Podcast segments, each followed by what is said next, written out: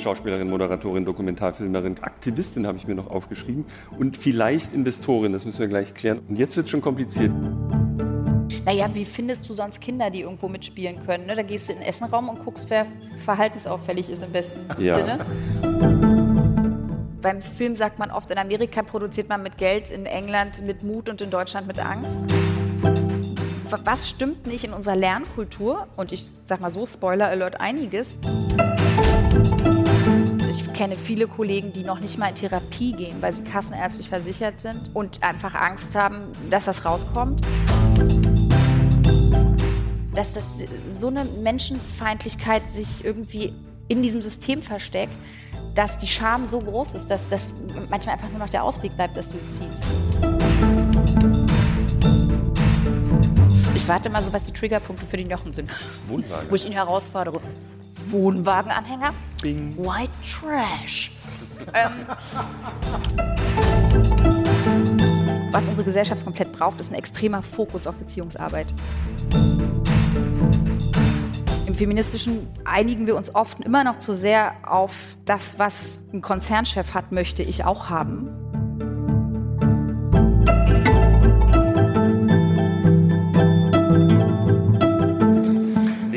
Boots are made for walking, and that's just what they'll do. And one of these days, these boots are gonna walk all over you.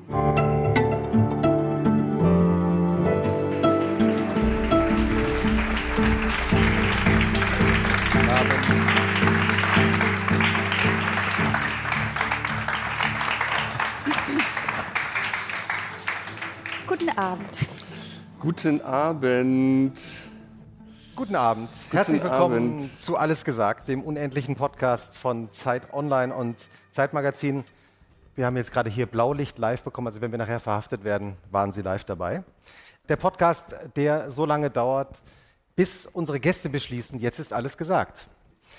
Heute Abend unsere Gästin. Das ist eine ganz besondere Ausgabe für uns, weil wir live aus Hamburg von der langen Nacht der Zeit senden also da, wo 2018 alles mit alles gesagt angefangen hat. Äh, manche melden sich erinnern, damals war Robert Habeck zu Gast, von dem manche am Ende des Abends dachten, das wird unser nächster Bundeskanzler. Ist ein bisschen anders gekommen, aber auch darüber werden wir vielleicht heute Abend noch reden. Heute zu Gast die Schauspielerin, Produzentin, Moderatorin, Regisseurin, Sprecherin, Musikerin, Tschirnerin, Nora Tschirner. Herzlich willkommen. Dankeschön.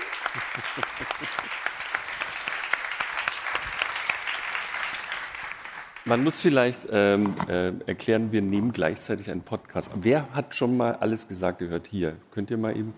Oh, doch einige. Gegenprobe, wer hat noch nie auch nur eine Minute Trauen alles Sie gesagt nicht. gehört? Wir werden ja. das nicht veröffentlichen. Ich habe ein Ich hier gehört. Es gibt eine Person, im, zwei Personen im Publikum.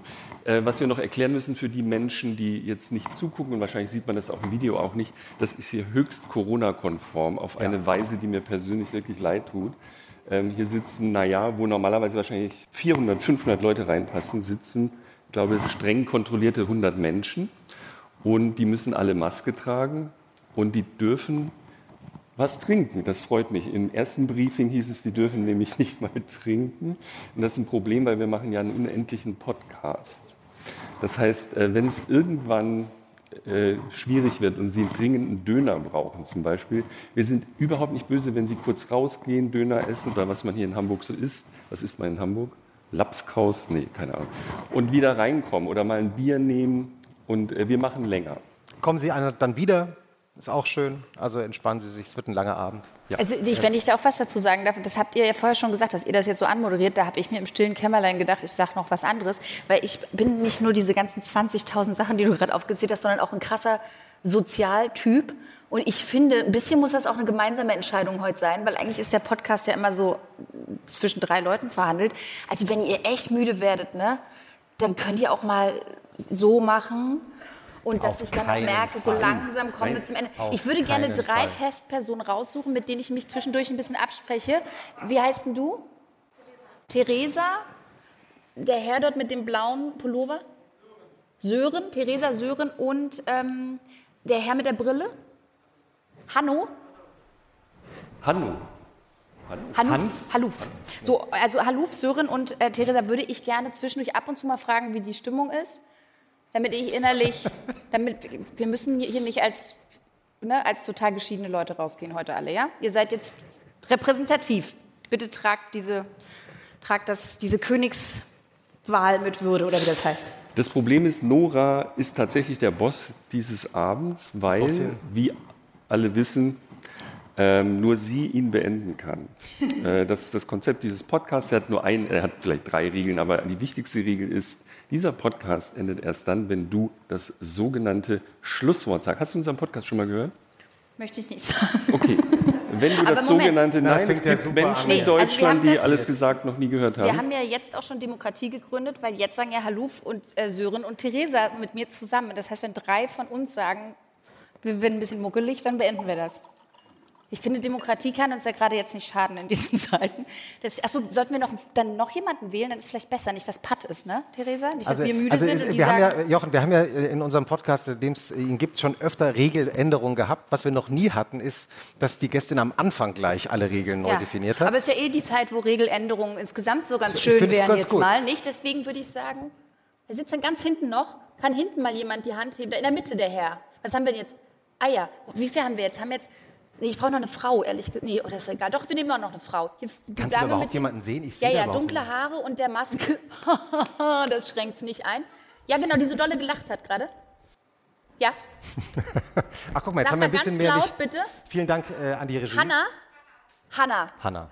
Anna. Anna. Anna. So, also wir sind jetzt die Gruppe und wir entscheiden das heute demokratisch. Tut mir leid. Ähm, und Jochen wie, jetzt schon total wie abgenervt. ist denn, wie, wie, wie, wie ist, äh, also ich würde jetzt äh, auch Hanna fragen, aber wie ist denn dein Schlusswort? Ähm, das muss ich kurz mit der Gruppe besprechen. Nein, mein Schlusswort ist Ananas, habe ich beschlossen. Was, Ananas. was? Ananas. Ananas. Jetzt habe ich schon gesagt, Aber ups, nein, sorry. das war's. Vielen Dank. Nee, Ananas, dachte ich, das sage ich wirklich Ja, extrem okay. selten. Okay, sehr gut. Sagen wir jetzt auch ab sofort nicht mehr. Die Stimme, die Sie abgesehen von der Stimme von Nora Tschirner gehört haben, ist die Stimme von Jochen Wegner, dem Chefredakteur von Zeit Online, Mitgastgeber von Alles gesagt. Und das ist Christoph Arment, Editorial Director des Zeitmagazins und was viele nicht wissen, Herausgeber der Weltkunst. Ah, ich habe äh, schon geahnt, dass du darauf wieder zu sprechen kommen würdest. Und wir bedanken uns bei unseren Kolleginnen und Kollegen Hanna Schraven, Caroline Kuhler und Vincent Mank für Mitarbeit und Recherche. Und wenn man Gäste vorschlagen will, die nicht ständig die Regeln ändern in diesem Podcast, dann kann man eine Mail schicken an allesgesagt.zeit.de. Wir freuen uns wirklich sehr.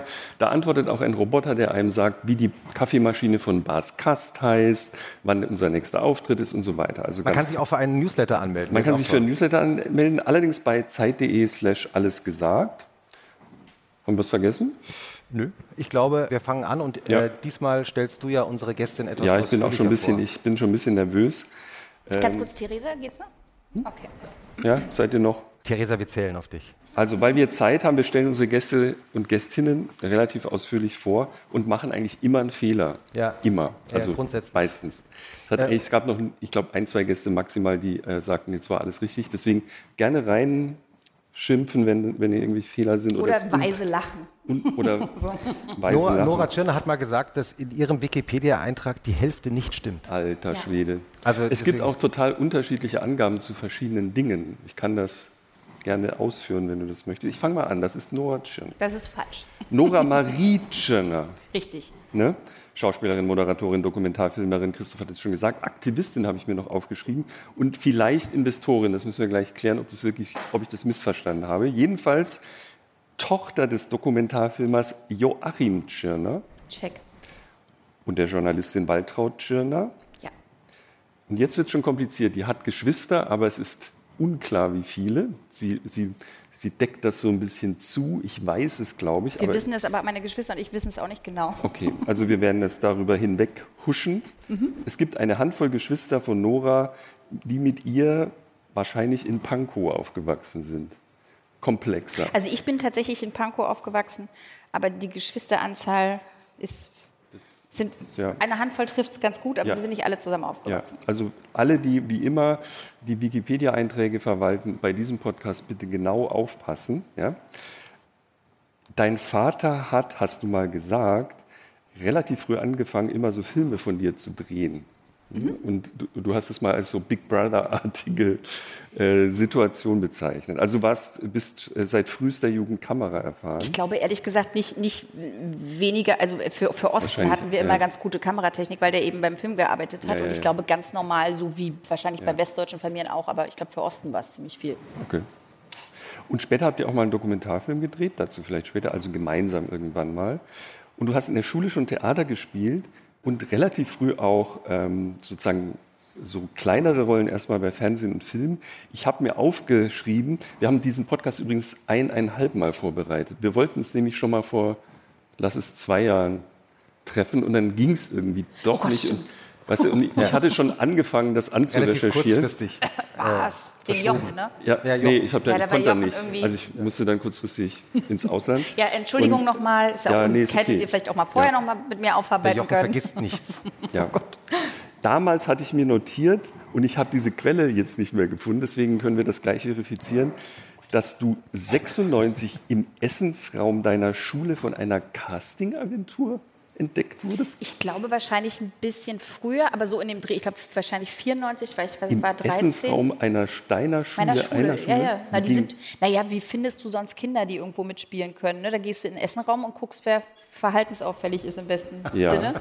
Und rate mal, was passiert ist. Genau, und da bin ich tatsächlich seitdem in einer äh, Agentur gewesen und habe meine erste Serie mit 12 Aha. oder 13 gespielt. Was hast du dir gedacht, als du da angesprochen worden bist?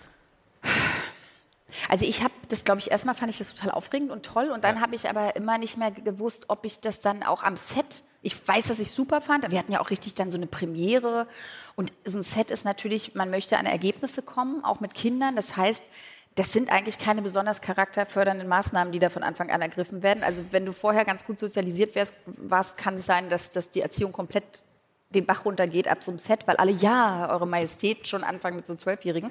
Und deswegen wusste ich nicht, ob ich danach so an Weltherrschaft schon gedacht habe. Und habe hinterher irgendwann, Jahre später, als ich Mitte 20 war, die Regisseurin getroffen und meinte so, wie, wie war ich denn damals drauf? Wollte ich jetzt sofort die, und so? Und dann hat sie gesagt, nee, sie hätte mich nach der Premiere gefragt, ob ich jetzt Schauspielerin werden will. Und dann habe ich sie völlig irritiert angeguckt und habe gesagt, nein, ich will Tierpflegerin werden. Und das, ehrlich gesagt, ist auch bis zum heutigen Tag so geblieben. Und, und auch, aber auf gewisse, auf, auf gewisse, Art bist du ja genau. Tierpflegerin genau. geworden, denn du hast ja, wie viele Pferde? Vier, glaube ich. Vier, ja. ja. Zwei Muddis und zwei Töchter. Und die Töchter, ne? Ja. ja. Guck mal, das habe ich mir sogar gemerkt. Erste Rolle überhaupt war mit 15. Nein. Nee? Ich sag doch gerade mit 12 oder 13 Jahren. Also wir müssen okay, uns also schon diese jetzt frühen, einigen. Diese frühen äh, Nebenrollen. Nee, Achterbahn war nee. mit 15? Nee, das kam irgendwie raus, als ich äh, 13 war oder so. Also mit 12 tatsächlich, glaube ich, habe ich es gedreht und dann passierte äh. so sechs Jahre gar nichts mehr. Hm. Da war ich nur so Karteileicht in dieser Agentur und dann mit so parallel zum Abi mit 18 habe ich dann in so einem Kinofilm eine Nebenrolle hm. gespielt. Und du hast, also nur Parenthese, du hast nie, du warst jetzt nie an der, heißt es Ernst-Busch-Schule oder so, nee. du bist einfach sofort sehr erfolgreich gewesen. Also so. Ja, es fing, also ich hatte mir nach der Schule eigentlich so gedacht, so ich mache jetzt auch mal ein Jahr, entscheide ich mal noch nichts, weil die Jungs machten damals noch ihren Wehrdienst oder Zivil, Zivildienst und ich dachte, super, da müssen die ja überhaupt noch nicht wissen, was sie danach machen. Das mache ich jetzt auch. Also ich mache ein Jahr weiß ich einfach noch nicht, was ich mache. Und habe so beschlossen, wenn jetzt in diesem Jahr, ähm, also ich habe so mir, also dem Leben quasi Raum gegeben, mal, dass irgendwas passiert da. Mhm. Ansonsten hätte ich nach einem Jahr mich relativ halbseiden an der Schauspielschule beworben, aber eigentlich nicht, weil ich passioniertes werden wollte, sondern weil mir einfach nichts Besseres eingefallen ist, ehrlich gesagt. Mhm, mhm, mhm. Und in diesem Jahr passierte dann alles. Also alles. da ist dann MTV gleichzeitig gekommen mit ähm, der ersten Serie. MTV, welcher Sternfänger. Sternfänger. Habe ich so gerne 26 geschaut. 26 Teile Sternfänger. Ja, habe ich, es gab einen Hast Sommer. Du auch geguckt? Ja, die, der lief, lief, praktisch jeden Tag. Es war ein Sommer, in dem ich in, ein, ein Buch geschrieben habe und zu Hause war. Ach, du hast es damals geguckt? Ich habe es damals geschaut. Aha. Ja, ich und das war, war für uns am Bodensee. Nee, jetzt, äh, auf so, YouTube. Ich spielte am Bodensee mit, ja. mit, mit äh, Nora. Es gab drei Hauptrollen. Oder vier. vier? Jochen Schropp. Jochen Schropp, der auch aus Langgöns kommt wie ich, aus dem kleinen Dorf Langgöns. Äh, liebe Echt? Langgöns. Ja. Endlich, endlich, fällt wieder das Wort Langgöns. Hast du dich schon gefreut die ganze Zeit ja. drauf? Ja. Nee, ich wusste das nicht. Langgöns, ja. ja. Und Oliver Pocher. Genau, und Florentine Lahme, genau, wir waren die vier. Mhm. Und das war ehrlich gesagt für uns übrigens traumatisch, weil es waren zwar 26 Folgen, aber das sollte eigentlich ursprünglich wöchentlich 48 Minuten oder irgendwie sowas laufen. Das waren diese längeren Dinger und wir hatten acht Monate gedreht am Bodensee und dann wurde das in unseren Augen so total versendet und Stimmt. wurde plötzlich zu so einer Daily, weil es eine Umstellung gab und für uns war das eigentlich so, nein. Ähm, aber das war auf jeden Fall eine total irre Zeit für so einen ersten Riesendreh, acht Monate an diesem wunderschönen Bodensee. Da haben es dann viele Sets später auch schwer, so, ne? weil das ist einfach, das war halt traumhaft. Ne? So, es war auch ungefähr so melancholisch und toll und aufgeladen, wie das dann da auch aussah alles.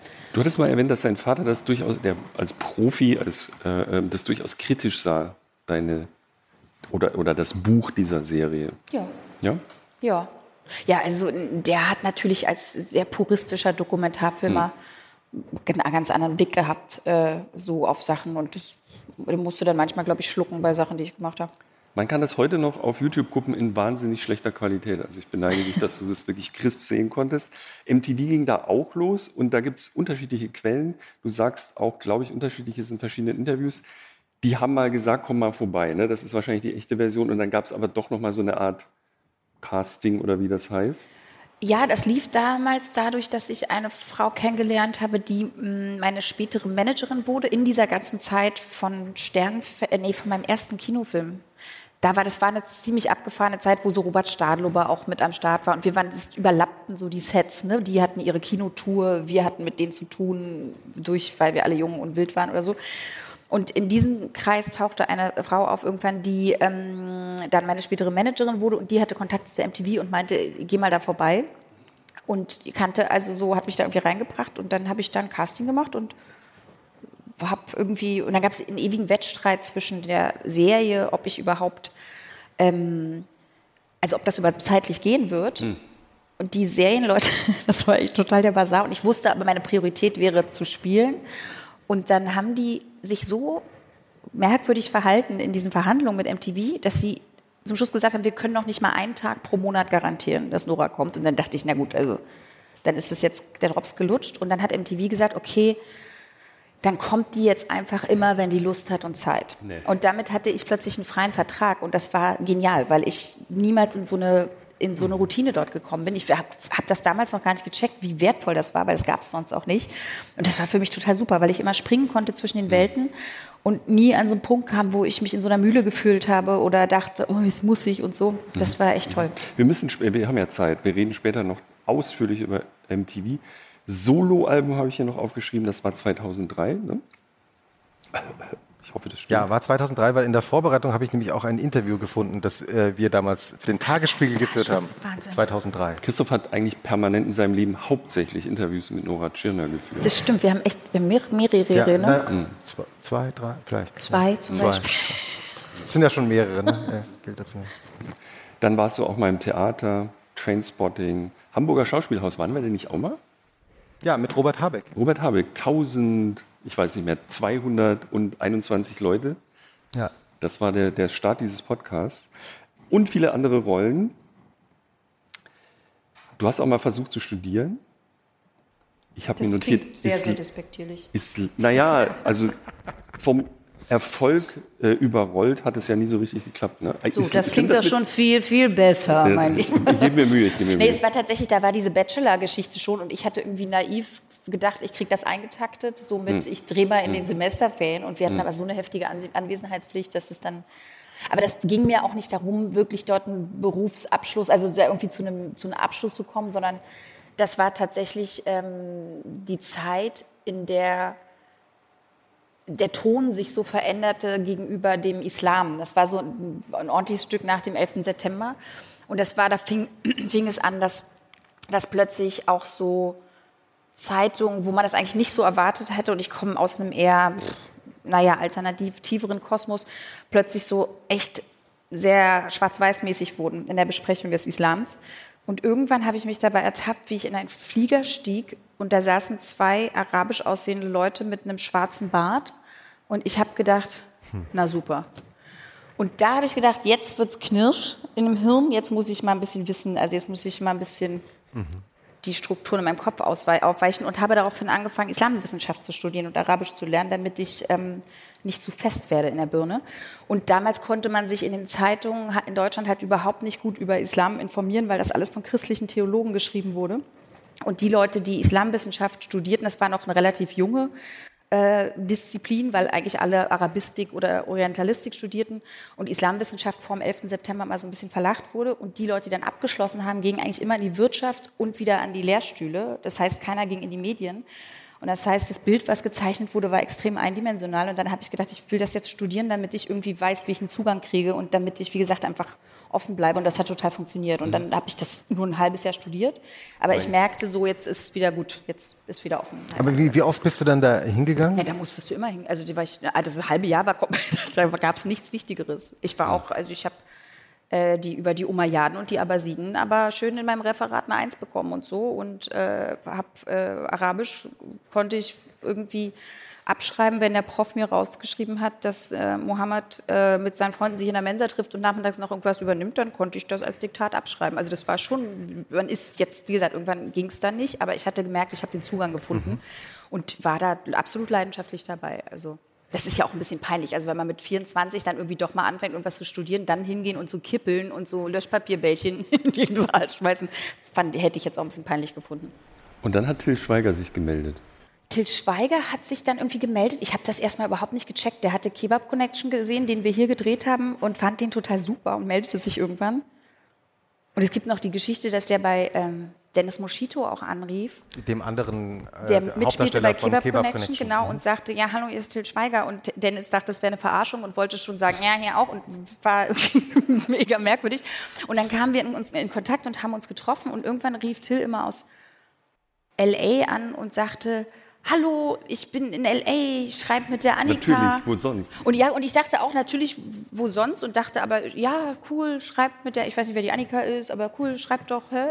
Und dann irgendwann habe ich verstanden, dass der meinte, die schreiben gerade ein Buch, wo ich mitspielen soll. es hat ungefähr drei Titel. Ich dachte immer nur, ach, der wollte mal einfach sagen, was er so macht. Und dann ja. kam Geino Hasen, genau. Und dann kam dieser Film raus irgendwann. Dann kam dieser Film raus. Sechs Millionen Zuschauer, Platz 13 der All-Time-Charts Deutschlands seit nach dem Krieg? Ja. Und? Ich, was soll ich dazu sagen? Wir reden später drüber. ähm, du warst auch mal, was ich auch sehr wichtig finde, in der Folge 2472 der Sesamstraße als so. Marienkäfer. Ja, Marienkäfer, ja, auch eine wichtige Kar Karrierestation. Und äh, ich raffe jetzt mal kurz, weil wir auf die Details später zu sprechen kommen. Du hast schon, also wenn man jetzt zusammenfassend drüber blickt, sind viele romantische Komödien dabei. Kann man das so sagen? Ist das der Profi das professionelle Genre? Das war es auf jeden Fall eine lange Zeit, mh. ja. Mhm, mh. Obwohl ich finde, dass wir ehrlich gesagt gar nicht so viele romantische, also wirkliche Romantic Comedies, die haben ja ein bestimmtes, mh, die haben ja schon ein bestimmtes Regelwerk. In Deutschland ist es immer eher so, dass man gerne das Etikett zum Schluss auf die DVD klappt, weil das halt läuft, aber so richtig sich an die Regeln dieses Genres nicht gehalten wird und das auch ehrlich gesagt nicht das ist ja immer in Deutschland so, man sagt, äh, das ist Unterhaltung und hört aber in Klammern davor eigentlich, es ist reine Unterhaltung. Es gibt ja einen wirklichen Respekt vor Unterhaltung hier eigentlich nicht. Und so waren auch oft die Romantic Comedies. Deswegen bin ich eigentlich nach wie vor der Meinung, es gibt gar nicht so viele wirkliche Romantic Comedies in Deutschland. Aber das war auf jeden Fall, wenn, dann habe ich mich da mal gerne drauf aufgehalten. Ja. Ich muss kurz zurückspringen, weil ich habe das Wichtigste vergessen. Ich habe mehrere Stunden äh, Ion Tichy Raumpilot geguckt. Das ja. war, glaube ich, vor, vor den Hasen. Nee, ich glaube, das war sogar danach. Ja? Ja. Auf jeden Fall gibt es das irgendwo im Netz und es ist immer noch da und das ist, das ist sozusagen, das ist es. Hat ja. auch Preise gekriegt, nominiert ja. für Grimme und Fernsehpreis und irgend sowas. Leute, wenn ihr eine Sache äh, gucken äh, wollt, die ihr vielleicht noch nicht auf dem Schirm hattet, Ion Tichy Raumpilot und du bist so eine Art Avatar oder sowas. Ich ne? bin so, so ein Bordcomputer, so ein. Hologramm hm. und äh, bin so, also der, der sehr egozentrische Raumpilot, der, der erschafft mich, er möchte mich nach seinem Abbild erschaffen, weil er aber halt komplett inkompetent ist, komme ich dabei raus. Und dann gehen wir in so eine, auch wieder eigentlich eine Romantic Comedy, aber eine sehr philosophisch aufgeladene Trash. Und das Tolle ist, es ist offensichtlich in irgendeiner abgeschraubten Altbaumwohnung gedreht. Es sieht aber wirklich aus, als würde Ion Tichy, Raumpilot Stanislav Lem, durchs All fliegen. Es ist ja. äh, ganz toll, ganz toll. Das du hast Dokumentarfilme gedreht, du hast mal eine Band gehabt oder warst Teil einer Band. Und was wir noch erwähnen sollten, äh, bevor wir zum Jetzt kommen, du hast ja diese Tatortsache noch angefangen, die jetzt geendet hat. Ne? Also wir sprechen, das ist wahrscheinlich, nee, das zweite Interview, nachdem bekannt wurde, dass du das nicht mehr machst oder dass ihr das nicht mehr macht. Ne? Also mhm. das, das ist jetzt für immer vorbei. Mhm. Das ist schon traurig. also ich, ich, ich hasse Tatort. Also nein, das kann man nicht sagen. Ich gucke keinen Tatort. Ich finde es fürchterlich. Das habe ich wirklich wahnsinnig gern geguckt. Und Schimanski. Ich glaube, das war's. Oh. Till Schweiger fand ich zum Beispiel fürchterlich. Das aber ihr wart richtig, richtig toll. Dankeschön. Also aber warum? aber warum? Warum? Ähm, warum? Ich würde mal sagen, das ist eine multifaktorelle Geschichte. Verstehe. Wir haben aber Zeit. letztendlich, nee, letztendlich ist das finde ich jetzt echt auch an einem grandiosen Punkt geendet. Hm. So und ich bin mir nicht sicher, ob wir die Qualität hätten halten können. Deswegen. Ähm, äh, Was ist der grandiose Punkt? Na, der, das, für die Leute, die es noch nicht gesehen haben, würde ich es jetzt ungern sagen, aber also, obwohl man kann sagen, weil es ja auch, ähm, äh, das ist ja schon äh, auch gut vorher gespoilert worden vom eigenen Sender, ist, äh, dass ja äh, Lessing stirbt. Also, dass es passiert, aber es hätte trotzdem eine Möglichkeit gegeben, das weiterzumachen, inhaltlich ja, und sowas, aber es ist ja, ja, also, ja gut, Leute. Nee, oder? Also, er ist doch als Geist Christian Ulmen stirbt. Ja. Ja, also der, der die Rolle von Christian Ulmen. ähm, aber deine Rolle lebt ja noch. Ja. Und aber warum habt ihr dann trotzdem beschlossen, es geht nicht weiter? Ähm, weil das, also ich glaube wirklich besser nicht hätte weitergehen können. Und mhm. ich bin, ich habe halt so oft erlebt, dass Sachen ausgelaugt sind irgendwann mhm. qualitativ. Und ich fand das so ein irren Schlusspunkt, zumal es ja, wer es gesehen hat und genau hingeschaut hat, auch quasi wie eine Zeitschleife ist. Also man weiß ja nicht genau, war es jetzt oder nicht. Und ich fand das irgendwie toll. So. Weil es ist ja eigentlich äh, für Schauspielerinnen und Schauspieler in Deutschland ist ja so eine Art Lebensversicherung. Mhm. Wenn du ein Tatortkommissarin bist und ein Tatortkommissar und der Tatort läuft gut, mhm. das kann man ja irgendwie. Ja, ich äh, denke also mal, es kommt immer so ein bisschen über Jahrzehnte an. machen. Ne? Es kommt ja immer drauf, ein bisschen darauf an, so auf welcher Währung so man, man seine Versicherung bezahlt, sage ich mal. Und ich brauche noch zwei, drei andere Währungen, die ich mitrechne. Und da hätte mir das jetzt nicht, da, die Kosten-Nutzen-Rechnung hat nicht funktioniert. Und ähm, ich glaube, also dieses Paar, was ich auch total geliebt habe, was viele Leute total geliebt haben, ich glaube, das hätte man irgendwie nicht fulminanter zu Ende erzählen können. So. Was hat der, der Tatort für dich ausgemacht? Was hat ihn ausgemacht? Was war das Besondere für dich? Ähm, natürlich eine gewisse freundliche, lakonische Distanz zu dem Bierernst, der bierernsten Erzählweise des Tatortes sonst oder manchmal bierernsteren Geschichte. Eine extreme Wortschnelligkeit und aber tatsächlich auch dieses, es war ja eigentlich ein Märchen, wo dieses Pärchen eigentlich immer ein bisschen außerhalb der Märchenwelt agierte, diese verschiedenen Tonalitäten zu spielen, das war auch echt schwierig. Also auch für Leute, die reinkamen und, und sozusagen die Betroffenen gespielt haben, die mussten ja immer ganz doll ernst. Also es waren ja unfassbare Schicksale, die verhandelt werden. Die mussten sich erstmal daran gewöhnen, dass wir die ganze Zeit daneben stehen und was komplett anderes spielen. Schauspielen ist ja eigentlich zu, zuhören und wir mussten denen immer sagen, wenn wir am ersten Tag irgendjemanden erwischten, der völlig Irritierung, äh, äh, äh, orientierungsloser stand und merkt, oh Gott, ich schwimme total, mussten wir sagen, einfach uns nicht beachten in der Szene, einfach nicht das zuhören. Die Hauptdarsteller aber beachten Genau, einfach nicht. egal und so. Und ich glaube auch, dass dieses, ähm, dieses Paar irgendwie einfach toll war, weil die waren halt auf Augenhöhe und eben brauchten keine heftige schicksalsmäßige Aufladung, um irgendwie, das hat, glaube ich, vielen Leuten das Herz erwärmt, dass die einfach funktionierten und Spaß miteinander hatten und dass irgendwie so eine Beziehung war, die lange schon lief, aber irgendwie noch Puls hatte. So. Ich meine, mit Christian Ulmen hast du ja überhaupt eine, ich glaube, die längste Arbeitsbeziehung überhaupt, oder? Ihr habt euch bei MTV kennengelernt, mhm. habt ihr beide moderiert damals und seitdem habt ihr immer wieder zusammengearbeitet. Ja. Was würdest du sagen, macht eure äh, Arbeitsbeziehung aus? Ich glaube, unsere Obrigkeitsallergie. also wir haben, glaube ich, beide eine ziemliche Aversion gegen Regeln, die einfach nur um der Regel willen beibehalten werden. Also wir sind, glaube ich, beide relativ harmoniebedürftig und konsensmäßig unterwegs, aber wenn so ein System einfach läuft und läuft und läuft und keiner hinterfragt es mehr und es, also es, ich muss immer denken an die Szene von ähm, äh, bei Kein Pardon von Harpe Kerkeling. Ich weiß nicht, ob es irgendjemandem was sagt. Das finde ich einer der Filme, die das Fernsehbusiness am besten immer noch beschreibt. Und da gibt es immer diese Szene, wo die besprechen, ob der Glückshase jetzt nach dem dritten oder nach dem zweiten Refrain kommt. Und kommen in so einen völligen. Heinz Schenk. Genau, Heinz Schenk spielt der- Heinz Wäscher und Wäscher ja. mit Ä und es ist, ich kann diesen Film komplett mitsprechen und wie Maren Kräumann da immer sitzt und sagt, du, seit 20 Jahren kommt der Hase nach dem zweiten Refrain und das ist eine solche Referenz für mich in allem und ich glaube, ich weiß nicht, ob es bei Christian auch so ist, aber der kann solche Situationen auch ganz schwer ertragen, wenn, wenn so Leute so eine irrationale Angst kriegen, weil jetzt was nicht, also das war auch Haben wir immer schon so gemacht. Ja, und das war bei uns natürlich eine Katastrophe bei äh, Ullmans Auftrag, das wir zusammen gemacht haben. Das war eine komplette Improvisationsshow. Und es gab, jetzt kann man das ja erzählen, weil MTV ja heute äh, greift man ja niemand mehr an, es gab eine Situation, das, wir hatten das eigentlich nur mal so als kleines Gimmick in irgendeiner anderen Sendung als Gast sozusagen gemacht, lief das so als Einspieler. Jetzt steht, stellt der Jochen auch mal den Computer ab, weil er so. merkt, Nee, den nie- würde er no jetzt nicht mehr brauchen. Manchmal, manchmal läuft äh, Käse rein. Das war äh, Bei andere Uli. Wickert. Ich dachte, manchmal läuft Käse Als wir das und letzte manchmal Mal in läuft Hamburg waren, lief äh, flüssiger Käse für Uli Wickert in meinen Laptop rein und dann war er kaputt. Aber Uli Wickert hat ihn gerettet.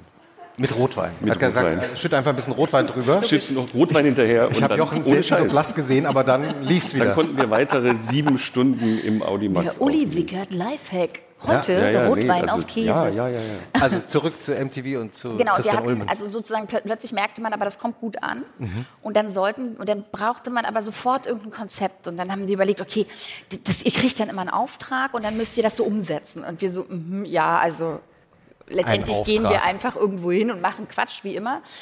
Und das war absurdistan, weil wir kamen dann, dann haben wir bei Ikea gedreht und der Auftrag war, wir kaufen ein Regal. Und dann sind wir da zwei Stunden durch Ikea, haben Sendung mit der Maus für voll ge- durchgeknallte gemacht.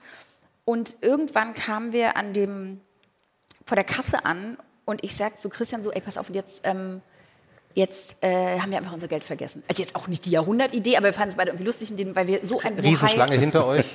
Genau, und wir dachten so, das ist jetzt ein lustiges Ende, bla. Alle sind ja gesagt, eh schon also- gestresst, diese Situation bei Ikea. ich kann mir wenn man dann auch diese Kassen zusteuert. Alle haben diese zu großen Wagen. Man Hinter hat so Ulmen lange und Stangen und in kommt eigentlich nicht Schlange. rein. Ja. Und wir hatten sozusagen ewig mit diesem was, wie, das Regal und sonst was und immer wieder den Faden verloren. Und jetzt dachten wir, ah, witzig, es war jetzt, wie gesagt, jetzt auch nicht ein Jahrhundert-Gag, aber war so. so. War ein Gag. Und dann habe ich das kurz der Redakteurin, wir kriegten dann immer so Praktikanten und Redakteuren und Junior-Producer mitgeschickt. Junior Und habe kurz gesagt, übrigens nicht wundern, wir, wir, haben, wir, wir, wir haben jetzt unser Geld vergessen. Und dann kriegte die Oh. Angst und Schrecken ins Gesicht. Also mit einer Ernsthaftigkeit, als hätten wir jetzt hier gerade irgendwie Paläst- Palästina? Israel versucht zu klären. Ja. Und kriegt ganz doll Angst. Und diese Angst begegneten uns auch oft Leute, so, oh Gott, man kann sie nicht zähmen. Und steht vor mir und, und plötzlich erleichtert sich ihr Gesicht.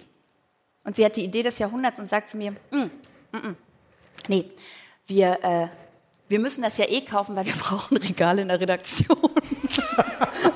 und das war so ein Moment, also bei mir, ich werde so Ist auch süß. Zu- Ist ja süß. es war süß, aber es ist eben auch, der Hase kommt, dass ich, ich kann dann nicht mehr weiter reden, weil ich das Gefühl habe, okay, ab jetzt betreten wir das Reich der Fabelwesen. Ich bin nicht mehr so.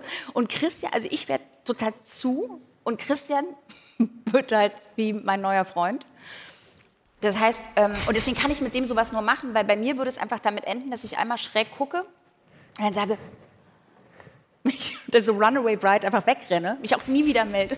Und Christian kann dann immer, auch wenn es ein bisschen fies ist, noch den sozialen Kontakt aufrechterhalten. Das heißt, wir machten es, ich musste danach weg einen Zug äh, kriegen. Wir standen an der Kasse, wir haben es natürlich so gemacht, wie wir wollten. Und hinterher ging Christian zu dieser armen Frau und meinte, na, hast du jetzt Angst um deinen Job? so, das war so, so hart war.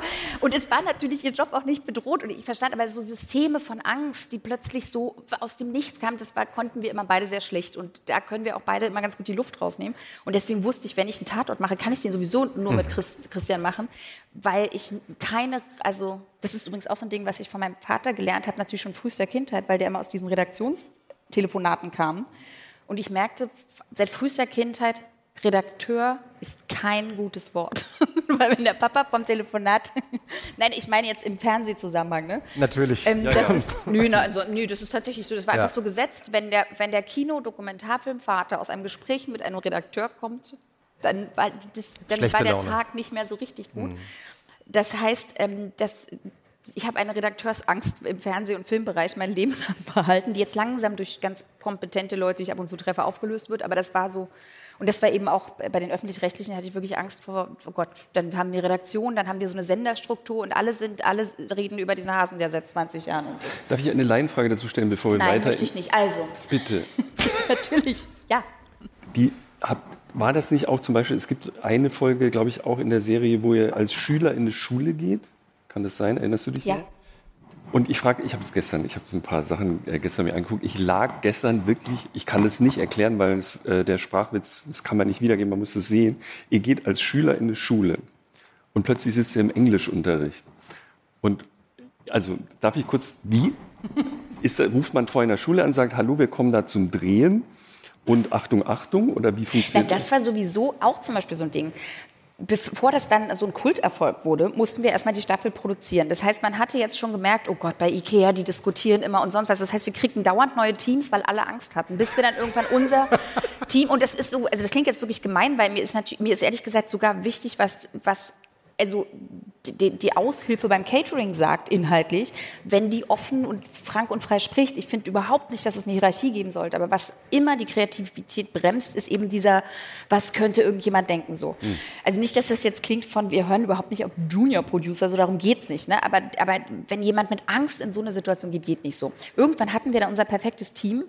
Das macht aber wiederum dem Sender solche Angst, dass wir so eine verschworene Gruppe waren, dass die unserem Redakteur und Regisseur äh, Robin Pollack völlig also so viele Steine in den Weg gelegt haben, dass sie den in so ein Büro gesetzt haben, wo der nur Festnetz hatte und, ein, und gelbe Seiten. Damals da gab es auch schon das, äh, das, Internet und der hat aber keinen Empfang whatsoever. Das heißt, wenn wir dann an eine Tankstelle fahren wollten zum Drehen, sind wir nicht etwa fünf Meter um die Ecke gefahren, weil die Tankstelle hat er halt nicht erreicht, sondern dann sind wir nach Templin gefahren, weil es halt die einzige erreichbare Tankstelle war und so.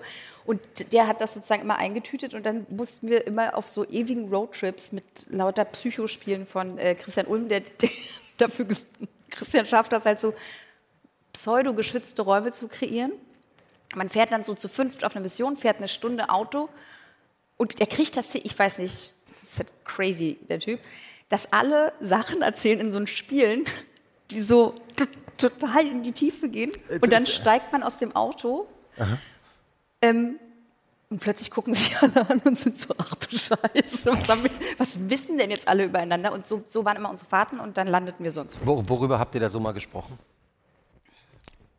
Also ich, äh, wir haben, also so eine, wir spielten immer das Ja-Nein-Spiel. Und das Ja-Nein-Spiel ist halt eigentlich so wie Wahrheit ohne Pflicht nur einfach nur Wahrheit.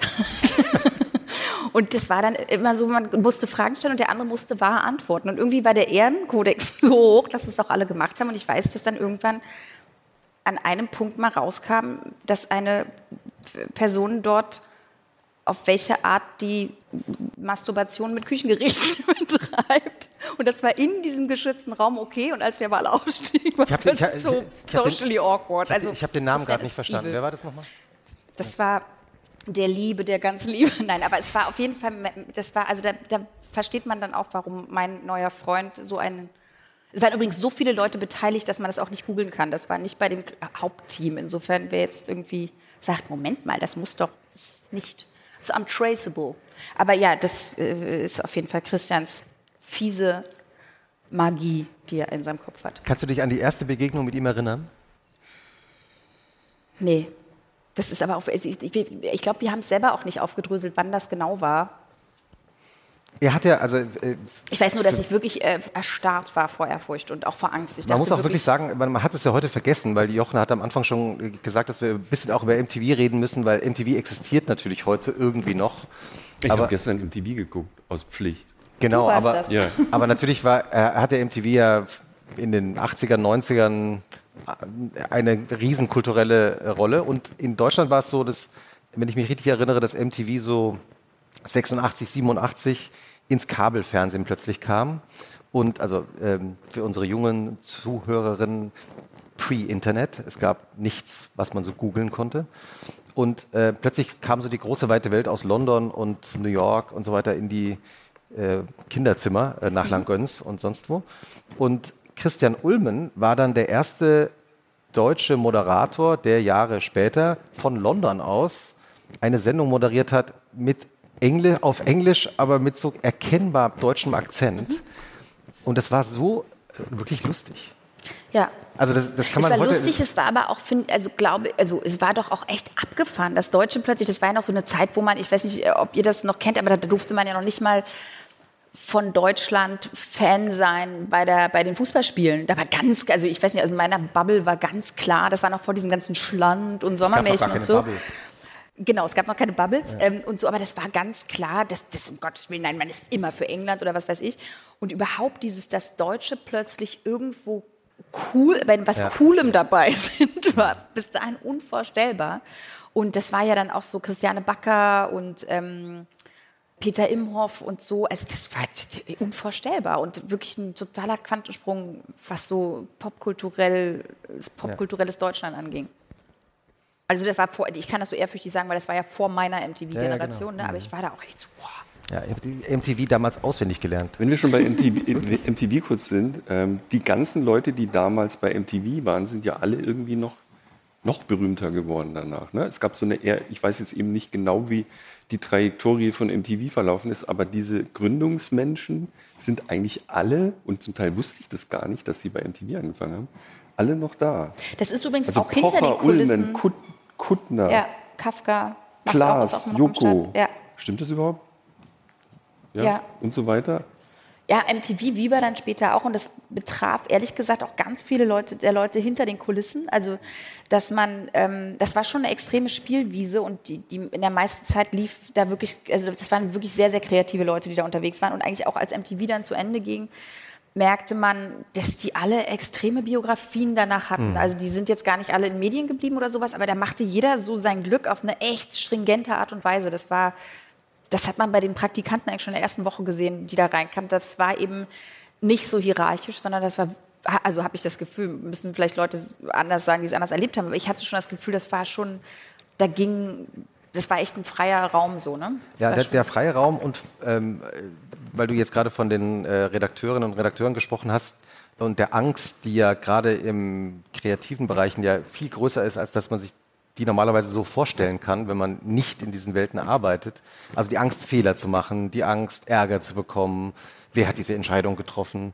Warum mussten die da bei IKEA nicht zahlen? Ne? Mhm. Ähm, und bei MTV und, und auch bei Viva ähm, hatte man wirklich so das Gefühl, man darf Dinge machen.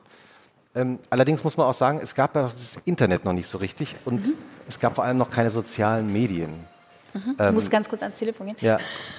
Bitte. Das hat schon wieder aufgehört. Hat jemand, ganz schnell, hat jemand, ganz schnell, so gemacht und bewegt sich jetzt nicht. Ja. Alles gut. Das ist ein geschützter Raum hier.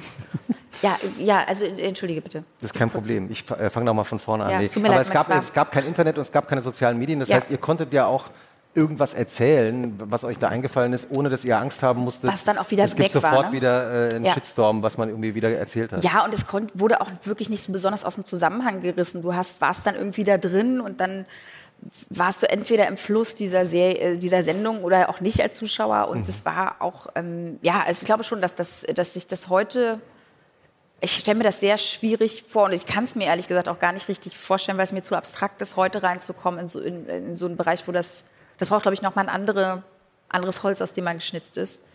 Ob es jetzt besser oder schlecht ist, weiß ich nicht oder so, aber wenn man das aushalten will, mhm. ähm, das glaube ich schon abgefahren. Ähm, wenn wir über das Fernsehen von heute und gerade. Ganz kurz, ja, mir fällt nur gerade ein, weil bitte. wir sagen, da sind so ähm, irre Sachen entstanden, auch im Nachhinein. Ich glaube aber eben auch, dass das bei YouTubern und so, wir werden wir das auch beobachten, weil diesen Druck auszuhalten und dieses Mindset zu haben, ich glaube, das ist. Mhm. Also ähnlich auch bei so, sage ich mal, Leuten, die sehr jung DSDS gewonnen haben oder so und dann ganz doll niedergemacht wurden oder sonst was. Wenn die aus diesem durch diesen Ego-Tod dann irgendwann durch sind. Ich mhm. glaube, sind also bestimmt nicht auf die, die schmerzfreiste Art und Weise, aber kommen da Leute raus, die schon auch echt, also da wird uns, glaube ich, in der Zukunft noch einiges erwarten, wo man am Anfang dachte, ja, wir sind so YouTuber.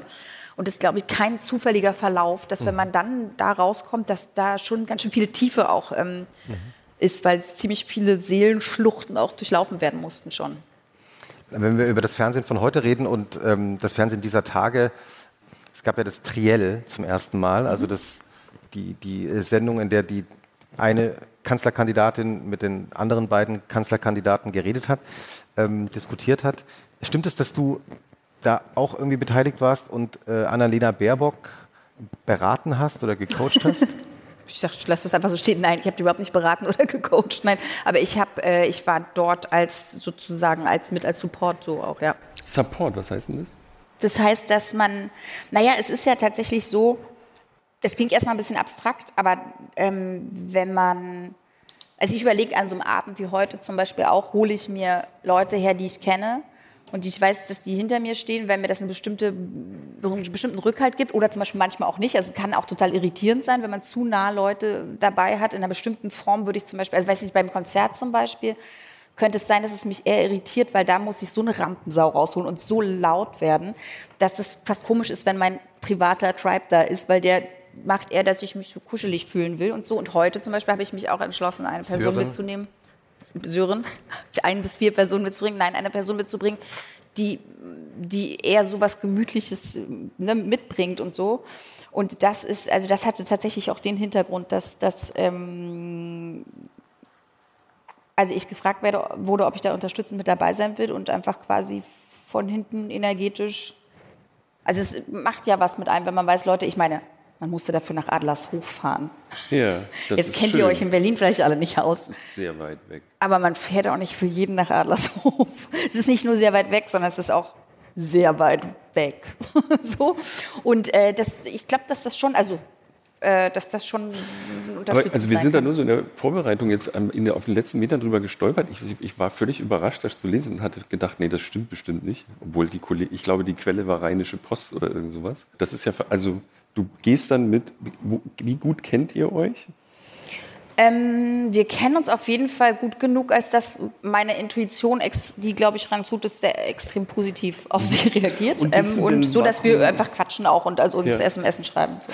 Es gab einen Moment, wo ich dachte, das ist jetzt, ähm, wie soll ich sagen, ich will es jetzt nicht sie performt. Und zwar, es gibt, gab diesen Moment, wo äh, das Schlussstatement mhm. kam und sie war, die, wenn ich mich recht entsinne, die einzige, die dann vor dieses Rednerpult ging und mhm. zu den Leuten gesprochen hat. Da hat Armin Laschet ganz äh, sauer geschaut, als sie das gemacht hat. Mist. Das, das habe ich jetzt gar nicht das, beobachtet. Das hat dir der Teufel gesagt. Und da dachte ich, da dachte ich, und das, also wenn wir jetzt schon, äh, wenn du da warst, hast du ja bestimmt eine professionelle Meinung dazu. Ist das jetzt cool oder war das eher also ich als 51-jähriger Standardwähler dachte so, hm, das ist jetzt aber schon sehr performant, ja. Und wahrscheinlich denkt man, wenn man 18 ist, cool. Oder wie, wie fandest du das? Wie fandest du das? Würde mich wirklich interessieren. Ich war so kurz irritiert. Ähm,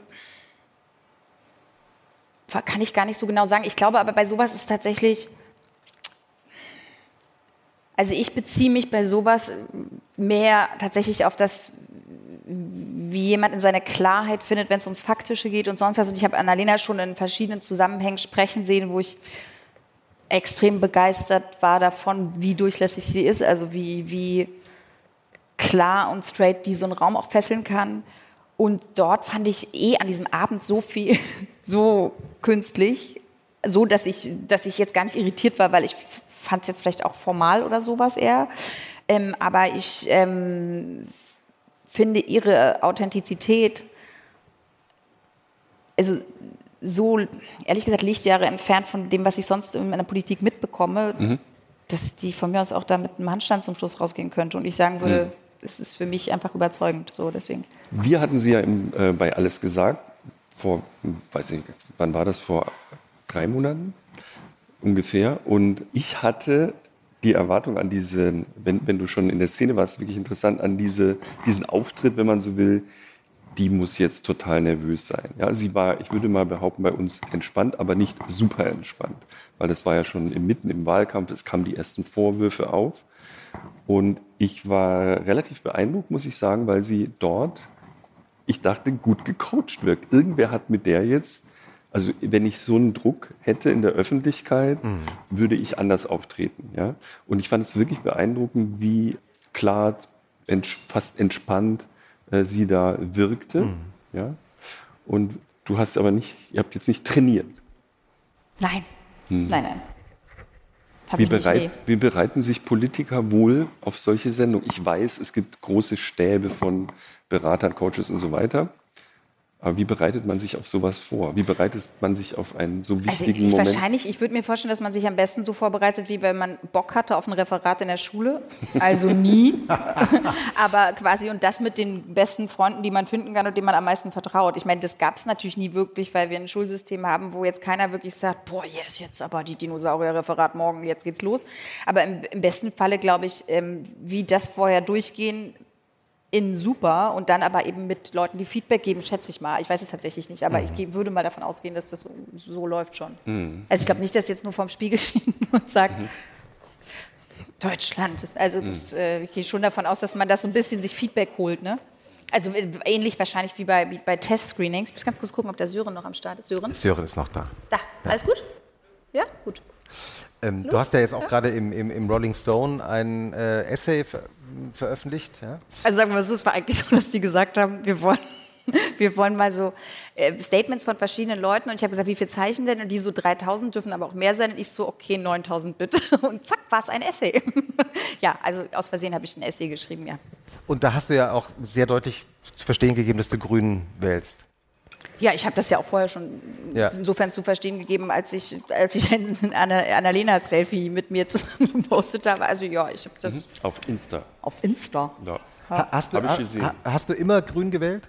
Das weiß ich gar nicht genau, ehrlich gesagt mehr. Ich, mh. ich muss auch tatsächlich sagen, dass ich hätte das nie gedacht, dass ich mich so positionieren würde. Never. Ich habe wirklich gedacht, dass ich, also ich, mir war das immer extremst wichtig, so ganz unabhängig reinzugehen in verschiedene Sachen. Aber es gab auch nie eine Persönlichkeit ähm, und ein, eine Struktur von Denkmustern bei mehreren Leuten in einer Partei, wo ich gesagt hätte, so, und ich muss ganz ehrlich sagen, ich finde das ganz schwierig, wenn man, also mit Parteien ist für mich oft, sowohl bei den Leuten, die da Mitglieder sind oder Politiker sind, als auch bei den Wählern, habe ich oft das Gefühl, das ist ein bisschen wie so eine Kultur wie bei einem Fußballverein. Man ist ja jetzt so mitge mitgefangen, mitgehangen, sonst was. Und ich habe so das Gefühl, ehrlich gesagt, das, was wir verhandeln, ist dafür ein bisschen groß. Also das ist eben nicht, ich bleib, halte auch noch zu meinem Verein beim Abstieg, wenn inhaltlich ehrlich gesagt nichts zu holen ist. Es ist eben kein Sport, sondern es geht um große Fragen und es geht um Kompetenzen. Und ähm, wenn diese Kompetenz und die Art zu denken ich in einer anderen Partei gesehen hätte, also ich sage mal so, wenn die Union zum Beispiel sich hingestellt hätte, jetzt im Zuge vieler Fehler, die passiert sind und plötzlich, weil ich, weil ich das Gefühl hatte, boah, die haben in den letzten vier Jahren auf eine Beratung ge gesetzt, die sehr viel tiefer gegangen ist als alles, was sie davor gemacht haben, weil sie einfach selber einen wachsen wollten innerlich und sich jetzt hingestellt hätten und gesagt hätten, Wisst ihr was, Leute, mal kurz, mal kurz innehalten. Wir haben echt richtig heftig auf dem äh, Schlauch gestanden bei ganz vielen Sachen.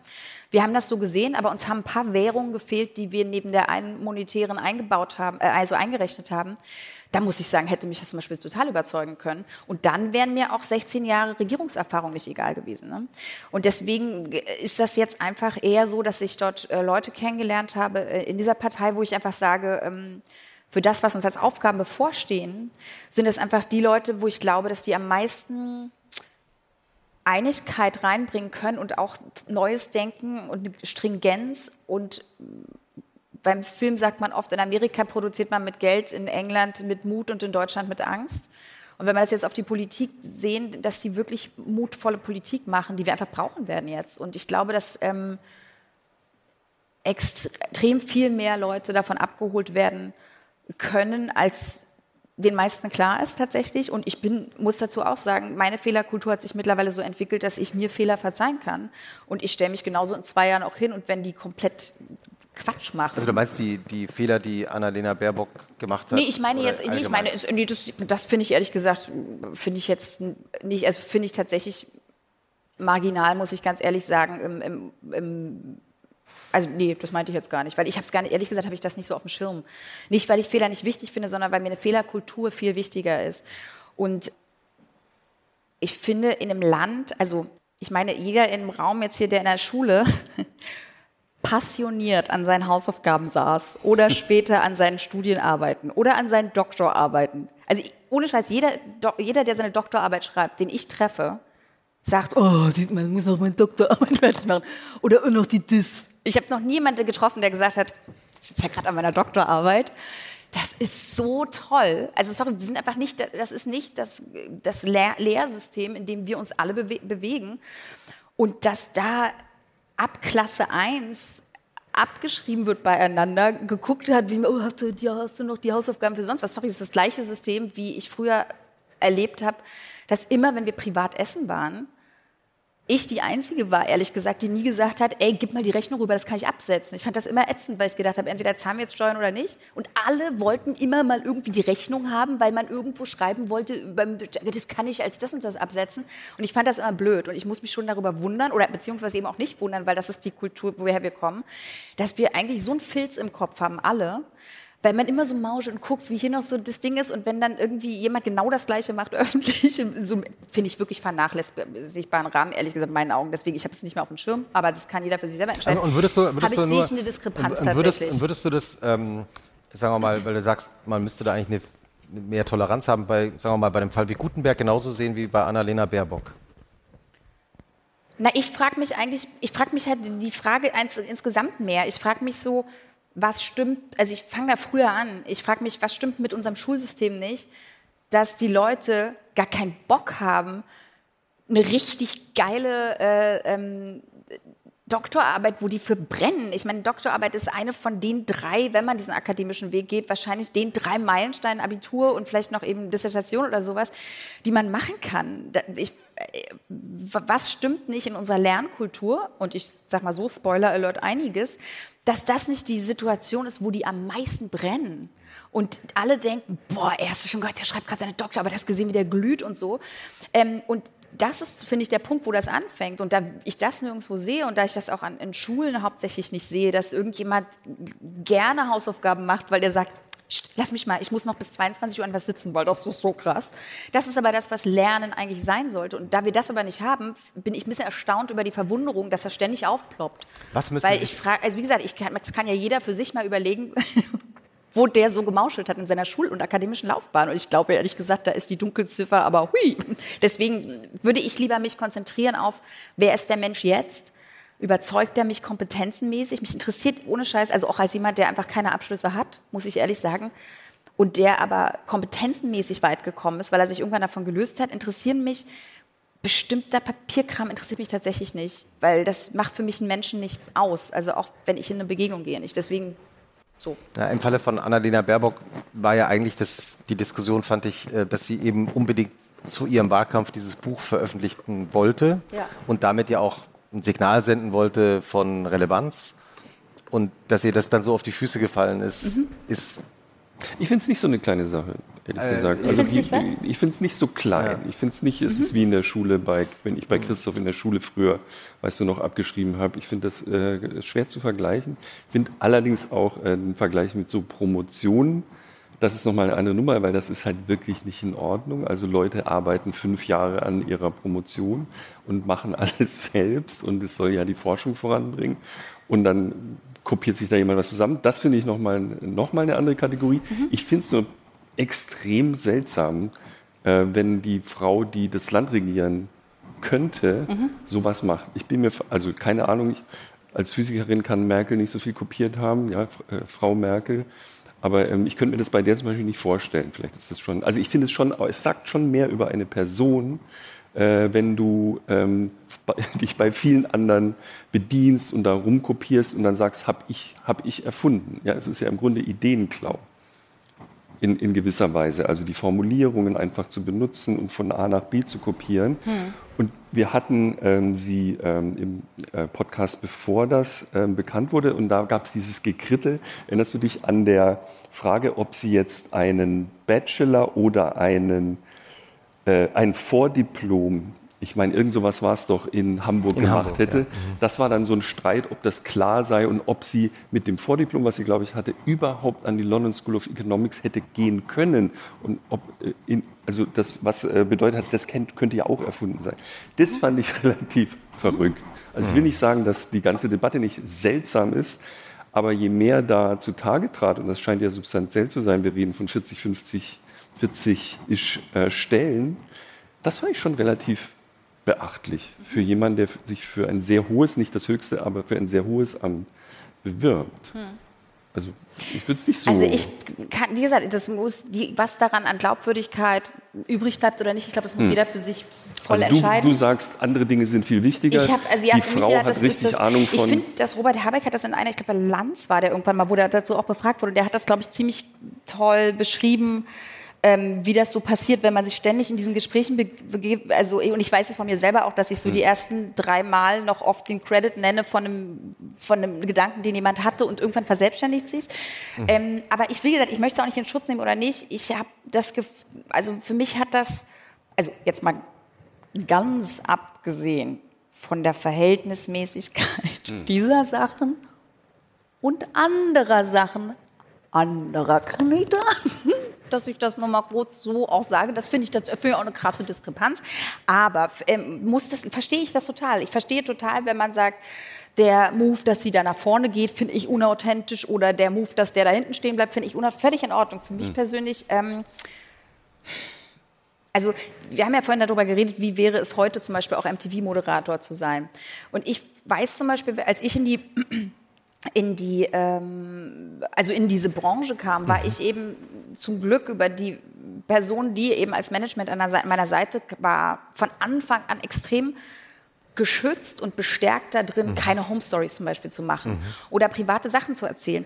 Das resonierte mit meinem Inneren sehr, aber ich hätte auch an jemand anders geraten können. Der, und, der ähm, oder die, die das Gegenteil geraten hätte. Total, mach, mach das, das war gang und gäbe. Du, mhm. Also auch schon damals, auch obwohl es kein Instagram gab, war das so, deswegen sind ja immer alle so verwirrt, was meinen Lebenslauf betrifft, weil es hauptsächlich daran liegt, dass ich einfach meistens geschwiegen habe und ab und zu mal jemanden verklagt habe, aber halt auch nicht immer, wenn was nicht gestimmt hat, so, so dass komplette Verwirrung herrscht. So.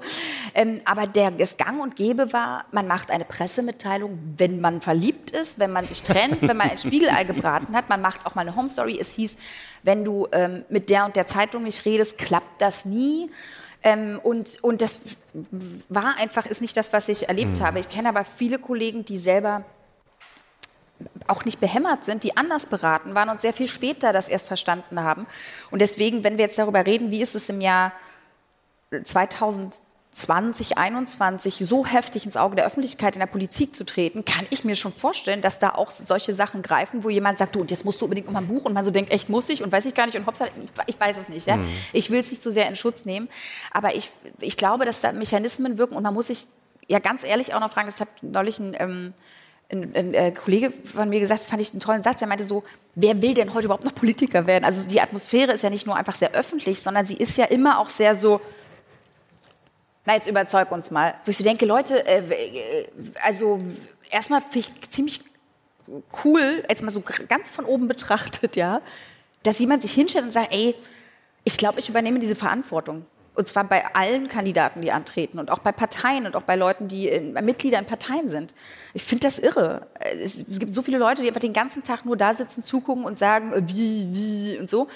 Und äh, das finde ich, also wenn man das alles so zusammensieht, muss ich sagen, mein Blick geht auf andere Sachen. Hm. Was, was, was, glaubst du, woher diese Politikverachtung, die es ja gibt, kommt? Also ich habe, hast ja vorhin gesagt, dass es diese Atmosphäre von Angst gibt im kreativen Bereich. Aber ich glaube, jeder, der hier sitzt mit unterschiedlichsten Berufen, wird wissen, es gibt eine große Abkehr von Eigenverantwortung in den meisten Berufsfeldern. Also in einem Betrieb irgendwie denjenigen zu finden, der zu sagt, ich finde, wir machen das so und dahinter auch zu stehen, also bei, in Meetings wird sich doch immer alles hin und her geschoben und keiner will es gewesen sein und sowas. Und ich glaube tatsächlich, dass das ursprünglich eben aus dem Ding kommt, zum Beispiel, wie wir ähm, aufwachsen und wie wir auch zur Schule gehen. Wir werden nicht darauf geprägt, hey, wachst du mal und zeig uns mal, wer du bist und wer du einzigartig für die Gruppe sein kannst, sondern, ja, ja, ist ja schön mit Mathe, aber was ist denn jetzt mit den anderen acht Fächern? Und mach mal alles gleich und dass man irgendwann, also dass das den Wert von der Intuition und von einem Standing, von einer eigenen Meinung und von, von ähm, einer eigenen Meinung, die auch klar äh, mutig hervorgebracht wird und nicht entweder defensiv oder überoffensiv, dass das das nicht besonders fördert, finde ich irgendwie logisch. Und ich finde, das sehen wir überall. Und deswegen gibt es immer so, ein, so eine Scheu vor Verantwortung. Dann haben wir eine extrem heftige Fehlerkultur mit uns selbst, die wir auch also beigebracht kriegen. Wir sind keine wahnsinnig nachsichtige Kultur und eine Kultur, die extrem viele Mechanismen hat, die sehr viel Scham auf uns selber legen. Und ich glaube, dass das dazu führt, dass man sich selber schon extrem wenig verzeiht und anderen halt auch. Und, man, und, und das deckelt einerseits natürlich eine Intuition zu sagen, ich weiß nicht, aber irgendwie vertraue ich dieser Person. Und andererseits macht es, glaube ich, wirklich, dass wir uns hauptsächlich an den Fehlern des anderen langhangeln können. Also dass man so überlegt, okay, also was spüren tue ich jetzt nicht im Zusammenhang mit dem, aber lass mal gucken, was er alles falsch macht, weil dann habe ich so ein bisschen eine Orientierungshilfe. Ja? Und ich glaube, dass dieses viel zurückgelehnte und auch so ein bisschen dieses Geiz ist geil, so ich hole den Fernseher erstmal nach Hause, überzeug mich mal, dann schicke ich die wieder weg. Ich glaube, da mischen sich so ein paar Sachen, die einfach nicht besonders eigenverantwortungsförderlich sind. Du bist ja auch Mutter. Worauf achtest du dann bei der Schulbildung deines Kindes? Ähm, darauf, dass die ähm, das intrinsische Lernen nicht, also der, der ich meine, ich höre oft so diesen Satz, wir müssen die Kinder und die Schüler wieder mehr fürs Lernen begeistern. Und ich denke mir halt immer, wo haben wir die denn verloren? Also der ganze Mensch ist Lernen. Wenn man Leute interviewt in Altersheimen, die wollen alle wachsen und sonst. Also es ist nicht so, dass man ja irgendwann sagt, so jetzt aber fertig mit Lernen. Menschsein ist Lernen. Und Kinder kommen auf die Welt. Ich meine, es gibt keine Wertung von Berufen. Die stehen vor dem Müllfahrer genauso lange, wie die irgendwie in den Himmel gucken und sich nicht vorstellen können, dass da ein Astronaut ist oder gucken einer Geigerin im Park genauso lange zu, wie den Leuten äh, vom, vom, von der Kanalisationsreinigung. Es ja. gibt ja null Wertung. Es ist alles nur Faszination. Und ähm, und das Kind resoniert ständig mit der Welt und, und kann sich darin wiederfinden. Und dann kommt halt irgendwann eine Bewertung dazu, dass wir sagen, das ist so ein bisschen unterer Beruf, den siehst du auch, kriegt man eh kein Geld mit oder das ist besser und das ist so. Dann gibt es diese ganzen Zensuren und irgendwann, glaube ich, geht das weg. Mir ist wichtig, dass das nicht weggeht bei meinem Kind. Ich möchte, dass ähm, mein Kind dieser Welt sagt, wer es ist und nicht umgedreht. Mhm. Ich finde das einen wahnsinnig spannenden Vorgang und ich versuche quasi das mit einer guten Führung zu begleiten. Also ohne, dass ich jetzt sage, so jetzt übernimm hier mal die ganze Arbeit alleine, sondern natürlich führe ich das als Erwachsener, aber ich lasse Raum und das möchte ich, dass die Schule das auch tut. Dann ist mir extrem wichtig, dass eine Schule eine, einen unfassbar großen Wert auf Konfliktkultur le legt. Es gibt Schulen, die fragt man, wie geht ihr mit Konflikten um und dann zucken die die Achseln. Also auch wirklich echt eigentlich tolle Schulen mit progressiven äh, Konzepten. Und dann gucken die, äh, zucken die die Achseln und sagen, ja, wenn die sich streiten, dann, ja, dann schlichten wir das schon. Und dann gibt es halt Schulen, die sagen, naja, es ist ja ganz einfach, wenn ein Geist, in welchem Alter auch immer, in einem Konfliktfeld festhängt, kann er nicht lernen. Das heißt, in dem Moment, wo es einen Konflikt gibt, rutscht der Konflikt, also die psychosoziale Ebene, immer an die erste Stelle. Und die höchste Priorität ist, diesen Konflikt zu klären. Das kann man natürlich auch wieder mit verschiedenen Sachen machen, obwohl jemand, der sowas von der Schule sagt, schon ziemlich sicher ganz gut weiß, was er tut.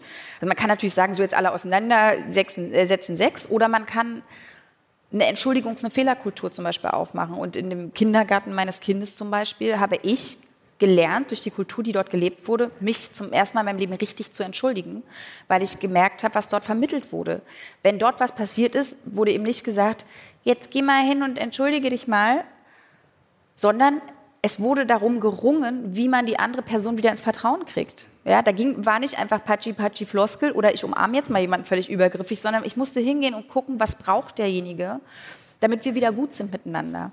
Und diese Kinder hatten soziale Fähigkeiten. Wir hatten Eingewöhnung und plötzlich kommen zwei sechsjährige Jungs auf mich zugerannt. Die hatte ich noch nie in meinem Leben gesehen mit heftigst pochenden Puls, äh, Halsschlagadern, knallroten Gesichtern, kurz vorm Hulk kommen auf mich zugerannt und sagen, Entschuldigung, wir brauchen Hilfe.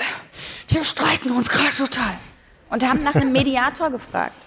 Das ist eine, eine soziale Weisheit, die da erlernt wurde. Das war ein Waldkindergartensystem, wo soziale Gruppen nicht von außen geführt werden können, nur weil die so eine Reichweite haben im, äh, im Wald, die sind teilweise nur in, in, Hörweite und nicht in Sichtweite. Das heißt, die Gruppen müssen von innen heraus funktionieren. Die, die Sechsjährigen müssen auf die Dreijährigen aufpassen und die Dreijährigen müssen sich orientieren. Und es muss diese, diesen Kit und diese Verbindungen geben. Die müssen total organisch gelebt werden. Und es gibt, gab, gibt so eine heftige Konzentration darauf, dass da Leute rauskommen, die so klar sind und so straight in ihrem Charakter, ganz unterschiedlich. Manche ruhig, manche wahnsinnig laut, ganz unterschiedlich in den Charakteren. Aber in der Klarheit und letztendlich würde ich sogar sagen, in der Unmobbbarkeit faszinierend. Mhm. Und das ist was, was ich also in einem Bruchteil ein Schulsystem sehe und das, was sich einfach dann fortsetzt und was wir jetzt auch wieder im Wahlkampf erleben, dass wir nicht nach innerer Stringenz und nach wirklichen Führungspersönlichkeiten und noch auf verschiedenen Führungsstilen mhm. suchen, die aber wirklich authentisch sind und die ja jeder in uns hat, jeder hat eine Art von Führungsqualität, sondern eben so komisch äußerlich gucken nach so Hüllen, nach stimmt es oder nicht. Man, die inneren Fixsterne fehlen so, ja, an denen man sich orientieren kann. Und das, um das jetzt mal hier kurz bevor Theresa wegnickt, zu schließen, ähm, ist, ist mir wichtig bei der Schulbildung. Ich habe ja auch eine ungenannte Anzahl von Kindern in ungenannten Schulen. Und die Corona-Zeit war wirklich, ähm, also man sitzt ja, man kann ja nicht viel machen, das sind Teenager, ne? die machen das irgendwie selber, aber die sind da auch sehr unterschiedlich damit umgegangen. Und es gab so Phasen, wo man sich, Grüße gehen raus, da dachte ich mal, okay, jetzt muss ich mir wirklich Sorgen machen, dann war wieder alles gut. Wie hast du denn diese Corona-Zeit erlebt im, im Bildungssystem? Du hast eine WG gegründet am ja, Anfang, oder? Ja, wir haben uns mit ein paar Leuten zusammengeschmissen, äh, weil relativ schnell uns klar war, dass das wenn man zu wenig Beziehungsachsen hat, liegt zu viel Konfliktpotenzial mhm. also äh, in, in, in, den einzelnen Achsen. Und deswegen haben wir uns einfach aufgestellt, ähm, um das so freudvoll wie möglich zu durchschreiten. Bevor ich jetzt was dazu sage, muss ich natürlich einfach sagen, ich bin mir natürlich bewusst darüber, dass ich einfach mega privilegiert bin. Ne? Also das ist, auf der Ebene muss man das auch verstehen. Aber ich kenne auch Leute, die genauso privilegiert sind und die sind nicht so gut durchgekommen. Ähm, aber ich muss sagen, ich habe das also auch also ich habe es unterschiedlich erlebt im Umfeld. Ich mhm. habe ein Mädchen erlebt, was einfach gesagt hat, die wartet jetzt einfach zehn Jahre ab bis zum Abitur, weil die so gebrochen schon war. Und bei uns war es halt so, dass ich mir den Spaß zwei Wochen angeguckt habe mit dem Homeschooling. Und dann bei der, äh, also ja, dieses natürlich überhaupt nicht funktionieren, weil ich meine, natürlich gibt es Lehrpläne und natürlich ist selbst an der Schule, die relativ toll ist, passiert es oft, dass ein Kind, was eigentlich jeden Tag 20.000 Ideen hat, was es lernen will und dann sich natürlich konzentrieren kann. Ich meine, dass Kinder sich nicht konzentrieren können, ist ja Quatsch. Die sind ja wie Raketenforscher. Wenn die sich in was reinsteigern, passiert, also ja, gibt es ja gar nichts anderes mehr. Aber natürlich werden die eben oft in diesem Schulsystem mit Sachen zusammengebracht, die eigentlich gerade nicht anstehen. Und wenn dann noch die Gruppe fehlt, diese Gruppendynamik von, okay, mitgehangen, mitgefangen, wir machen es jetzt alle und dann ist irgendwie lustig, dann ist natürlich, dann, also diese Faszination von uns Erwachsenen so, also mein Kind, das stellt sich total quer, wo ich so denke, ja, okay, ich komme jetzt mal zu dir nach Hause und heute machen wir mal Astrophysik und zwar drei Stunden hintereinander und du sitzt jetzt mal da. So, also da würden wir aber alle in den Tisch beißen nach einer Sekunde. Und ähm, insofern habe ich nach zwei Wochen irgendwann in der Schule angerufen und habe gesagt, so, ich würde jetzt ganz kurz klären wollen, ähm, äh, ich würde ungern die Beziehung zu meinem Kind für, ähm, ob wir schwarze Dreiecke über Personalpronomen malen oder nicht, jetzt opfern.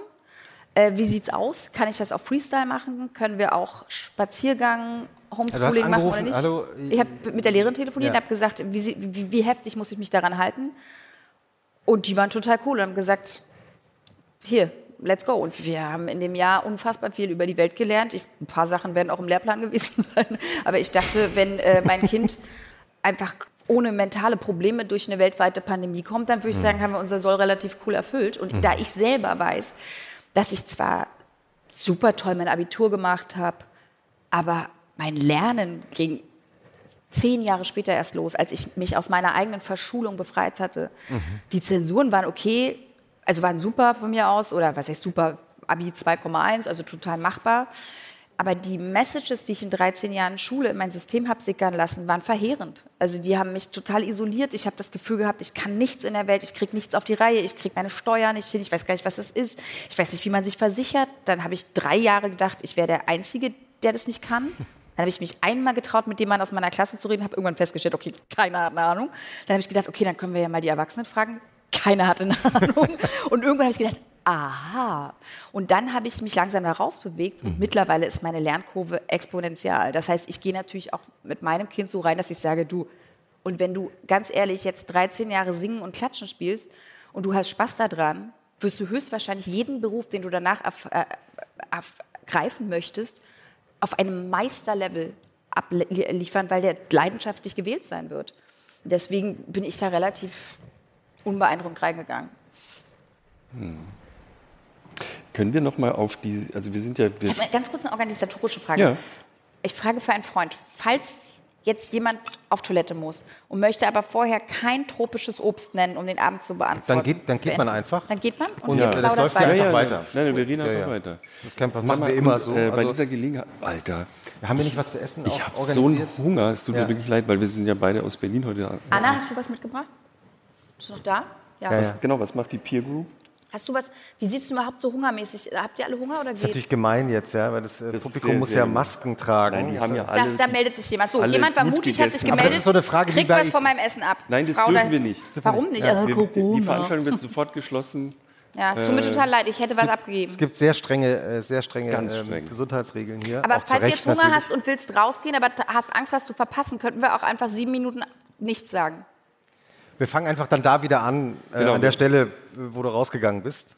Aber tatsächlich haben wir ähm, ein bisschen was zu essen bestellt. Ich guck mal, Also ja. äh, vielleicht. Oder? Ach, guck mal, da, da ähm, sehe ich doch Kai. unseren Der Kollegen Kai. Kai, Kleiner das Applaus ist für übrigens Kai, Kai. Stelter, guten unseren Kollegen alten- aus dem Verlag. Vielen Dank, lieber Kai. Mit der guten alten So, und jetzt Ikea-Steckbox. Wer flüstert, lügt kein. was, Kai, was hast du Es geflüstert? gibt was Israelisches, hat Kai gesagt. Kai ist übrigens der Veranstaltungschef der Zeit. Ja? Und äh, oh, jetzt äh, be- bekommen wir das Essen sogar Oh, ist vom das, Chef das ist aber persönlich. jetzt, das ist Das jetzt ein bisschen oh. gemein für euch, ne? es handelt sich, ich kann es sehen, um Hummus. Danke, danke Kai. Würde es helfen, wenn ich immer, wenn ich was esse, so mache. Okay, dann machen wir das. Wir packen das hier mal aus. Das ist echt bitter. Kai, Kai kannst, Das ist weißt du zufälligerweise, was wir hier haben? Also, das sehe ich hier: Karotten mit Koriander, Ja, Kai, überrasch uns das doch mal. Inspiriere uns mal. Was Mach haben mal. wir denn hier? rote Ja. Beete, ja. Das ist, was Wie du das einfach nicht weißt, ne? Hummus. Paprika, ne? ist aber von Capara Catering. Wie Müssen wir das das sagen oder? Ja, das dürfen wir alles sagen, weil wir, wir zahlen ja dafür. Das heißt, wir, wir machen keine Werbung, sondern hier aus Hamburg wurde uns empfohlen. Vielen Dank, Wir zahlen ja immer selbst, deswegen dürfen wir das immer Ja, sagen. dürfen wir alles. Das kommt auch Ihr habt alles. das dann auch Prinzip nicht Blog, verstanden. Wenn ihr, äh, selbst, äh, wenn ihr selbst zahlt, müsst ihr es aber halt auch nicht sagen. Das war mein Prinzip auf dem roten Teppich. Oh, oh, Guck mal, das gibt sogar hier. Sag mal, und haben wir auch ein bisschen sieht das Mosel- Oh, ich versetze mich Moselwein? kurz in mich rein, wenn ich jetzt unten sitzen würde und ich hasse uns so doll. Das ist Ja, so, aber das das tut mir wirklich leid. Ja, oder? Das ist, ja, danke schön. Danke für den Hass. Ähm, Jochen, Jochen Schatz, gibst du mir das eine Gabel? Art von Hass, Nein, ich, ich, Ich kenne ich live doch. Ich habe. habe Nehmen wir mal hier Oh, eine es Gabel. Einen Löffel hier rüber. Ja, ich, So. wir reden ist so eigentlich seit Wochen ich über so nichts Hunger, Leute. Es tut mir leid. auch. Jeder stirbt für sich allein. Ihr wusstet Äh, das, ihr wusstet, was euch heute erwartet. Ihr hättet euch alle eine. Tupperdose mitbringen Guck mal hier. können. Ah. Äh, ach, übrigens, Maria, Ja, bleib halt, doch kurz Maria. hier. Maria. Maria, Maria, bleib kurz hier. Maria, komm kurz, komm kurz noch. Maria, Das ist natürlich äh, findet keine Aufzeichnung von alles gesagt statt ohne Maria Lorenz, unsere Ma Bokelberg, unsere Produzentin.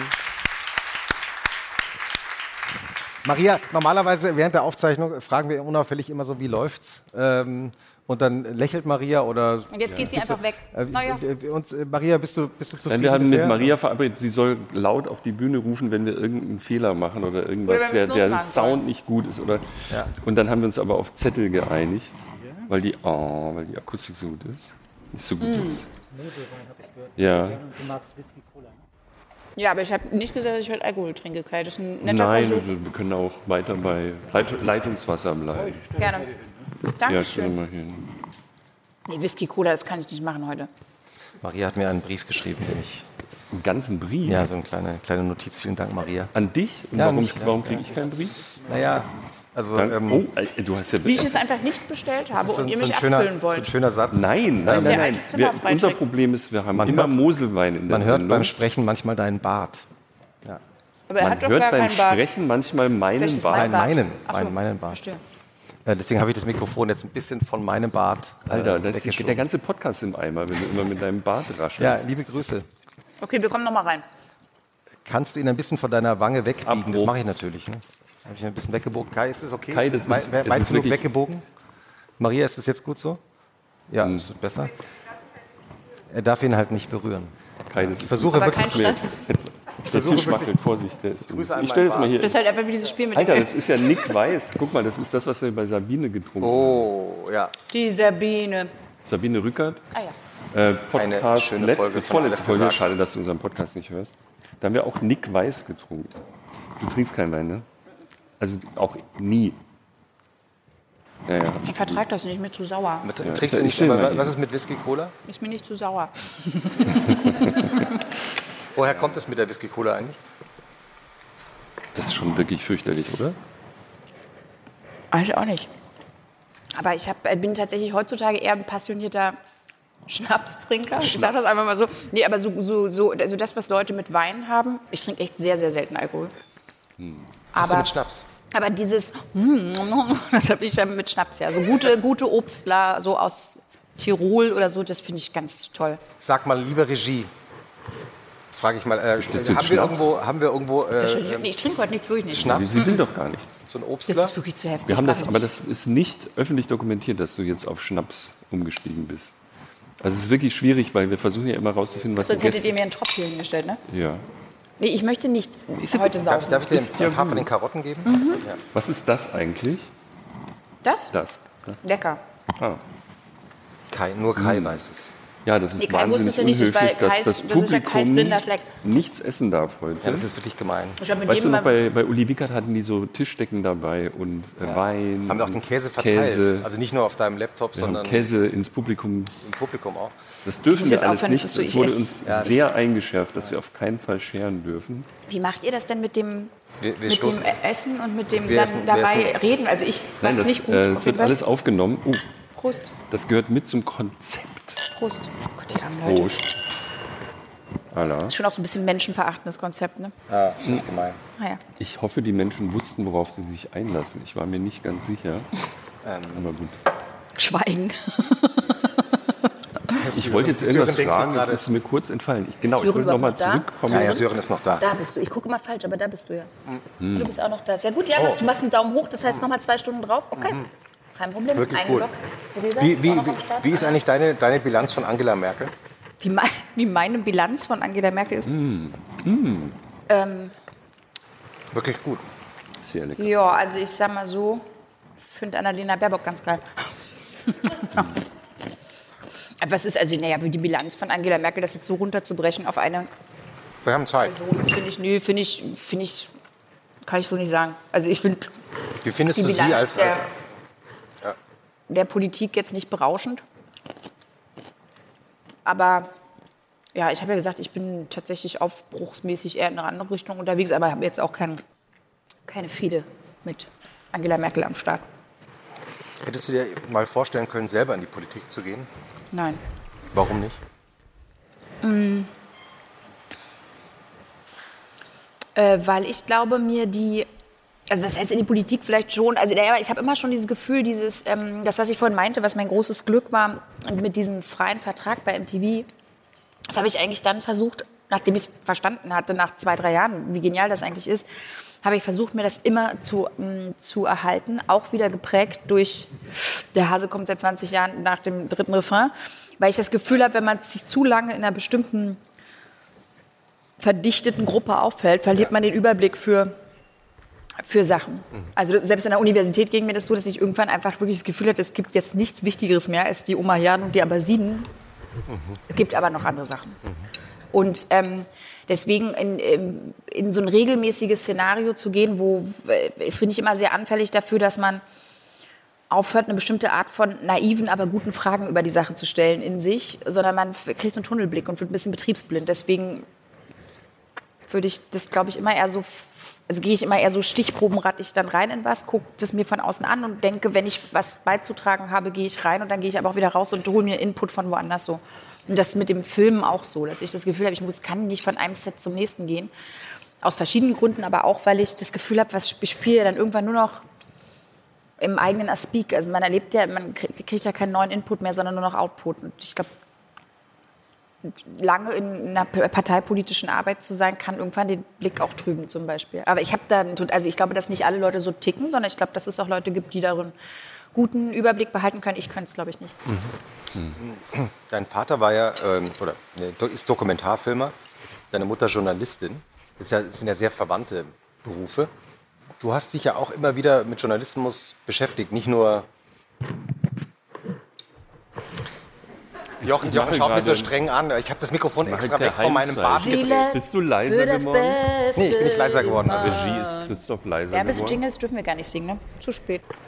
ähm, ich glaube, Eduardo von der Regie wird es hinbekommen. Ja. Ich bin überzeugt. Hättest du dir auch mal selber vorstellen können, ähm, Journalistin zu werden? Gehen wir jetzt alle Berufe durch. also für mich ist es so, dass ich glaube, wenn man zu lange, zu tief. Nee, ich tippe wirklich immer überall eher rein. Also ich habe. Ähm, bin, glaube ich, eher so interdisziplinär unterwegs. Du hast dich ja auch mal engagiert für eine journalistische mhm. Plattform. Mhm. Ähm, Perspective also, Daily. Mhm. Mhm. mhm.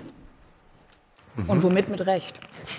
Nee, das war ja zu einer Zeit. Ich meine, heute haben sich ja ganz viele dieser Sachen schon, ähm, sind die uns eigentlich schon von der Gesprächskultur, da wo es gut läuft, eigentlich in Mark und Bein übergegangen. Aber das war ja damals, ähm, ja, ging es einfach darum, diesen diese Fehlannahme, wissenschaftlich widerlegte Annahme äh, zu, äh, transparent zu machen, dass ja viele Leute in den Journalismus gehen, weil sie, also in so Watergate-Journalismus gehen, weil sie glauben, dass wenn sie äh, aufrütteln, die Leute mit dramatischen Bildern, dass sie die dann in eine gesellschaftliche Aktivität mehr bringen können und dass man so die Welt quasi retten kann. Und neurowissenschaftlich ist aber quasi belegt mittlerweile, dass eben das Gegenteil der Fall ist, dass, dass so ein guck mal, was hier Schlimmes los ist, ähm, er macht, dass wir ein sehr viel schlechteres Weltbild haben, als eigentlich die Realität der Dinge ist und deswegen völlig erstarren und in so eine gelernte Hilflosigkeit kommen. Und konstruktiver Journalismus versucht sozusagen Sachen eher interdisziplinär aufzuschlüsseln. Also bei der Flüchtlingskrise, um es mal konkret zu machen, wäre das jetzt 2015 nicht gewesen, man zeigt ein Foto von einem toten Kind am Strand, sondern man zeigt eben einen sehr gut recherchierten Artikel, der mit verschiedensten Leuten im Team entstanden ist, ähm, die aber alle auch Journalisten, aber als Hybrid auch Wissenschaftler sind. Mhm. Weil man eben zum Beispiel als jemand, der selber Wissenschaftler ist, natürlich auch die viel irreren Wissenschaftler findet. Weil wenn ich jetzt als Journalist versuche, einen Wissenschaftler zu finden für ein Interview, finde ich natürlich meistens, der sagt, oh, jemanden, der sagt, oh, Interviews, ich bin dabei. Und nicht unbedingt den Besten, ne? sondern ich find den, finde manchmal halt auch denjenigen, der am meisten Bock hat auf die Öffentlichkeit.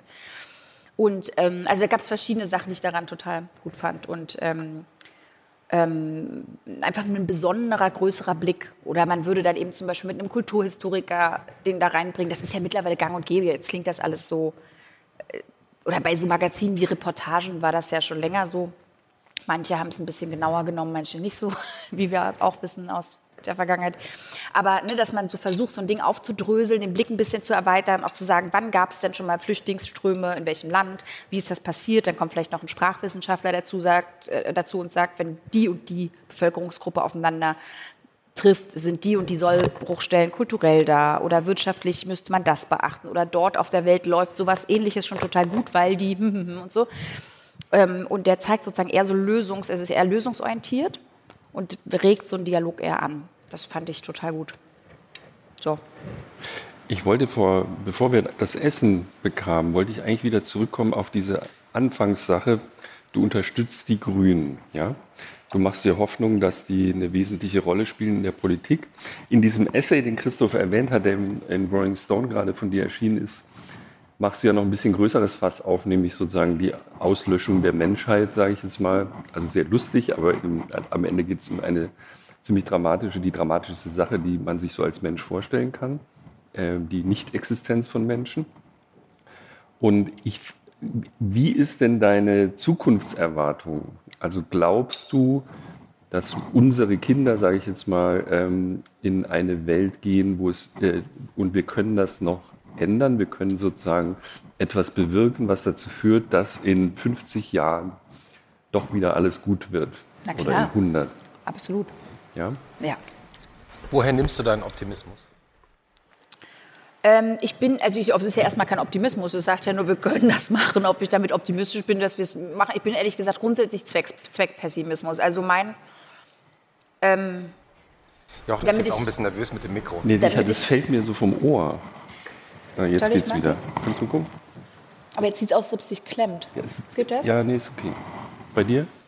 Ja, danke. Du hattest vorhin ein Problem. Ja. Ähm, Sorry. Also ich gehe erstmal grundsätzlich davon aus, es klingt, soll, also es klingt ein bisschen fatalistisch, aber ich gehe halt davon aus, wir sind halt einfach, wie gesagt, ein Pupsteil auf, der Evolu auf dem evolutionalen Zeitstrahl und es ist völlig, es ist, es ist ein völlig äh, plausibles Szenario, dass wir auch schnell wieder sind vom Fenster. Und ich sage mal so persönlich würde mich das jetzt nicht betreffen, weil ich äh, bin ja sowieso dann schon trotzdem weg, weit weg, bevor das passiert.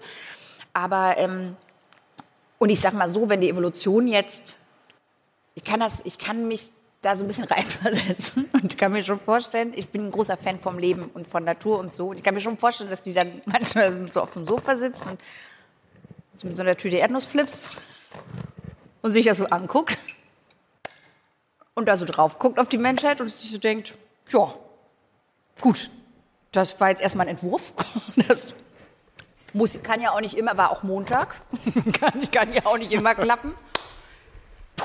Äh, anyway, dann bastel ich doch was Neues. Also kann ich, kann, muss man jetzt nicht verdenken. Ist erstmal, da bin ich relativ pragmatisch damit.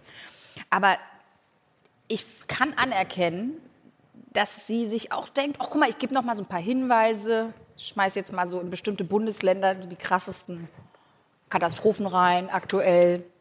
Lasse ich die alle in so einem Ort treffen, der Schuld heißt.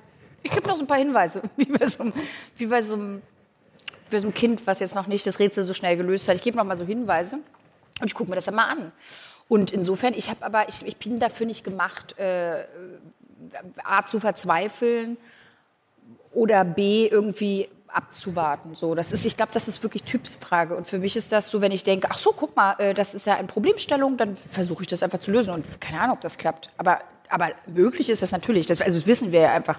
Und verzweifelst du nicht auch an diese, oder, also was mich umtreibt, ist, dass diese Aufgabe ja so groß ist, dass sie durch eine Bundestagswahl einfach kaum beeinflussbar ist, durch den Kurs eines einzelnen Landes nicht beeinflussbar ist. Sondern im Grunde müsste ja jemand die Welt organisiert kriegen. Ne? Das kann natürlich in einem Land anfangen. Bisher ist es zwar passiert, aber nicht nachhaltig genug. Und das macht mir schon Sorgen. Also es ist eigentlich so ein bisschen, Verzeihung, ich kriege dafür Ärger, so ein bisschen Wumpe, wie Deutschland alleine agiert, sondern es ist natürlich extrem wichtig, wie die gesamte Welt da äh, jetzt weiter voranschreitet. Und da ist ja offensichtlich nichts, äh, jedenfalls nicht genügend äh, geschehen. Das macht dir, da, da bist du aber positiv. Dass naja, ich sag mal so, wenn Buddha, Jesus, Gandhi und sonst was für Leute Insta gehabt hätten, hätten sie vielleicht auch gedacht, oh Gott, nee, wenn die anderen jetzt auch alle mitmachen müssen, ich mach mal nichts so. Aber es, es, ist ja bewiesenermaßen so in der Geschichte der Welt, dass durchaus die Idee eines Einzelnen hm. 2000 Jahre später für manche Leute noch fetzen kann. so, ähm, und natürlich die Welt verändern kann. Und ich glaube schon an sowas wie eine... Ähm, das meine ich sehr naturwissenschaftlich. Wir sind ja trotzdem ein Sozi sozialer, eine soziale Spezies, die mhm. auch verbunden ist. Wir beide gleich so, hm, ja, ja, da können wir erstmal, bevor es jetzt esoterisch wird, da sagen wir erstmal Ja zu. aber es ist ja schon so, dass wir, ich meine, wir haben so viel noch nicht erforscht. Wir wissen aber auch so viel über Arten von Kommunikation, die unterschwellig sind, die wir jetzt erst noch erforschen müssen. Die gelten heute noch als Zauberei und Quatsch und Esoterik. Irgendwann werden wir die erwiesen haben und werden merken, natürlich sind wir viel verbundener, als wir das jetzt hier vielleicht spüren in unserer westlichen Gesellschaft. Und da glaube ich schon an sowas wie Schwarmbewegungen, wie ähm, ähm, Jochen hat totale Angst, weil er jetzt denkt, jetzt wird der Abend, jetzt enden wir gleich bei ganz komisch. Jochen, ist, Jochen ist Physiker und er hört in diesen Momenten genau zu. Ja, Jochen ist Physiker und denkt, und sie ist Metaphysikerin. Ich habe Angst. Jochen hat Jochen, Angst. Das ist ja nicht so, wir können uns da verabreden. Aber ich glaube schon, also ich sage das jetzt mal so, ich sehe das ja, also zum Beispiel bei diesen Pferden, mit denen ich arbeite, wenn ich da mit einer äh, Herde manchmal da stehe und die sind da zu 20 kann man, wenn man sich länger mit denen aufhält, an einen Punkt kommen, wo, wenn irgendwo was passiert, 20 Leute gleichzeitig den Kopf heben, in, inklusive einem mhm. selbst. Ja? Oder es gibt so Sachen, es gibt ja Studien, dass wenn einem Bilder gezeigt werden, dass wenn man das nachweist, eigentlich man schon bevor man das Bild sieht, weiß, was kommt oder so. Ne? So eine Sachen. Also ich glaube schon, dass es unterschwellig extreme Verbindungen gibt. Ähm, und ich glaube deswegen, dass es bestimmte Trends gibt, die nicht nur passieren, indem einer die jetzt durchsetzt, sondern dass es Wallungen gibt in einer Spezies oder Themen, für die jetzt was bereit ist. Und ich glaube, da reicht manchmal, also wie ein Tipping Point, einen, einen Anstupsen. Mhm. Und ähm, wenn ich mir zum Beispiel, also ich kann das auch an Projekten, habe ich das immer wieder gesehen. Also Embrace, der Dokumentarfilm, den ich mitproduziert habe, das war eine Mutter, die ein Ding gepostet hat für ihre Freundin auf Facebook. Und das ist mittlerweile einfach eine weltweite ähm, äh, Globus umspannende Bewegung geworden. Und das war einfach, es ging einfach nur darum, dass die eine Sache für ihre Freundin machen wollte. Und das Ding ist halt komplett eskaliert. Also man weiß das einfach nie. Und deswegen halte ich mich nicht damit auf, ob das klappen könnte oder nicht, weil dann klappt es schon mal gar nicht. Sondern ich denke immer nur so, ich stupse es halt immer so rum. Und ich glaube, dass wenn viele Leute stupsen oder genug Leute immer sagen, pff, damit halte ich mich jetzt nicht auf, ob es klappt oder nicht, werden wir ja schon alle erfahren rechtzeitig, ähm, glaube ich, da nimmt man sich total viel Kraft für dieses Ist das so eine Eigenschaft von dir? Du, du meldest dich ja öfter bei Leuten, die du gar nicht kennst und sagst, ich möchte jetzt gerne hier mitmachen. Ne? Das, ist, so super, ein das klingt sehr stalkermäßig auch. Und können wir das vielleicht nochmal rephrasen? Ähm, Theresa Sören und ähm, Haluf und, und Anna Anna denken gerade so, well, finden wir auch. Perspective Daily ist so ein Beispiel, aber es gibt zum Beispiel auch so ein, Solar, ich nenne das jetzt mal Solarauto, das ist leider falsch ausgedrückt, ja. Und, und es gibt so Dinge, die so an dir vorbeischwimmen, und dann hast du, Mensch, das ist interessant, Ja, da mache ich, also dreh, lass uns einen Dokumentarfilm drehen. Lass uns ein Elektroauto bauen, das sich selbst über seine Naja, nee, das, die habe ich einfach entdeckt, weil die das gebaut haben. Ich fand das so super. Mm. Bei Perspective Daily war es so, dass die mich mal so gefragt hatten, ob ich mal was posten könnte. Und dann hatte ich mich zu der Das Zeit gerade mit, mit Neurowissenschaft beschäftigt und fand es eben wahnsinnig frustrierend, dass ich mitkriegte, dass die berühmtesten Neurowissenschaftler oder die besten immer in die Wirtschaft gehen, um die zu beraten, wie sie irgendwelche Werbebotschaften durch den Werbedschungel in die Leute reinkriegen. Ich dachte, ernsthaft jetzt, das ist das, wozu man Neurowissenschaftler wird? Was ist das denn für ein Quatsch? Und dann kamen drei Neurowissenschaftler auf mich zu und sagten, wir haben also wegen Weltfrieden und so, wir möchten gerne eine Plattform machen, wo Leute dann eher ähm, so, dann, dann wollten die nur, dass ich poste und da habe ich angerufen und habe gesagt, Moment mal, ich mache die Kampagne. So. Ähm, oder der Dokumentarfilm auch. Oder eben, was war das Auto? Beispiel? Das Auto, das habe ich, ähm, Wie heißt das Auto? das Auto kann, man jetzt noch sagen, weil es auch gar nicht auf dem Markt ist. Ne? Das heißt äh, Sion, ist von der Firma Sono Motors. Und das sind eben auch, also zum Thema Anstupsen, das sind drei Jungs, oder äh, zwei Jungs und ein Mädel, die, sie ist jetzt, glaube ich, nicht mehr dabei, aber die beiden kennen, sind beste Freunde seit der ersten, ersten Klasse Waldorfschule und haben sich irgendwann gedacht, also, aber ein Solarauto wäre doch gut. So, sind dann einfach nach der Schule in eine Garage gegangen. Ich habe das neulich noch mal mit ihnen ein Interview dazu geführt, was noch nicht draußen ist, wo ich wirklich noch mal so gefragt habe, wie, also das gibt ja immer so eine Legendenbildung. Und die meinten aber, so, so war das. Wir sind dann in die Garage und haben einfach drei Jahre gebaut, haben so ein Twingo umgebaut und irgendwann fuhr der mit Solar. Und dann haben sie das einfach so weiterentwickelt, dass das vor drei Jahren schon eine Vorbestellungsrate, irgendwie 10.000 Leute hatten das vorbestellt.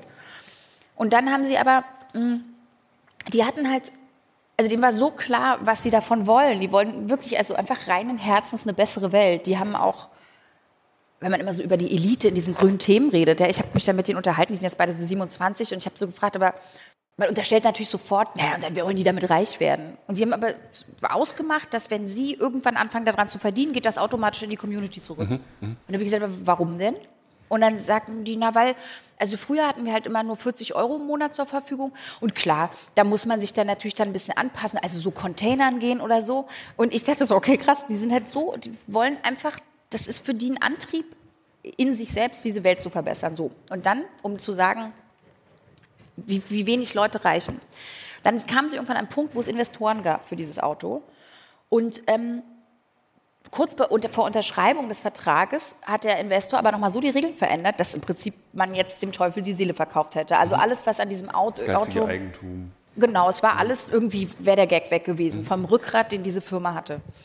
Und dann haben die Jungs gesagt, nö, machen wir nicht, weil dann ist ja irgendwie, macht es keinen Sinn mehr. Und sind dann in die Community gegangen und haben gesagt, so, also entweder ist das Ding jetzt tot oder ihr geht jetzt mit in Verantwortung und ihr müsst anzahlen. Wir brauchen 50 Millionen Euro in 30 Tagen. So, haben die natürlich nicht geschafft, haben natürlich nur 30 Millionen Euro in 30 Tagen geschafft. Und dann haben, hieß es wieder, ähm, und ja, dann macht doch noch 20 länger. Und wie gesagt, nee, wieso? Wir haben jetzt den Leuten, die das Geld gegeben haben, erstmal gesagt 30 Tage. Jetzt müssen wir die ja erstmal fragen, ob die das nochmal 20 Tage wollen. Es blieb alles fair und transparent. Die haben natürlich Ja gesagt und die haben 52 Millionen in 50 Tagen zusammengebracht und haben eine eigene Industrie gebaut. Aus einer Haltung heraus. Und, äh, und bringen jetzt ein Auto auf den Markt, was 30 Kilometer am Tag im Höchstfall an Sonne ähm, zusätzlich äh, machen kann. Denken sich ein Sharing-System aus, was auf dem Land funktioniert, wo Leute, die eben zum Beispiel nur zwei Wege am Tag haben, innerhalb einer verifizierten Community, der sie vertrauen können, ihr Auto vermieten können, damit Geld verdienen können. Also plötzlich diese ganzen Themen von, ja, E-Sharing geht ja nur in Ballungs- Ballungszentrum, die, die umgehen die einfach und machen das anders. Und wenn jemand Angst hat, sein Auto zu vergeben, das ist versichert, ja. Und so, also und denken einfach, nö, ich, wir wollen anders machen. Und dann entsteht so ein Ding. Und dann habe ich, ähm, ähm, wir haben eine Person dort, die, glaube ich, lange bei Toyota war, so ein richtig jemand, der so richtig aus der Autoindustrie kommt und habe den am Anfang gefragt, als ich die besucht habe, weil ich auch echt skeptisch war, wie kann denn das gehen? Wie kann denn das sein, dass nicht irgendwie Volkswagen schon längst sowas auf dem Markt hat? Und dann hat er gesagt zu mir, du darfst nicht vergessen, dass die größten Entwicklungen und Quantensprünge der Menschheit immer von außerhalb der Bubble sozusagen mhm. kamen. Die Leute, die die allerbesten Pferdekutschen erfunden haben, waren nicht die Leute, die die ersten Autos gebaut haben. Mhm. Und ja, das Ding funktioniert. Mhm. Und das fand ich total überzeugend. Deswegen verhalte ich mich nicht aus mit diesem, oh Gott, wie viele Leute brauchen wir denn, sondern ich konzentriere mich auf, auf mich und auf die Leute, wo ich das Gefühl habe, die sind auch, die haben auch so die Scheuklappen auf und machen einfach ihr Ding und vernetzen sich gut und lassen sich von Zweifeln nicht irritieren, weil die bringen niemanden. Das heißt ja nicht, dass man unbelehrbar ist. Ne? Also austauschen sollte man sich schon und auch irritieren lassen. Aber dieses, oh Gott, aber was, wenn es nicht klappt? Wem hat das jemals was gebracht? Mhm. Das ähm, in diesem wunderbaren Film Rocker sagen, sagen irgendwann die zwei Mädels, das ist so das moderne Pippi Langstrumpf, der beste Film der Welt, ein toller Kinderfilm, sagen irgendwann die zwei Freundinnen so zu ihr, äh, oder Freund, Geschwister so zu diesem fantastischen Mädchen, ähm, ähm, aber hast du denn keine Angst? Also sie sagt so, wie sie muss noch was erledigen, geht später in die Schule und dann sagen die, ja, hast du denn keine Angst? Und dann sagt sie, würde mir das helfen jetzt? Also fragt so ganz naiv und die so, nee, und sie, ach so, okay, dann nicht. So, und das was bringt das so, ne? Mhm. Nur um das zu erklären, das, das ist nicht irgendwie ein Auto mit einem Solardach oder so, sondern das ist, glaube ich, in die Oberfläche, in diese Hülle eingebaut. Es genau. sieht relativ schick aus dafür, ja. dass es aber es fährt natürlich, also ich als Physiker habe ich natürlich sofort überlegt, hm, Energiedichte, Sonne, hm, das ist sozusagen so eine Zusatzunterstützung. Es ist nicht so, dass es ausschließlich mit Sonne fährt. Das kommt halt darauf an, sondern es, es lädt halt seinen du, Akku genau, auf, wenn es da im Sommer rumsteht. Ja, sozusagen. aber wenn du zum Beispiel jetzt stehen hast und brauchst es irgendwie nicht mehr als 20 Kilometer am Tag, kannst du komplett auf Sonne fahren. Mhm. Ne? Also das ist ja die Frage, was die Wege sind. So. Und, und was ich auch noch total toll finde, man kann auch, sorry, ich bin ein mega Fan von diesem Auto, man kann ähm, das... Äh, man kann auch andere Sachen damit aufladen. Also ich kann auch, ja. wenn Tesla neben mir liegen bleibt, dann kann der sich an mir aufladen. Das finde ich mega lässig. Ich kann das in, in, das Haus anstecken. Ich kann da drauf irgendwie so ein E-Herd anschließen und mal auf dem Campingplatz. Ich finde das einfach mega. Dann haben die so eine Klimaanlage, die so aus Islandmoos ist. So, das sieht man auch so, wo ich rauf finde ich natürlich sofort gefragt habe. Aber Leute, was wird denn dann aus Island? Haben wir das durchdacht? Sie sagt mir, ist alles gut, wird in Finnland hergestellt und Finnland, naja. Jedenfalls, ähm, aber das Island, ist einfach Finnland, ja. Island, Finnland. Hauptsache, Spanien, genau. Ja. Aber jedenfalls, das ist so, ich bin völlig, dieses Auto macht mich wahnsinnig. Und jetzt komme ich natürlich rein, mache Werbung dafür ja. und mich fragen jetzt Leute wieder, aber Werbung, ist das nicht despektierlich? Wo ich denke, weiß ich nicht. Ich kriege kein Auto dafür, ich kriege keine Kohle dafür, ich erzähle nur darüber. You tell me. Ne? Aber du hast im Zweifel investiert bei denen nee. in der Crowdfunding-Kampagne? Naja, ach so, ich habe eine Anzahlung gemacht für ein Auto, was ich irgendwann mhm. kriege und ich werde das mhm. kaufen und ich werde wahrscheinlich ein gepimpten Prototyp abkaufen, damit ich das erste Secondhand-Auto gleichzeitig mit dem ersten Neuwagen komm, äh, bekomme, weil ich das cool finde, dass wir auch mal von diesem ganzen, oh, mein Auto, mein Gottheit wegkommen, mhm. sondern sagen, nee, man kann auch gleich sharen und mhm. Secondhand und sowas. Mir ist aufgefallen, dass du. Und bis jetzt übrigens nur, weil das auch oft kommt, bis jetzt fahre ich zum Beispiel einen Diesel-SUV immer noch, ne? Jochen, jetzt könnt ihr die, jetzt könnt ihr die, jetzt, ja, ich bin der Antichrist.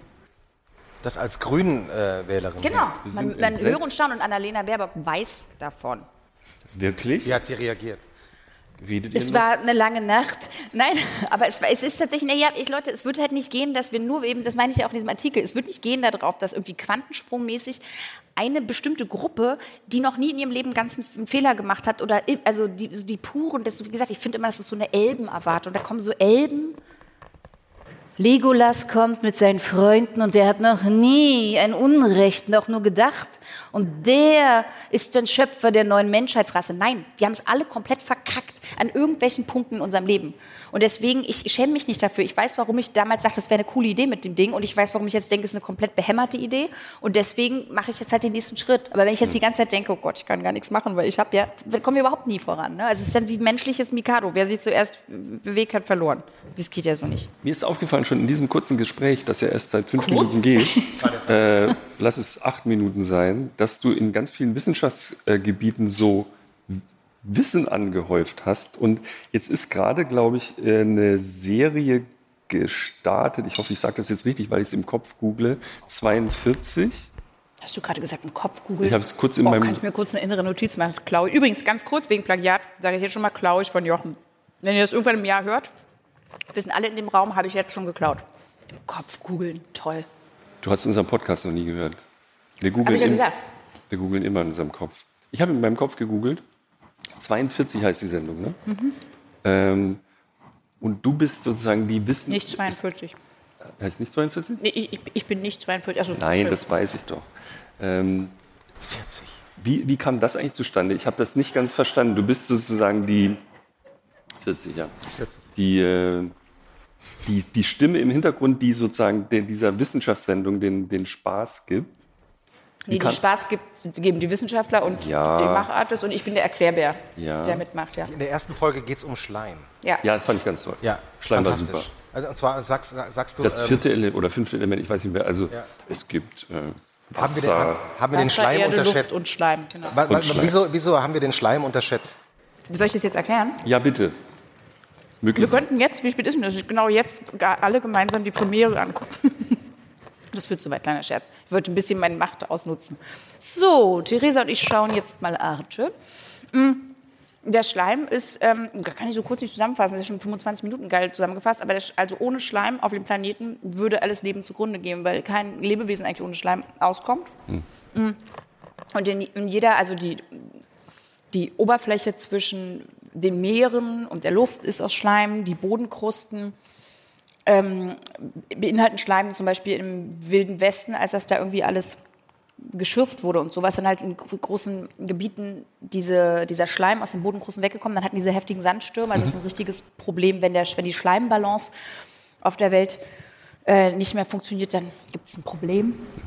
Und der kann aber auch so coole Sachen. Es gibt einen Schleimaal, wenn da ein Hai reinbeißt, dann macht er innerhalb von einer Zehntelsekunde so Schleim und der Hai so, und so wie so Kaugummi im Mund und kann halt einfach den nicht töten und das Schleim ist mega cool. Ja. Wie bist Pro du, Schleim. aber wie bist du zu diesem, ich, ich dachte, ist das jetzt das nächste nach dem Tatort? Aber das, du kennst die Menschen, die das produzieren, schon länger, ne? Das war Ja. im Grunde der Grund. Ja, das, so kam das irgendwie ein bisschen zustande. Also die hätten mich vielleicht auch so angefragt, aber äh, die, ich kannte die, das sind waren Jungs aus meiner Schule, die irgendwie einen Jahrgang über mir waren. Habe ich auf Instagram gesehen. Ich mache ehrlich gesagt viel in meinem Leben mit Jungs aus meiner Schule, die einen Jahrgang über mir waren. Meine Band war auch, war auch jemand aus meiner Schule. Ähm, genau, die haben irgendwie eine total tolle Produktionsfirma. Und erzählt mir, also hat mir das dann erzählt, der Alex davon, und ich fand das total cool und habe mir das dann angeguckt und war so, ja bitte. Also, weil, aber auch total total eigennützig, ne? weil ich mich so wirklich so dermaßen freue. Jedes Mal, wenn eine neue Folge kommt, sitze ich davor und denke so, also das holt, glaube ich, nicht jeden ab, aber mich holt es einfach total ab. Und die Vorstellung, dass ich davon noch... Theresa, hast du einen Wecker gestellt? Sag ganz offen. Ist nicht schlimm. Aber du sagst, wenn wir los müssen. Gehen wir noch Kiez? Okay, cool. Ähm, also das, das... Ich weiß nicht mehr, was ich sagen wollte. Theresa, es war ein Magic Moment jetzt. Tut mir leid, Jochen. Manchmal geht es auch nicht nur um dich. Macht es, äh, du, du machst es ja äh, öfter in Film- oder Dokumentarproduktionen, äh, dass du als Sprecherin ähm, Mhm. arbeitest. Macht es besonderen Spaß, auch sozusagen nicht zu sehen zu sein, nicht als Nora Tschirner aufzutreten, einfach sozusagen deine Stimme zur Verfügung zu stellen? Ja, also Stimmarbeit ist irgendwie am Anfang ist das eher so durch Zufall passiert, da fand man es so ganz witzig, wenn man bei sowas mal dabei war. Und mittlerweile habe ich da wirklich eine besondere Liebe zu, weil ich tatsächlich durch die Übung auch einfach besser geworden bin, jetzt mehr Werkzeug äh, zu, äh, habe. Aber als Wohlgefühl ist es wirklich was Tolles, weil es mich in eine Konzentration bringt, die mein System tatsächlich einfach sehr ausgleicht. Das ist eine, ich mache auch immer den Raum ganz dunkel. Alle lachen mich immer aus, weil die mir immer so total tolle Beleuchtung machen. Und ich mache immer erstmal, wenn ich reinkomme, alles Licht aus und komme, gehe dann in so einen totalen Tunnel. Und habe in meinem Kopf, ähnlich wie bei Musik, halt einfach nochmal so einen 3D-Raum, der total Spaß macht, den zu äh, bespielen. Und das ist ein ganz also, schönes Gefühl. Und bei Arte 42 ist es tatsächlich einfach so, dass ich weiß, ich kriege jetzt die nächsten Wochen, solange wir immer an diesem Ding arbeiten, Bildung und, und, und, und Nerdzeug, Freihaus, so super durchrecherchiert. Ähm, das finde ich total cool. Was ist das Tolle an, an, am Sprechen? Ja, also ich glaube, dieser Fokus, dieses meditative Element, dass man einfach, dass, dass, dass sich das Ganze, mein Gehirn ist ja sehr, kann, kann sprudelig sein und springt viel rum und diese, diese, diese Konzentration auf, diesen einen, auf diese eine Ausdrucksweise ist einfach ein extrem angenehmer neurologischer Vorgang, glaube ich, für mich, neuronaler Vorgang, der so, so meditationsmäßig ist einfach, also Deswegen habe ich eigentlich, weil ich, ich auch immer gedacht, dass wenn ich mal zu euch komme, wir halt irgendwo echt sitzen und es ist eher so, so. Ja, so wie es jetzt auch ist. genau. Aber, ähm, aber deswegen, ich finde Podcasts auch dieses konzentrierte Themen finden und so. Dieses Sprudelige, was du gerade beschrieben hast, das äh, hast du ja beruflich auf allen Ebenen. Also du springst zwischen verschiedenen äh, Projekten, zwischen Themen, zwischen äh, Fiktion, dokumentarischem hin und her. Ähm, wie kommst denn du eigentlich zur Ruhe? Ähm, eigentlich immer mit verschiedenen Arten von Erdung, klar. Und was mich am meisten erdet, sind ähm, sehr äh, tiefe, klare Verbindungen mit anderen Lebewesen eigentlich. Und da ist von also Moos bis meine beste Freundin und meine Pferde quasi alles mit drin. Also mit, ich glaube tatsächlich immer in einem Austausch mit Natur. Das kann aber auch in einem Raum wie hier stattfinden, in einem konzentrierten Flow-Erlebnis mit einem anderen Lebewesen, würde ich sagen. Wir haben ein paar Palmen hingestellt. Ja, aber ihr habt ja auch euch hingestellt. Ihr seid ja auch Lebewesen, Naja. muss man auch sagen. Was? Da lacht jemand. Stimmt die? Ich hab, Ähm, darf ich nochmal, weil wir gerade über aktuelle Projekte gesprochen haben, ein, meine zweitliebste Rolle, also jetzt ich, wenn ich jetzt als Fan äh, sprechen darf, äh, ist das, was du, was jetzt auch kürzlich erst veröffentlicht worden ist, glaube ich, The Mopes, wo du eine, jetzt, jetzt kann ich googeln, so viel ich will, ich kriege den Namen, F32.1-2011-01. kannst du mal sagen? Ja, das war's. Das ist die Monika oder Monika, aber der Ja. eigentliche Fachbegriff ist dieser, den ich gerade genannt habe, eine äh, mittelgradige Depression spiele ich. Ja. Man kann das Also nicht auch, jemanden, der sie hat, sondern spiele die mittelgradige Depression von jemandem. Ich habe das Gott sei Dank auf äh, Amazon gefunden. Ich dachte erst, man kann das nur auf diesem komischen Sender sehen, aber äh, auf Amazon liegen die Folgen auch. Das ist richtig toll. Das Ich finde ist auch, ich finde es auch richtig, richtig, toll. richtig Also kann toll. ich auch sagen, weil ich habe es mir nicht ausgedacht. Ich bin ja auch ja, ja. Fangirl. Naja, du ne? spielst, aber ganz toll. Ja, dazu muss man aber auch einfach eine Geschichte haben. Hm. Das vergessen die Leute oft, wenn sie äh, Autoren bezahlen sollen. Braucht man auch eine gute Geschichte kannst für, du das das ist einfach kurz genial. erklären, weil ich wo- wollte kurz dafür werben, äh, bevor wir auf, auf die Details kommen. Aber das, das Setting ist auch komplett verrückt. Ich habe mir fünf Filme aufgeschrieben, die so, äh, also wo es einfach so Anklänge gibt, die ich die ganze Zeit sehe. So diese Massen, also worum geht es überhaupt? Es geht um menschliche psychische Störungen, die aber durch tatsächlich Leute repräsentiert werden und du bist, eine, ich glaube, eine Depression und die Klassenbeste, deswegen Ja. hast du diese Eins da hinter deinem Jahrgang oder was das ist. Und du musst jetzt jemanden depressiv machen und in eine Therapie treiben. Ich glaube, Genau, also wir sehen einmal die menschliche gaga, Welt. Eigentlich eine völlig gaga Geschichte, aber es ist genial gemacht. Das, wir sehen einmal die Welt der Me Danke, ich werde das ausrichten an die fantastische Ipek Zübert, die kompletten Ding zu laufen hat, wie man an dieser Serie sieht und ich liebe sie. Ähm, das, ähm, also man sieht einerseits die Welt der Menschen und man sieht einer, andererseits die Welt der psychischen Erkrankungen und die sind halt sozusagen personifizierte psychische Erkrankung. Und die Serie erzählt, wie ich als Jahrgangsbeste was im Falle einer mittelgradigen Depression bedeutet, dass sie die Fälle besonders schnell in Therapie bringt. Also das ist mein Karriereziel, ist diese Fälle in Therapie zu bringen. Das Ziel einer schweren Depression ist unter anderem der Suizid. Und in uns und dann gibt es aber verschiedenste andere ähm, äh, Krankheiten dort auch. Ähm, und wir alle verstehen aber die schweren Depressionen zum Beispiel nicht.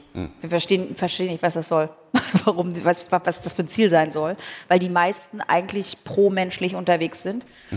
Und sozusagen die Geschichte entsteht, als ich einen Künstler treffe, dem ich eine, dessen Depression nicht sein soll, der mich aber plötzlich sehen kann, was natürlich bei einer Depression keinen Sinn ergibt eigentlich.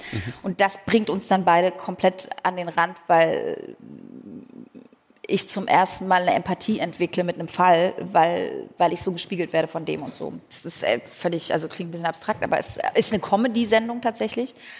Und ähm, eine Comedy-Sendung über Depression zu machen, das fand ich gut.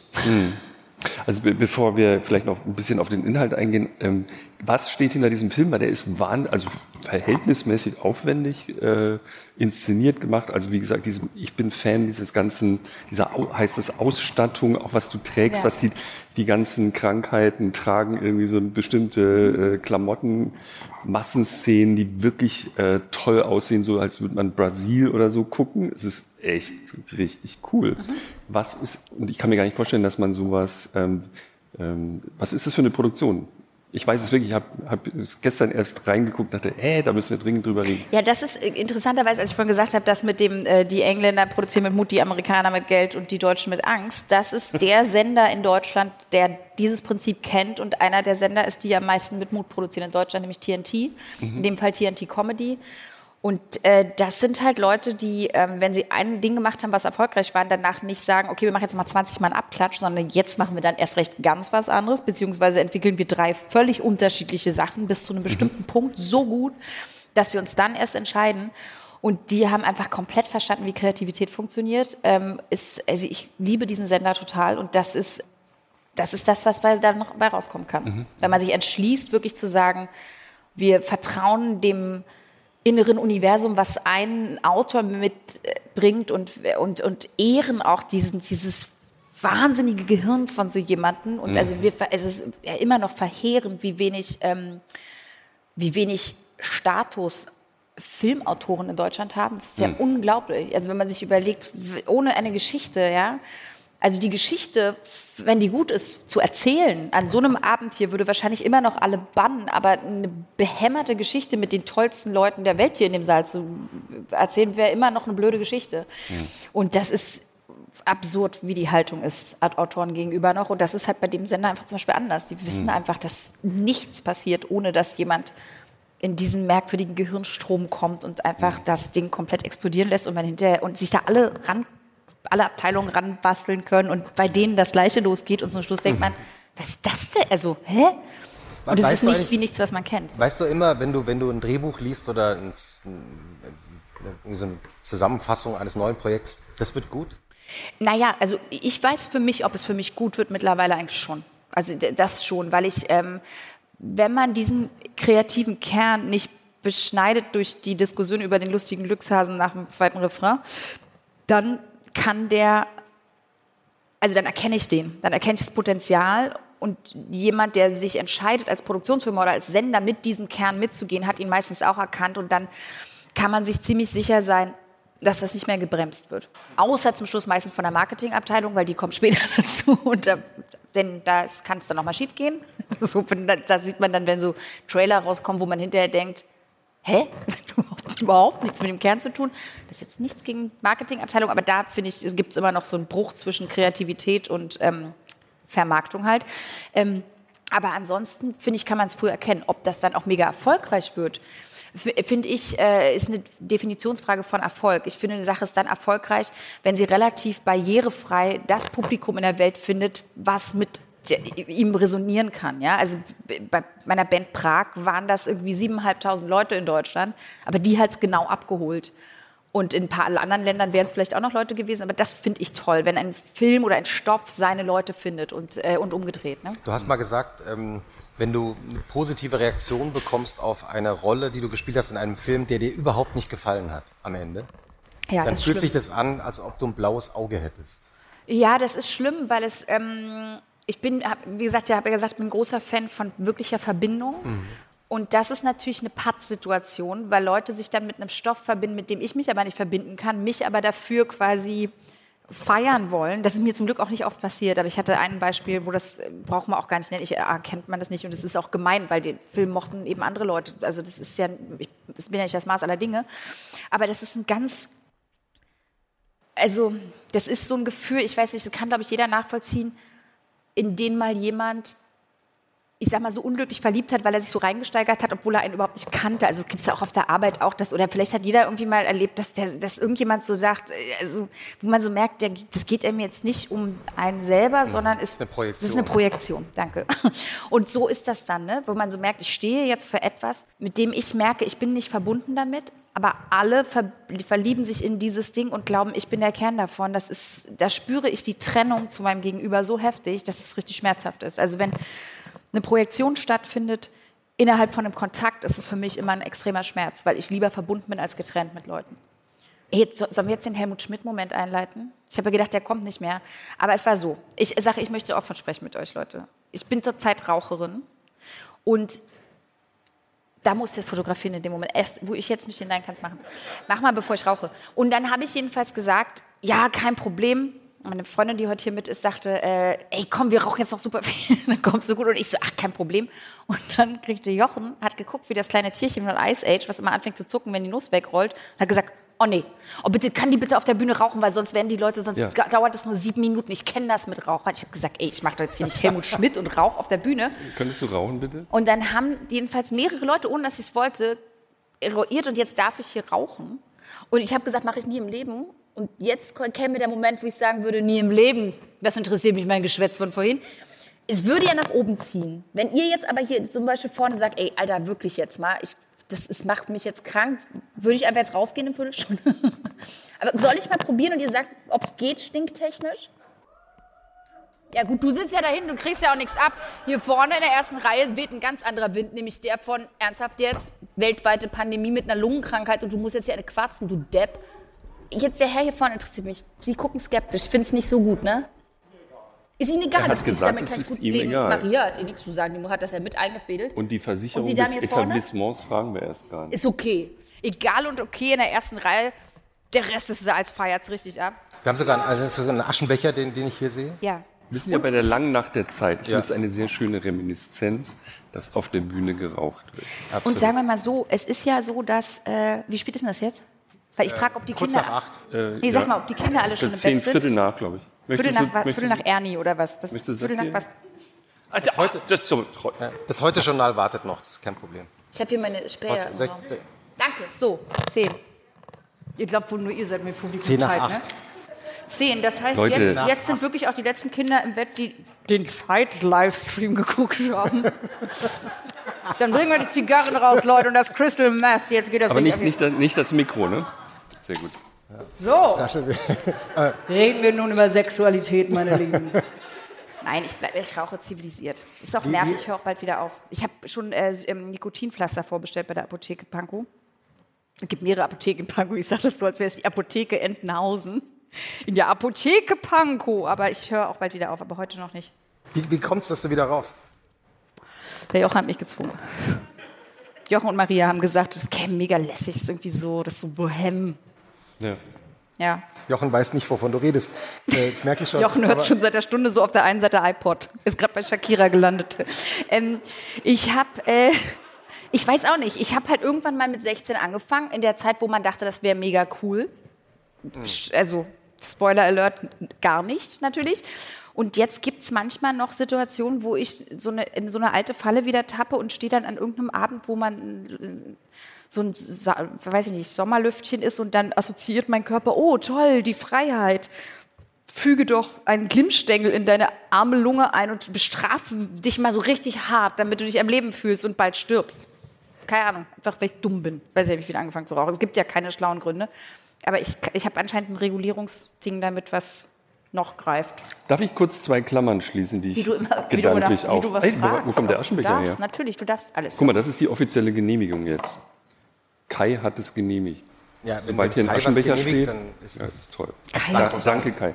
Danke, Kai. Ähm, an einer Stelle hast du kurz erwähnt, ähm, wie es ist, in Deutschland Filme zu machen, wie schwer das für Autoren ist, was ist das Standing dieser Autoren. Wir haben ja schon öfter Leute vom Film zu Gast gehabt, Regisseurinnen, Schauspielerinnen auch. Und ein Thema, das eigentlich immer wieder kam, ist, wie stark sich das aber in den letzten Jahren verändert hat, dadurch, dass es jetzt Streaming gibt, dass die Netflixisierung eingetreten ist. Und ähm, hat das für dich auch irgendwas verändert professionell oder bist du so im Kino und Fernsehen verankert, dass das für dich überhaupt keine Relevanz hat? Bemerkst du irgendwas, einen positiven Effekt? Gibt es plötzlich viel mehr Geld für Drehbücher und solche Dinge? Also ich glaube, der grundsatzpositive Effekt ist ein ähnlicher Effekt, der in der Musikindustrie entstanden ist, als MySpace damals auf den Markt kam und plötzlich, naja, das war ja wirklich dieses große Ding, wo plötzlich Bands wie die Arctic Monkeys oder so einfach sagen konnten, wir warten jetzt nicht auf irgendwelche rauchenden Künstler. Typen, die irgendwie sagen, "Mm, wissen wir noch nicht, sondern wir bringen jetzt mal raus und finden eben unser Publikum selbst. Und ich glaube, das ist, ähm, das ist übrigens die Freundin, mit der ich heute Abend da bin, die jetzt gerade geht. Das ist mega Ja, die holt sich unangenehm. nur kurz was zu essen. mega unangenehm. wieder, die Kannst du für mich mit aufs Klo gehen? eilig Dankeschön. Die holt den Döner gerade. Ähm, und, ähm, und ich glaube, das ist was, was passiert ist, ähm, sowohl mit dem Fernsehen und so, dass es den angenehmen Effekt gibt, dass Leute plötzlich Inhalte kreieren können, ähm, die unabhängig sind von alteingesessenen Senderstrukturen. Und dadurch mhm. kommt auch in die alteingesessenen Senderstrukturen ganz schön frischer Wind rein. Und das ist, für, also inhaltlich, ich glaube, ist das wahnsinnig gut. Mhm. Finanziell weiß ich es nicht. Da gibt es positive und negative Beispiele. Also es gibt eine große Streaming-Plattform, von der höre ich nur menschenverachtende Sachen. Welche nochmal, genau? Mhm. Es gibt ja nicht so viele, oder? Eben, könnt ihr selber eure Recherche machen. Eine sehr große Streaming-Plattform? Nee, ja, also wo ich nicht arbeiten würde, weil ich das äh, fürchterlich finde, was da abgeht, wie Leute behandelt werden. Und es gibt aber auch Sender, die extrem prestigeträchtige Riesenproduktionen machen, wo das ähnlich so ist. Hm. Und ähm, deswegen, ich finde, ich versuche mich immer sowieso zu orientieren nach Inhalt plus so viel Fairness, wie ich aus meiner Position erkennen kann. Man muss natürlich sagen, vor mir tun sind ja erstens zu mir sind halt leider alle Leute automatisch dann immer nett, auch so einer Produktion eher, was ich schwierig finde. Deswegen ist es immer besser, ab und zu mal zum Beleuchter-LKW zu gehen und zu gucken, wie die so reagieren, weil mhm. die sind nicht käuflich, was mhm. Sympathien angeht. Und wenn die äh, sagen, Mittel ist okay, dann weiß ich noch, okay, ich bin noch nicht komplett abgehoben. Aber es ist nicht so leicht, immer einen Einblick zu kriegen in wirkliche Arbeitsstrukturen. Mich interessiert das aber zunehmend immer mehr, dass ich mhm. wirklich versuche zu gucken, okay, wie, wie sind die Augenringe bei den Praktikanten? Mhm. Und wie ist hier die Verteilung und funktioniert das nur für mich mega gut und fair und fluffig oder für den Rest auch? Du hast auch öfter mal Projekte in letzter Sekunde, habe ich immer, ich, ich, ich, muss hier, ich weiß nicht mehr, was es war, vielleicht hast du es nicht mal gesagt, aber ähm, das ist so ein Motiv, auch zwei Tage vor Drehbeginn sagst du, nein, mir gefällt die Arbeitsweise hier nicht, ja. ich mache das nicht. Welcher Film war das nochmal? Oh, Jochen. Werde ich nicht sagen. Schade. Dann hm. siehst du, dann habe ich es doch. Ähm, Aber ich, es gibt genug Leute innerhalb ja. der Branche, die wissen, welcher Film es war. Und es gibt auch genug Leute in der Branche, die sehr bestärkt dadurch waren, dass sie ja. gewusst haben, dass man bei sowas auch gehen kann. Da muss man doch wirklich Nerven haben, weil ja. dann kommen ja die Produzenten und sagen, das kostet jetzt eine Milliarde. Ja, die haben nicht nur gesagt, das kostet eine Million, sondern die haben gesagt, das Budget ist 10 Millionen und haben angedroht, mich darauf zu verklagen. Auf die 10 Millionen? Auf die 10 Millionen. Wie, wie, äh, wie schläft man dann ein? Sehr gut. Ja? Warum? Ja, das ist tatsächlich, ich weiß nicht, ich, kann, also das klingt die, jetzt großkotziger als es ist. Nee, das hat mit meinem Anwalt ehrlich gesagt, der hat auch nicht mehr so gut geschlafen und das war, der hat, das war nicht so gut. Mhm. Ähm, aber ich, bei mir, ich weiß nicht, ob das was mit einem Prozess dieser Befreiung von Scham zu tun hat, aber wenn jemand versucht, mich unter Druck zu setzen und dann einen ungerechten Druck, dann kommt in mir irgend so ein archaisches Urvieh raus, was sagt, bring it on. Und ich habe äh, wirklich also die Einstellung gehabt, dann gehe ich, bis ich 89 bin, anschaffen, um die Kohle zusammenzukriegen. Aber ich setze nicht ein, in den sechs Monaten einen Fuß zurück in das Bundesland, wo dieser Film stattfindet, mhm. weil das so unterirdisch war. Also gar nicht mir gegenüber nur, sondern verschiedensten Leuten gegenüber.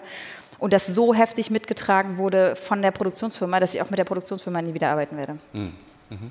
Ähm, ganz kurz also von, wie, wie ja. ging die Geschichte aus? Also die ging damit aus, dass ich 11.000 Euro Anwaltskosten hatte und äh, die sehr gerne bezahlt habe und dass ich, äh, dass man versucht hat, eine Schweigepflichtserklärung von, also erstmal war extrem eisiger Wind und ich wurde versucht halt total unter Druck zu setzen und es war merklich spürbar, wie routiniert das ist. Mhm. Also es herrschte, waren sofort diese krassen Drohungen im Raum.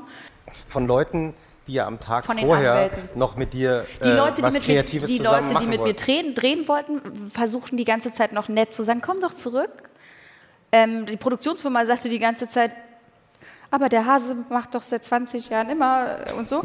Und die äh, Rechtsabteilung hat ähm, extrem hart gedroht und ganz routiniert gedroht, was dann mich noch starrsinniger gemacht hat, weil dann klar ist, wenn die das mit mir machen, kann ich das runterrechnen, auf was da abgeht mit Leuten, die nicht so ein Standing haben. Und dann irgendwann nach drei Tagen änderte sich der Ton extrem, äh, wurde plötzlich ganz freundlich. Und alle äh, jubelten sozusagen schon, waren so, ach toll. Und ich habe gesagt, Moment, da stimmt irgendwas nicht. Und dann fiel mir ein, ja klar, ich habe auch keinen Vertrag gehabt. Das heißt aber, ich hatte auch keine Schweigepflichtserklärung unterschrieben. Und eine Minute später kam ein Vertrag, in dem stand, ja, wir wollten noch mal kurz sagen, ne, dass wir auch keinen Vertrag hatten.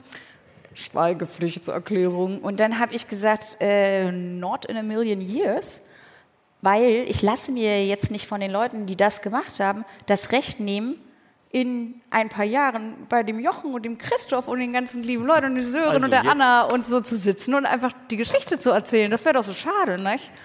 Und dann kam ein Tag später nochmal so eine Gesichtswahrungsvertragssache, wo stand, hallo, ich bin ein A4 Zettel und keiner fünf Zettel. Und dann habe ich gesagt, das stimmt, es ist gar keiner fünf. Da kam dann gar nichts mehr. Es war nur noch mal so ein Ja, ja, war uns auch nicht so wichtig mit dem Schweigepflichtsding. Das war, mhm. ja, aber.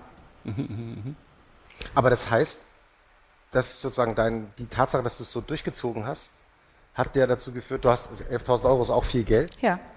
Aber es gab, es wurde alles andere wurde fallen gelassen ja, es gab auch nichts aufzuheben, weil das war, es war einfach so, dass dort Abteilungen vorher aus dem Nichts heraus rausgeschmissen wurden von teilweise den besten Leuten, die man in Deutschland finden kann. Für den Jobs, total integre, tolle Abteilungsleiter. Und es, ähm, es war bekannt, dass ähm, die Person, die das ausgelöst hat, dass da bestimmte Gerüchte im Umlauf sind, dass sie ziemliche ja, ich würde sagen, psychische Erkrankung hat. Mhm. Ich persönlich bin da trotzdem reingegangen, weil ich weiß, es wird viel geredet über Leute, über mich wird auch viel geredet. Ich bin mal ein bisschen vorsichtig mit so Gerüchteküche. Und ähm, dann wurde aber relativ schnell klar, wie die Leute da geschasst wurden, wie die fliegen. Und zwei Tage vor Drehbeginn wurde jemand geschasst, wo es wirklich dem, fast komplett den Boden ausschlug. Und dann habe ich einfach gewusst, ich bin ja nicht safe. Also ich bin zwei Monate lang, werde ich hier kompletter Willkür ausgesetzt sein. Und, ähm, und die Produktionsfirma trägt das mit. Und das, also dafür ist mir mein Leben dann zu schade. Mhm.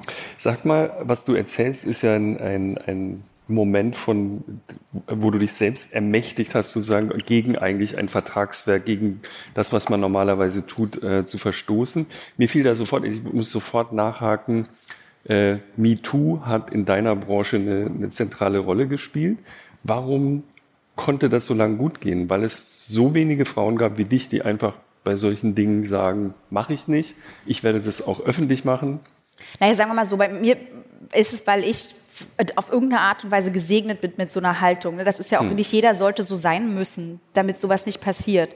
Äh, das ist ja auch ein Privileg, was ich habe, psychosozial, dass ich irgendwie aus einem Holz gemacht bin, was sagt, nee, ich glaube nicht. Aber das sind nicht alle und es ist auch gut, dass das nicht alle sind, ja.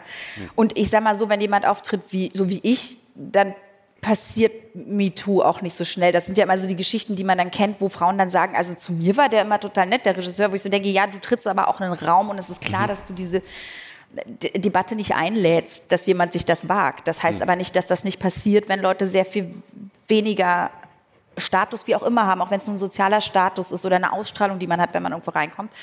Und insofern ist es eigentlich total egal, ob es so viele Frauen gab wie mich, die da mitgemacht haben oder denen das nie passiert ist, sondern das Problem ist aber trotzdem, dass es, ähm, was wir auch im Fall Harvey Weinstein gesehen haben, eine, ein complicit System gab, ein System, was so viel Wert auf die wirtschaftlichen Erträge legt, dass es einfach Menschen opfert. Und ich meine, das ist nicht nur bei MeToo so, sondern es ist in der Arbeitswelt am laufenden Band so, mhm. dass wir einfach Leute, dass wir immer nur in dieser monetären Währung rechnen, aber nie in einer wirklich sozialen Währung. Und nicht eine soziale Währung, ich zahle dir mal was, sondern eine soziale Währung von, mich trifft das ins Mark, wenn ich dich so erschöpft sehe, du mein Gegenüber. Mhm. Und insofern Klar hilft das, wenn da Leute so stark sind, aber eigentlich sollten Leute überhaupt nicht so stark sein müssen. Mhm. mhm. Die Standardfrage, die in jedem Interview mit jeder Schauspielerin in den letzten Jahren gestellt wird, ist, und haben Sie auch irgendwelche Erlebnisse gehabt? Ich habe die Erlebnisse sehr früh ähm, gehabt in meiner Kindheit schon. Also nicht so, dass ich das jetzt irgendwie, dass sie zu Hause einen Missbrauch hat oder sowas, aber dass mir Sachen begegnet sind, schon wo Leute eine übergriffige Sprache hatten und ich sehr schockiert war mhm. davon. Ich bin einmal auf dem Weg nach Hause verfolgt worden und jemand, ich bin dann zu einer Freundin auf den Hof gerannt und irgendwo runtergerannt, weil ich mich verstecken wollte und die war leider nicht da und der kam mir hinterher und hat mir den Mund zugehalten und zum Glück hat damals noch jemand aus dem Fenster geguckt und ähm, mhm. dann ist der weggerannt. Dass ich das überhaupt übrigens halt erzählen kann, nur mal so, weil immer wieder diese Frage aufkommt, warum Frauen dann so spät erst das sagen. Ähm, ich habe das, ich habe mich so geschämt dafür, mhm. dass ich das also dass ich das überhaupt formulieren kann heute, ohne zu zittern oder zusammenzubrechen, wäre für mich vor zehn Jahren noch ein komplettes Wunder gewesen. Das liegt nur daran, dass ich mich grundsätzlich von Charme in meinem Leben viel verabschiedet habe und einfach weiß, es ist wichtig, dass Leute das hören. Ne? Aber mhm. das ist eben das ist so schwer, dass äh, bei Verdrängung oder überhaupt dieser, aus dieser Schamdecke rauszukommen und sich da zu ermächtigen und zu sagen, ich erzähle das allein schon, damit ich es irgendwie, damit es irgendwie die Gruppe mitträgt, dass ich das so, äh, ne, dass das so diffundieren kann in den Raum. Ähm, das ist ähm, aber äh, eben diese Problematik von Missbrauch. In der Branche selbst habe ich das nicht erlebt, da war ich aber, wie gesagt, auch schon oder sagen wir mal so, da habe ich, äh, es kann sogar sein, dass mir manchmal Leute irgendwie auf so eine sexistische Art gekommen sind, aber ich das überhaupt nicht gerafft habe, weil ich einfach immer dachte, okay, das ist ein bisschen dumm. Also ich habe nicht, da war das jetzt nicht so, aber, aber in, in wirklich, in wirklich ähm, verletzbaren Alter oder so, oder ich bin irgendwann mit 16, wenn man da auch noch so ein bisschen in dieser Phase ist, so pubertätsmäßig, wo man noch nicht weiß, wo, das kennen ja die Männer auch, wo kommen jetzt nochmal die Arme hin? Ich, 15 Jahre lang wusste ich noch, was man mit den Armen macht und dann gibt es diesen einen Wachstumsschub, wie man rumläuft wie so ein T-Rex, weil nichts mehr irgendwie funktioniert. Und dann ist man ja auch manchmal mit seinem Körper so, man zieht sich dann irgendwas Komisches an. Und ich weiß, wir, ich ging dann zu einer Schuldisco, die ich auch als Schulclub-Chefin damals mit organisiert hatte. Und hatte irgendwie, also ich war so ganz spindelig dürr und hatte dann so eine Hotpants an und so eine lange, unter, ähm, lange äh, wie heißt das, äh, Strumpfhose an. Und, ähm, und ja, und ich habe aber überhaupt, also ich war, das war gar nicht sexuell gemeint oder irgendwas. Also es war einfach so, ich versuchte mich zu finden in meinem Stil und kam irgendwo aus dem Bus eingestiegen und dann stand ein Typ mit mehreren Typen an so einer, ähm, äh, an so einem Imbiss und guckte nur so auf mich und sagte, ja, und dann wundern sie sich, wenn sie vergewaltigt werden. Und da muss ich aus heutiger Sicht sagen, ja, da wundern sie sich.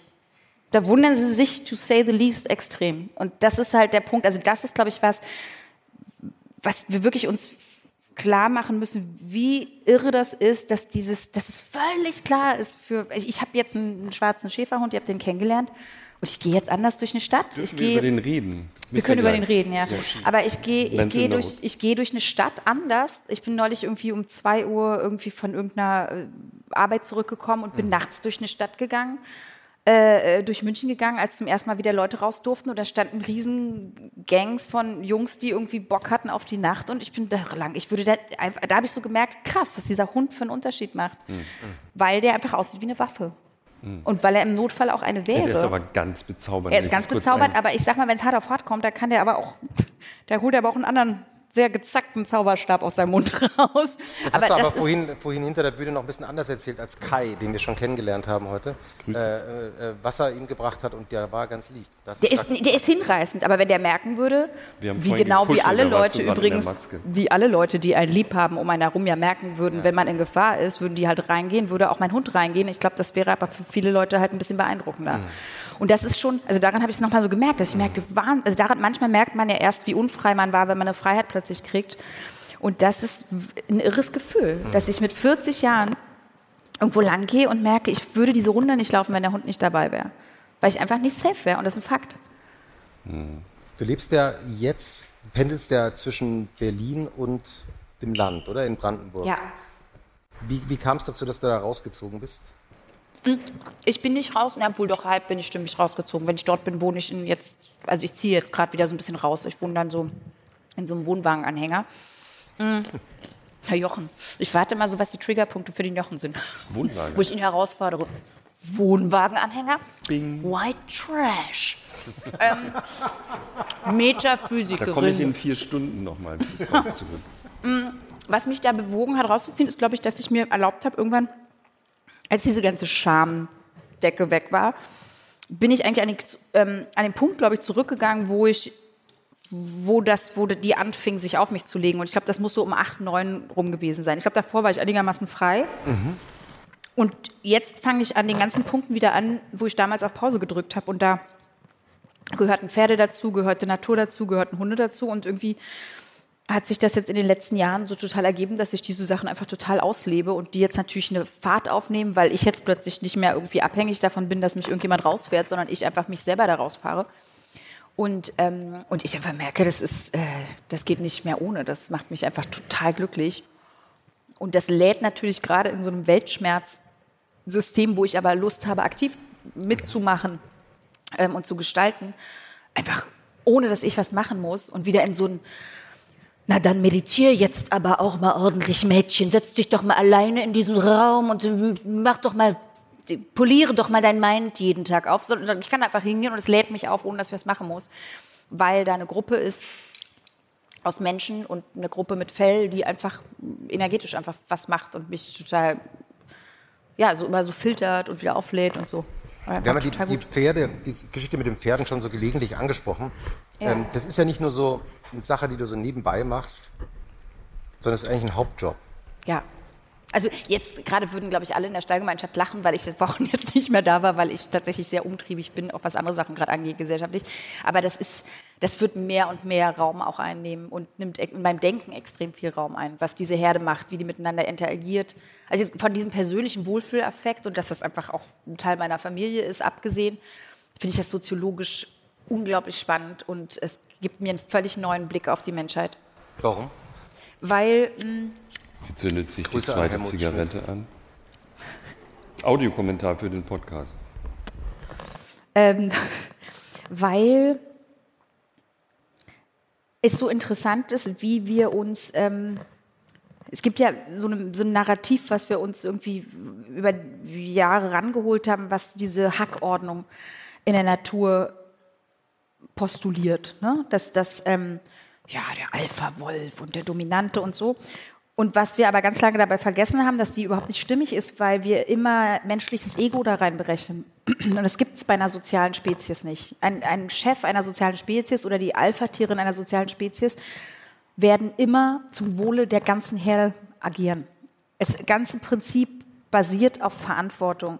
Das heißt, es gibt auch nicht einen Rangkampf, hm, weil jemand gerne Chef bleiben will, sondern weil er testen muss, ob er abgeben kann, weil ähm, sonst eventuell die Herde stirbt. Und das macht er nicht leichtfertig. Und deswegen, ähm, und wenn er aber merkt, jemand ist kompetent genug, die Herde zu leiten, finde ich das super, weil er hat einfach Urlaub. Da kann er locker machen. Der würde nie, der würde nie aus Machtkampf in dieser Position bleiben. Und deswegen ist es total interessant, wenn Leute auch mal dieses Ding mit Tieren haben, so jetzt, oder mit Kindern auch, ne, so dieses, ja, die testen dich jetzt, weil, dann rechnen wir mal so ein Ego ein, aber warum jemand testet, ist, bin ich bei dir sicher, kannst du gut führen. Und die haben jeden Tag ganz viele Rituale miteinander, um das immer neu auszuhandeln, weil es könnte ja jeden Tag sein, dass der aktuelle Chef einfach nicht mehr stark genug ist. Das passiert ja nicht quartalsmäßig, ne? dass das irgendwann dass irgendwann ja. so gesagt wird, so jetzt ist der 7. Juni, huch, heute ist der Chef genau bei unserer Sitzung, sondern jeden Tag muss gecheckt werden, stimmt die, stimmt die Gruppe noch, ist, sind die Besten verantwortlich gerade, weil wenn nicht, muss sofort die Gruppe sich neu sortieren, weil es könnte ja jeden Moment ein Wolfsrudel kommen. Ne? Und diese Art zu sehen und dann auch darin die Charaktere zu sehen, weil natürlich dann klar ist, jeder in der Herde muss auf eine bestimmte Art eine Führungsqualität haben, weil wenn ein Meteorit einschlägt und teilt die Herde in der Mitte, können ja die anderen nicht sagen, ja schade, jetzt die ganze Regierung tot, ja, dann warten wir jetzt mal, bis wir sterben, sondern dann ist natürlich immer sofort, egal wo man die Herde teilt, gibt es Führungspersönlichkeit. Manche neigen dazu sehr viel mehr als andere, aber alle haben irgendwie eine bestimmte Art von Stil. So. Du hast mal gesagt, äh, dass du manchmal glaubst, du stammst von einem Hund ab. Ja, das Gefühl hatte ich früher aber ehrlich gesagt, weil ich dachte, weil immer wenn irgendwo ein Körbchen lag, haben alle Leute immer gesagt, oh, süß. Und ich habe gedacht, wieso hatten der einen Korb und ich nicht? und das fand ich, also es war ein ganz schneller Gedanke, dass ich dachte, super unfair. Und da habe ich gedacht, vielleicht muss das irgendwas Altes sein, aber das habe ich auch noch nicht genauer äh, recherchiert. Reitest du eigentlich wirklich noch? Ich reite nicht mehr, nee, weil ich, weil ich jetzt Pferde habe. Also, nee, tatsächlich, ich habe meine Einstellung zum, ich habe ehrlicherweise, ich habe ganz lange mit Pferden gar nichts mehr zu tun gehabt, weil ich das Gefühl hatte, ich bin eigentlich nicht so ein richtiges Pferdemädchen, weil ich sportlich nicht ehrgeizig genug bin. Hm. Und jetzt mittlerweile das Gefühl, ich war eigentlich das krasseste Pferdemädchen, weil ich nicht ehrgeizig war im Sport. Also ich habe, als es die Erlaubnis irgendwann gab, ach so, man darf mit denen auch einfach nur rumhängen, ohne auf denen rumzuhängen, habe ich gedacht, ach so, nee, dann will ich auch wieder mitmachen, weil ich eigentlich gemerkt habe, dass mir beim Reiten, ich habe das immer mal für Projekte gelernt, ich kann auch bestimmte Sachen, aber ich habe A gemerkt, dass mir auch ganz oft tatsächlich langweilig war beim Reiten. Und dann habe ich zum ersten Mal auf dem Pferd gesessen, was kein Zaumzeug drin hatte. Und zum ersten Mal war es nicht langweilig, weil die gleiche Kommunikation, die wir auf dem Boden hatten, plötzlich auch vom Rücken ausging. Diese intuitive Führung, die wirkliche Kommunikation, das wirkliche Vertrauen, weil die könnten, könnten ja sofort wegrennen immer. Ähm, und dann habe ich jetzt aber gemerkt, dass wenn ich jetzt reite, immer noch die Sachen, wie ich gelernt habe, sehr alt sind, die in mir wirken. Die Reflexe sind so tief drin, dass ich sehr schnell am Zügel ziehe und man hat in der Studie, das muss ich nochmal richtig verifizieren, das ist jetzt so ein bisschen, mir wurde das erzählt, ich habe die Studie nicht gesehen, aber ich glaube das sofort und muss es aber nochmal wissenschaftlich verifizieren, wohl rausgefunden in einer dänischen Studie, von der ich vor zwei Jahren gehört habe, dass 89 Prozent aller Pferde, die mit Gebiss geritten werden, egal in welcher Sportart und egal auf welchem Level, ähm, Frakturen im Schädel haben, undiagnostizierte, mhm. weil Eisen auf Knochen halt einfach nie eine coole Idee ist und der Reflex immer der ist. Und ähm, das ist ähm, für mich zu, also ich äh, vertraue mir selber dann nicht. Und ich habe ein Pferd, ein sehr großes, was nicht eingeritten ist. Und wenn ich das irgendwann einreite, hoffe ich, dass das eher über eine Beziehungsebene passiert und über so ein, ey Kumpel, kann ich mir auf den Rücken setzen und wenn nicht, ist auch okay, dann gehen wir halt spazieren oder wir hängen halt rum. Also das hat, ich habe nicht so ein großes Interesse am Reiten. Diese Szenen um Annika Schleu, sagt ihr das überhaupt? Sagt ihr der ja. Name was? Ähm, also die, wo es eine Riesenaufregung und eine große Debatte darum gab. Wie hast du das verfolgt oder wahrgenommen? Also fast mit was wie einer absurden Erleichterung. Ich muss dazu aber erstmal sagen, dass ich, also den Namen weiß ich erst tatsächlich beim zweiten Mal, weil mir das auch egal, der Name ist total egal, weil mhm. das Interessante ist tatsächlich, dass ich ihr ganz doll glauben kann, dass sie überhaupt nicht versteht, was das Problem ist, weil ich war selber die Person, die nicht verstanden hätte, was das Problem mhm. ist vor ein paar Jahren. Aber das ist genau das ganze Problem. Die Reiterwelt ist. Ähm, Vielleicht erklären wir kurz. Ja, das war die, die Fünfkämpferin bei Olympia, die äh, um die Welt ging, weil die Trainerin dem Pferd so auf den Hintern geboxt hat und gesagt hat, jetzt hau mal richtig rauf. Und dieses Pferd war total panisch und sie hat ganz doll geweint und ähm, das war aber kurz vor Gold und so.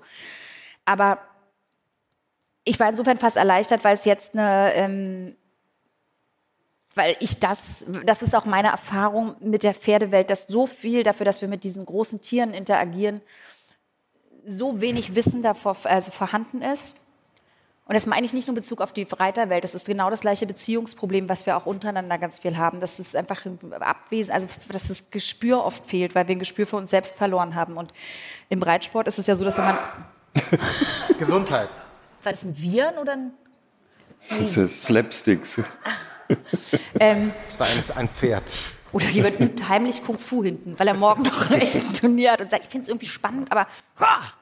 Ähm, Entschuldigung, das war jetzt doof für den Ton, es tut mir total leid. Entschuldigung, Verzeihung. Ähm, und man ist beim Reiten zu mehr als 50 Prozent des Körpers mit einem anderen Wesen verbunden. Und die meisten Leute checken aber nicht, was mit diesem Tier los ist. Wo man jetzt sagen kann, boah, diese gruseligen, gemeinen Leute. Aber ich denke mir halt so, okay, die checken aber halt dann auch nicht, was mit sich los ist. Also wenn man hm. jemanden im Arm hält, dem es nicht gut geht und man merkt das nicht, sagt das ja mehr über die innere Welt desjenigen aus, der hält. Und das ist für mich ähm, sozusagen eigentlich gut, wenn das mal auf, also so ins Licht der Öffentlichkeit tritt. Gleichzeitig tritt für mich aber auch ins Licht der Öffentlichkeit genau dieses Gespür für Menschen, weil jetzt das Ding an der Bundestrainerin und an Annika Schleu abzuarbeiten, ist eben genau auch das nicht spüren wollen, weil man, man kann nur erste Steine werfen da, wenn man von sich selber das Gefühl hat, man hat noch nie in seinem Leben irgendwo massivst auf dem Schlauch gestanden. Hm. Und wäre immer allen Leuten gegenüber total toll gewesen, allen Lebewesen. Und das ist einfach Bullshit, sorry. Und deswegen finde ich das insgesamt sehr interessant. Mir tut es tatsächlich leid, dass es an diesen beiden Personen verhandelt wird, weil ich das immer sehr schwierig finde. Also das stelle ich mir für die beiden sehr schwer vor. Mhm. Aber es ist eine große Chance auf jeden Fall, da weiterzukommen. Ja, glaubst du, das ändert etwas? Also ich, ich weiß es tatsächlich nicht. Ändert sich der Reitsport gerade? Naja, die Frage ist ja immer, wann, ab wann äh, bezeichnet man sowas als Erfolg oder ab wann findet die ja. Änderung statt? Ich glaube allein schon, dass wir über die so in Zeiten von Instagram das so flächendeckend auch mal von Leuten darüber gesprochen wurde, die bis jetzt eigentlich da keinen Zugang haben oder also das die Welten sich so überschnitten haben in der Diskussion darüber von hm. Leuten, die totale Laien sind und sagen, öh, ist doch egal, und Leuten, die totale Laien sind und sagen, sieht man doch sofort, dass es dem Tier hm. schlecht geht. Und in der Reiterwelt eben auch beiden, das find, empfinde ich immer als große Chance, wenn die Welten so überlappen und man plötzlich merkt, ey, das ist irgendwie ein Thema, ne? Hm. Das wird jetzt nicht von heute auf morgen viel ändern, aber ich glaube, es ist ein wichtiger Schritt. Wir waren ganz vorhin mal, hatten wir eine Klammer noch nicht geschlossen, bei The Mopes, ja. diesem wirklich tollen Film, den jeder bitte gucken Serie möchte. muss ich dazu dich kurz korrigieren. Es ist Serie, jetzt böse gemeint, nur falls Serie. jemand dann das sucht und immer denkt, ja, das falsch ja. ist eine, so eine Miniserie, fünf, äh, sechs Teile. Ich hoffe, die wird unendlich fortgesetzt mit ganz vielen neuen Weiterungen. Ähm, da geht es um Depression und du hast im Vorfeld ein für mich extrem erstaunliches Interview gegeben über deine Depression. Mhm. Du bist ja sonst sehr kontrolliert, was dein Privatleben betrifft. Das darf ich sagen, nachdem ich 8000 Seiten über dich gelesen habe. du Armer. Also ist schon wirklich erstaunlich, weil ähm, andere Leute schaffen es nicht so gut. Bestimmte Dinge aus deinem Privatleben existieren nicht in den Medien. Darüber hast du, nehme ich mal an, offensichtlich sehr bewusst Ja. gesprochen. Warum? weil ich selber weiß, dass ich, als ich ähm, äh, also an dem absoluten Tiefpunkt in der Klinik war, war ich sogar in der Klinik, die interdisziplinär war. Das heißt, es wussten neben mir die Leute, die konnten auch eine kaputte Hüfte haben oder irgendein Atemwegsding. Es war eine Privatklinik und ich habe also noch nicht mal, meine Scham war so groß, dass ich noch nicht mal in Gruppensitzungen gegangen bin, weil ich so eine Angst davor hatte, dass jemand das äh, mitbekommen könnte. Und ich habe dann einen, es gab irgendwann einen Punkt, als ich zwei Arztbriefe bekommen habe, einen für ähm, meine Krankenkasse und einen für mich intern, weil ich darum gebeten habe. Und das kam mir so falsch vor, dass ich gedacht habe, also wenn ich jetzt, ich habe jetzt ein gutes Gefühl, dass es jetzt aufwärts geht und wenn ich hier irgendwie raus bin innerlich, ich habe keinen Bock mehr auf dieses System. Ich habe keinen Bock, dass da irgendjemand sich so fühlen muss und sich so verstecken muss und sich zusätzlich zu den Schmerzen, die er hat, noch schämt ohne Ende. Das, ist, das, ich hab, das hat mich so wütend gemacht, dass ich wusste, sobald ich, sobald mein Eis trägt, habe ich Bock, den kompletten Laden aufzuräumen und zu sagen, also wie gesagt, jetzt gar nicht eine Klinik oder so, weil das, das, ist, das ist auch wieder leider was, sorry, wo man einfach keinem die Schuld geben kann. Da stecken immer alle mit da drin. Ne? Also, aber mich regt trotzdem auf, mich kann der Zustand trotzdem aufregen und das fand ich nicht tragbar und die Zahlen sind so irre und ich kann so nachvollziehen, dass, wie gesagt, ich bin nach wie vor auch nicht sicher, ob überhaupt das, was wir in der, in der Serie eben auch offen lassen, dass wir sagen, da ist dann eine schwere, also in unser aller Kopf führt eine schwere Depression oft zum Suizid. Und ich frage mich, ob wir irgendwann in 50 Jahren darüber reden werden, ganz anders, weil es ist, als ob wir heute darüber reden würden und sagen würden, ja, in dem und dem Jahrhundert halt Frau sein halt zum Suizid geführt oder in dem und dem Land führt Homosexualität, witzigerweise, das ist so systemimmanent, das führt immer zum Suizid. Oder ob es nicht einfach so ist, dass der Umgang damit so menschenfeindlich ist, gar nicht von irgendjemand Einzelnen, aber der, wie nun mal der Status quo gerade ist, dass das so eine Menschenfeindlichkeit sich irgendwie in diesem System versteckt, dass die Scham so groß ist, dass das manchmal einfach nur noch der Ausweg bleibt des Suizids. Ähm, und das, da bin ich gespannt. Also ich glaube, wir werden, so wie wir heute eben Bridgerton gucken und irre finden, wenn da eine Frau ist, die äh, äh, äh, schwanger ist, unehelich und wir eigentlich die ganze Zeit spüren, wenn die jetzt nicht einen Typen findet, den die, die heiraten kann, wird die sich ziemlich sicher umbringen. Das ist, schwingt die ganze Zeit mit. Wird es wahrscheinlich irgendwann in Zukunft Serien geben, wo die Leute davor sitzen und sagen, ey krass, muss man überlegen, ne? wenn du damals eine Depression hattest, dann, äh, so, dann hast du, äh, dann, dann war das echt ne? krass, absurd, ne? kann man sich gar nicht vorstellen mehr und so. Ich glaube, dass, der- dass der Weg sein würde. Ich glaube eben, dass die Scham die, die Todesursache eher ist als die, als die Krankheit. Man muss dazu ja sagen, dass es bei dir ja, ähm, liegt ja schon viele Jahre jetzt zurück ähm, und hat ja nicht nur psychologische Konsequenzen gehabt für dich selbst, ähm, hast ja auch sehr offen schon darüber gesprochen, ähm, sondern auch tatsächlich dazu geführt, dass du regelmäßig deinen Arbeitgebern gegenüber ja nicht die Wahrheit sagen musstest. Also wie genau läuft es beim Film? Na, wenn du in der Hauptrolle bist, gehst also so die Hauptrolle und ich glaube Kameramann oder Regie, weiß nicht, also die, die, die am wenigsten ausfallen dürfen, gehen vorher zu einem Versicherungsarzt und füllen so ein Versicherungsarztblatt auf, wo man eben gesundheitlich abgefragt wird, sehr genau. Und daraufhin wird dann festgelegt, ob man versichert wird oder nicht. Und ich habe halt von Leuten zum Beispiel mitbekommen, dass die irgendwann einen Burnout hatten und dann einfach fünf Jahre, also wenn dann steht, da wird eben gefragt, so hatten, hatten sie in den letzten Jahren, in den letzten fünf Jahren psychische Erkrankungen oder waren sie in psychischer Behandlung? Und dann kommt als nächstes, gab es deswegen einen Ausfall. Und ich weiß aber auch von Leuten, die das einfach nur hatten und das noch nicht mal da stand und wegen denen auch nichts ausgefallen ist, die einfach fünf Jahre nicht mehr gearbeitet haben. So. Und diese Angst besteht immer. Die besteht ja auch, wenn man darauf schreiben würde, haben, trinken Sie oft Alkohol oder so. Also ich weiß einfach, dass wenn ich da reinschreibe, das habe ich mehrfach erlebt, ich habe eine Allergie gegen Nahrungsmittel, ruft mich am nächsten Tag die Produktion an und sagt, sag mal, für die und die Szene, was heißt denn das für Nahrungsmittel? Also es ist natürlich sofort durchkommuniziert. Und ähm, ich habe einfach aus Angst da oft reingeschrieben, nein, wie das super, Leute, Psyche, ich weiß nicht, was das ist. Und das, da weiß ich einfach, dass das ganz viel so ist. Ich kenne viele Kollegen, die sich Und du bist ja, du bist ein Star. Also da könnte man ja noch sagen, also die Leute wollen dich ja in der Hauptrolle haben. Ja, aber man kann aber sich das dann natürlich auch vorstellen, Stars, wie das. von denen ich das weiß. Ja. Und ich kenne viele Kollegen, die noch nicht mal in Therapie gehen, weil sie kassenärztlich versichert sind und einfach Angst haben, dass, das, ins- rauskommt. dass das rauskommt. Ich kenne Ärzte, die Eltern empfohlen haben, dass deren Kind diagnostiziert wurde, dass es sich wahrscheinlich irgendwo auf dem Spektrum befindet, also Autismus, Spektrum, Asperger, so die Richtung, und die gesagt haben, lassen, rechnen wir es mal lieber über ihren Namen ab, weil sonst ist das Kind sofort im System. Also das ist, ein, das ist einfach tatsächlich eine wirtschaftliche Bedrohung sozusagen. Sind wir wieder beim Thema Angst. ne? Ja. Ja, und das ist aber eine wirkliche, also eine völlig berechtigte Angst. Weil, weil natürlich ist es auch oft so, wenn der wirtschaftliche Druck so groß ist, ich meine, das ist ja, da kennen wir noch ganz andere Beispiele. Wir wissen ja, dass Eltern, äh, das, wie gesagt, dieses Ding, oh, die wird wahrscheinlich jetzt im gebärfähigen Alter, na, die werden wir jetzt mal nicht mehr so groß einsetzen. Ähm, das ist doch ganz klar, dass es einen wirtschaftlichen Druck gibt, zu sagen, wenn ich Person A habe, der schon mal irgendwie äh, an der Psychotherapie genascht hat und Person B, wo das nicht steht, dann gehe ich lieber auf Nummer sicher. Und natürlich ist das ein absolut, absolut ähm, wirtschaftliches Hindernis auch.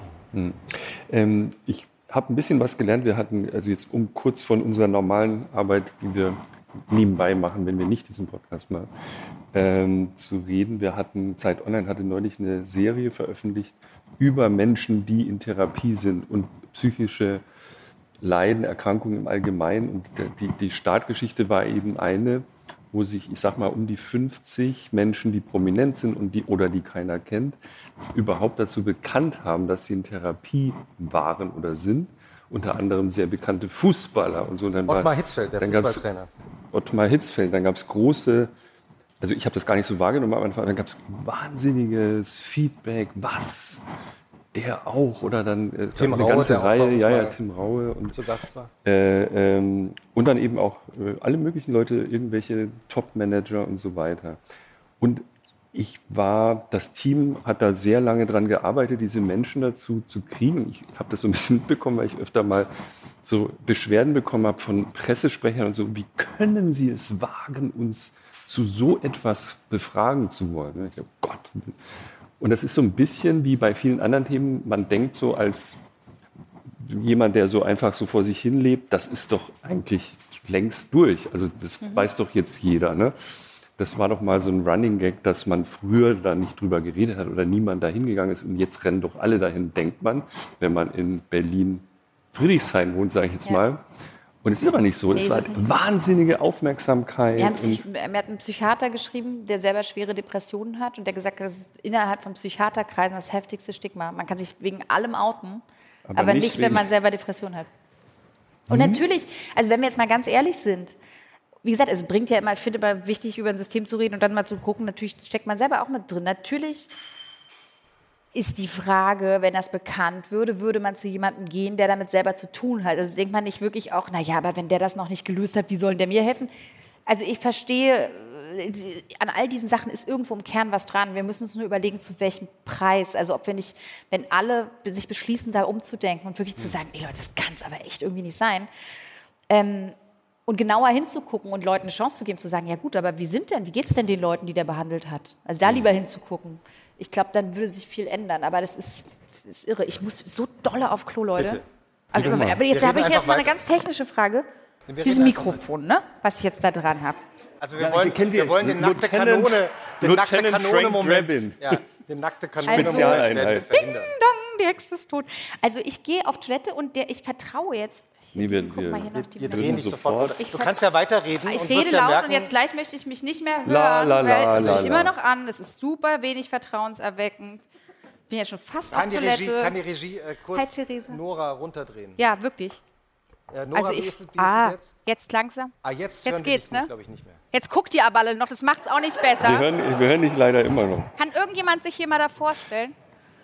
Bis gleich. Bis gleich, Nora. Darf ich Redet vielleicht bitte nichts etwas Bescheuertes sagen, bevor wir auf andere Themen zu sprechen kommen? Ich habe mir das extra aufgeschrieben, weil ich mir dachte, dass wir draufkommen. Menschen, die unter Depressionen leiden und Suizidgedanken haben, finden bei der Telefonseelsorge online unter www.telefonseelsorge.de. Den Rest spare ich mir. Es gibt viele Hotlines, aber da zum Beispiel Hilfe. Äh, Wie fandest du es bisher? Also wir sind ja jetzt hier unter uns. wir, wir reden ja nie über unsere Gäste in deren Abwesenheit grundsätzlich. äh, und Gästinnen schon gar nicht. Ähm, was, sagt, was sagt ihr denn so?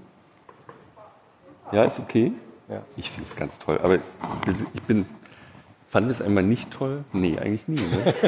nee, im Ernst. Also man sitzt da und denkt, ist ja Wahnsinn, was sie jetzt alles erzählen. Ja, breites, vor allem bre unglaublich äh, breites Spektrum an Themen, Mhm. mit denen sie sich beschäftigt. Ne? Ja. Mehr Südfrüchte, sagt gerade jemand. Nein, also das wollen wir gar nicht erst erwähnen. Ich, ich schau mal zu Maria kurz runter. Maria, was- ob was sie auch sagst du? Ist. Daumen hoch. Sagt sie auch nicht immer, muss man sagen. Nee, Ma- Maria ist sehr ehrlich. Die hat auch, also ich Äh, will jetzt vielleicht. wir müssen übrigens, äh, wir, wir machen ja nicht so viele Shownotes, aber den Film, den sie mehrmals angesprochen hat, Ja. der H.P. Kerkeling-Film über Fernsehen mit äh, Heinz Schenk, Wie heißt der Film nochmal? Äh, das, pardon, kein Pardon, kein Pardon. Wer ihn nicht gesehen hat, äh, ich kann ihn auch wirklich äh, aus ganzem Herzen empfehlen. Heinz Schenk, der vergessene Heinz Schenk, Ich kenne Heinz Schenk. ähm, der ja das äh, Fernsehhessisch mit erfunden hat. Ja. Ja, es gab, der hatte so ein Hessisch gesprochen, das es nur im Fernsehen gab. Und heute glauben alle, dass alle Hessen so reden. Äh, es liegt unter anderem an Aber Heinz Christoph, Schenk. wie reden denn Hessen wirklich? Wie reden die denn wirklich? Berühmte. Aber, Oh aber. Heinz Schenk war gar kein Hesse, glaube ich. Der war rein, rein Hesse, glaube ich. Und hat das so praktisch erfunden. Der blaue Bock hieß seine. Bembel. Der Bembel. Nee, das war jetzt Bembel badensisch. Ne? Badisch. Badisch. Der Bembel ist aber auch, den gab es auch in der Sendung, beim blauen Bock. Es gab Ja, diesen ich weiß. Ich habe als Kind, ich habe ja keinen Fernseher mehr, aber als Kind habe ich das alles aufgesogen. Wir hatten gerade einen äh, bekannten Fernsehmenschen zu Gast. Dürfen wir das eigentlich schon sagen?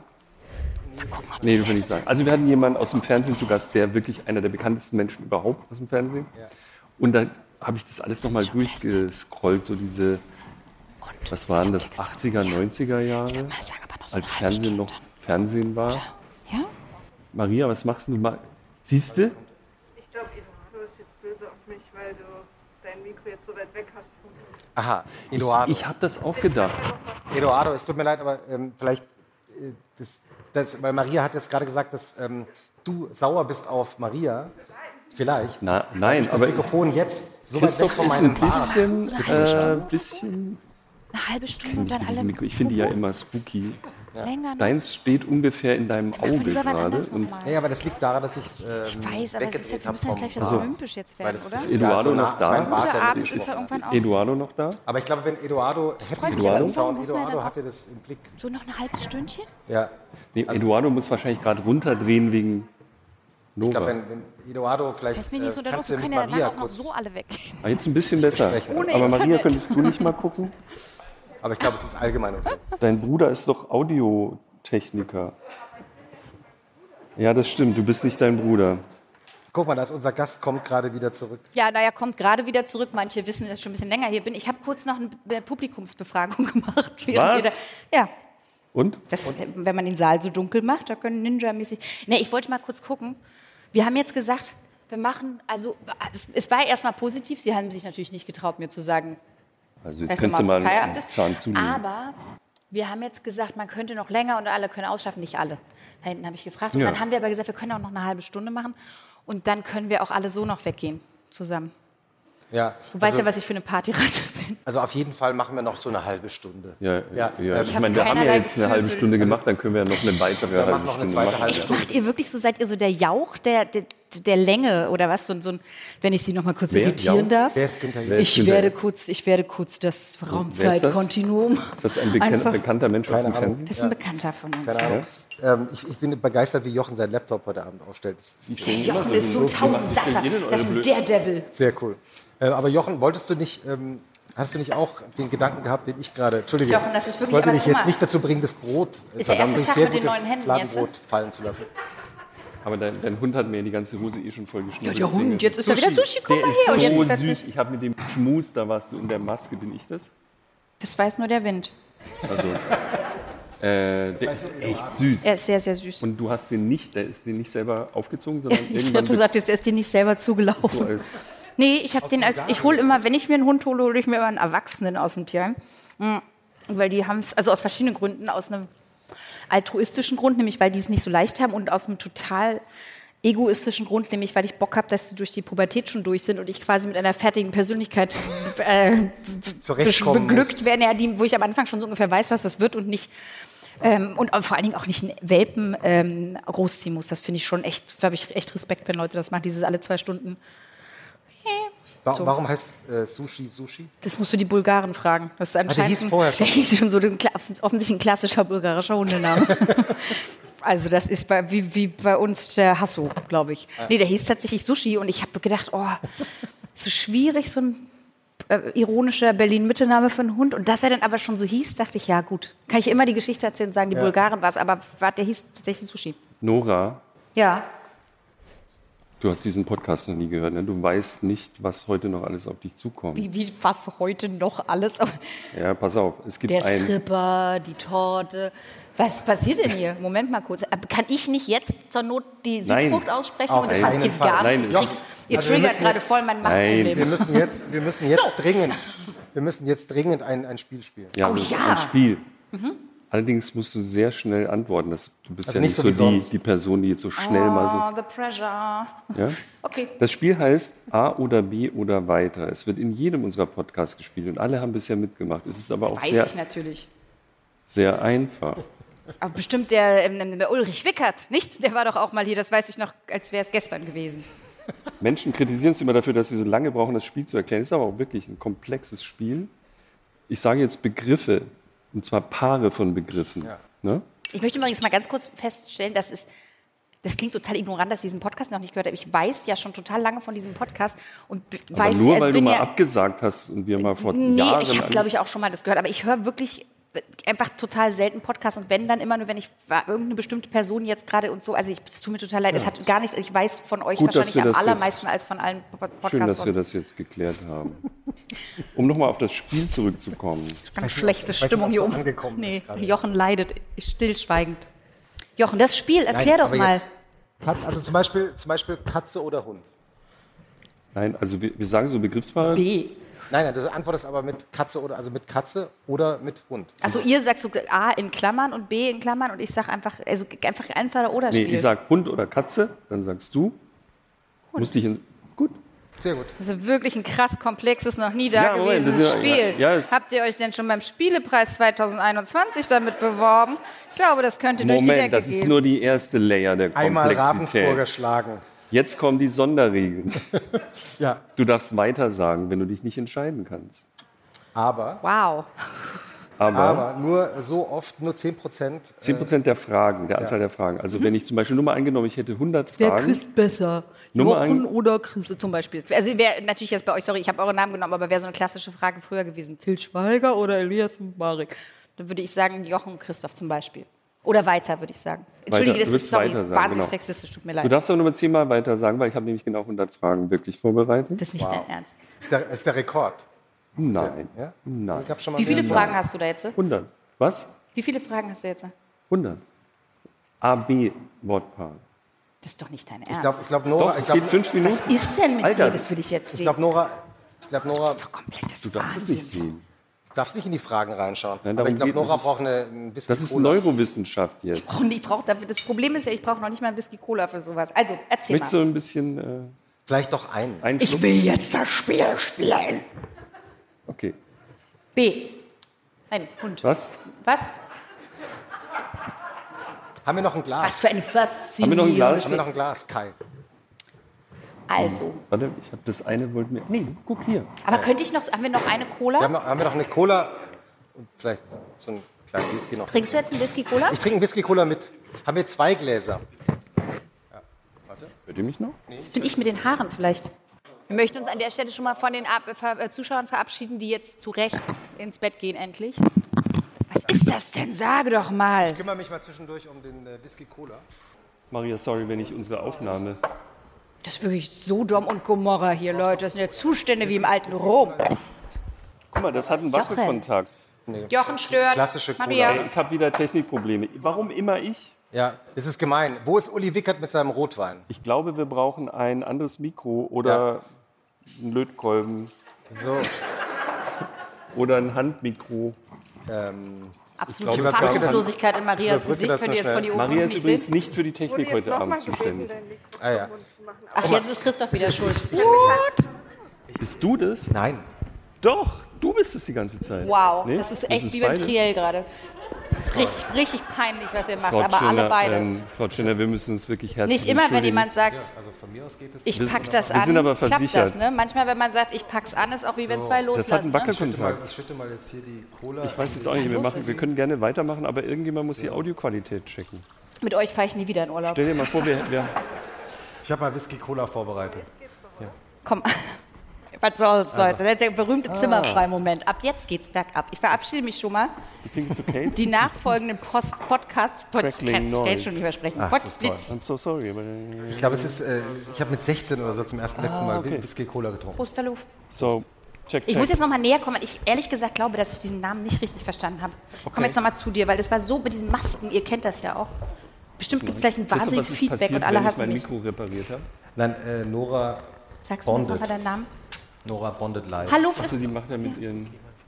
Mit den Gästen. Ich glaube, wir haben den Namen vorhin falsch verstanden. Nö, wieso? Dann werten wir den jetzt mal neu auf. ich Ich finde, es Zeit, einen darf ich Schluck von, der, sagen. Von dem Whisky Cola. Ja. So, jetzt ist was ganz Interessantes passiert. Nora, erzähl uns.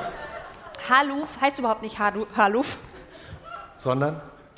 Wir haben ja gesagt, dass jetzt Zeit für einen Wandel ist. Und ich finde, wir müssen viele Sachen jetzt mal neu bewerten. Haluf heißt eigentlich Adolf, aber hat sich nicht getraut, das aufzuklären. Und ich habe jetzt mit Adolf abgesprochen, dass wir das jetzt neu mal positiv bewerten. Für diesen Abend. Wir schaffen jetzt hier mal einen Raum und sagen, hallo Adolf. Trinkt ihr jetzt Cola oder Whisky? Nee, wir trinken Whisky Cola. Okay, darf ich... Ist, soll ich ist jetzt also, alles egal, Jochen. Nee, warte mal kurz. Oh Gott, das ist so eine Fehlentscheidung gewesen. Ich weiß es jetzt schon. Sag mal, und wie viel Whisky Viel tut man Whisky. in Whisky Cola? Ja, schon Viel ordentlich. Whisky. Da ist Wodka drin. Ist schon ordentlich. Also du musst schon. Äh, Nora hat aber auch, ne? Hier, ja, ja. Wir, haben, wir haben beide schon. Also so ein Stück, also wie viel macht man da rein? So ein Viertel. meinem- Was?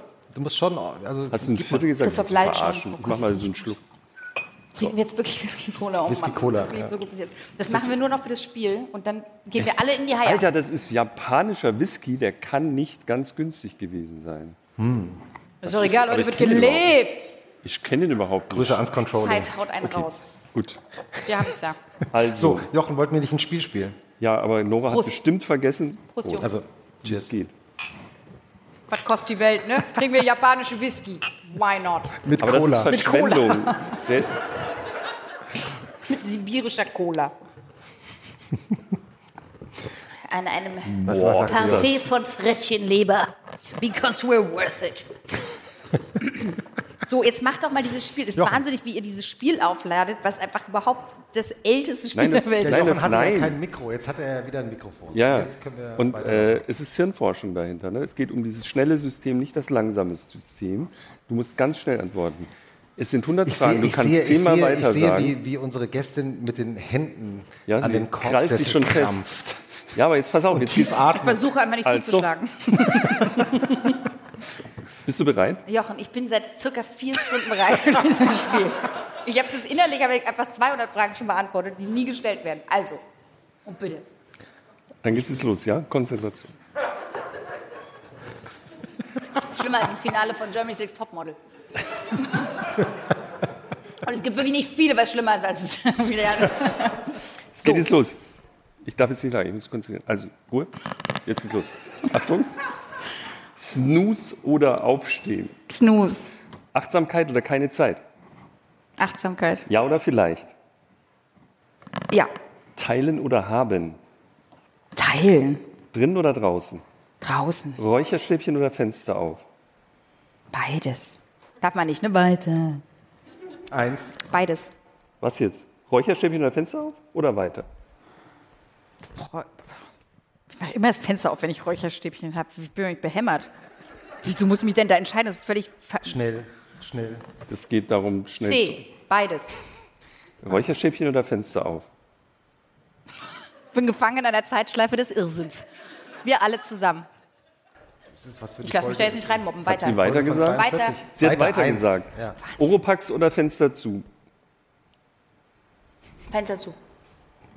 Schlafmaske Außer oder... Räucherstäbchen Ich hab's dann. verstanden. Schlafmaske oder Vorhänge? Schlafmaske. Putzen oder putzen lassen? Oh, lieber putzen, aber putzen lassen. Because of Putzen oder putzen lassen? putzen lassen. Okay. Was soll Helm oder Whisky, kein Helm? Cola, alles mal. Helm oder kein Helm? Helm. Alt oder neu? Alt. Reich oder sexy?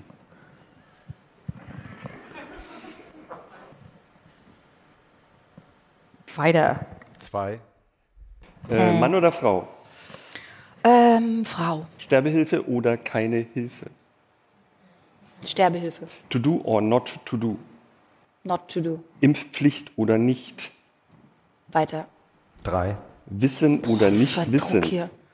Äh, nicht wissen. Wissen oder googeln? Googeln.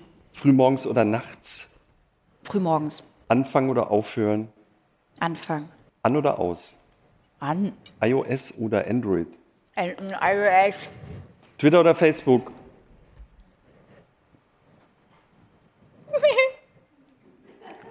Weiter viel. Twitter oder Instagram? Vier. Instagram. Instagram. Fix. Instagram oder Facebook? Instagram. WhatsApp oder SMS? WhatsApp. WhatsApp oder Anruf? WhatsApp. Musik an oder Musik aus? Musik an. Furby oder Tamagotchi?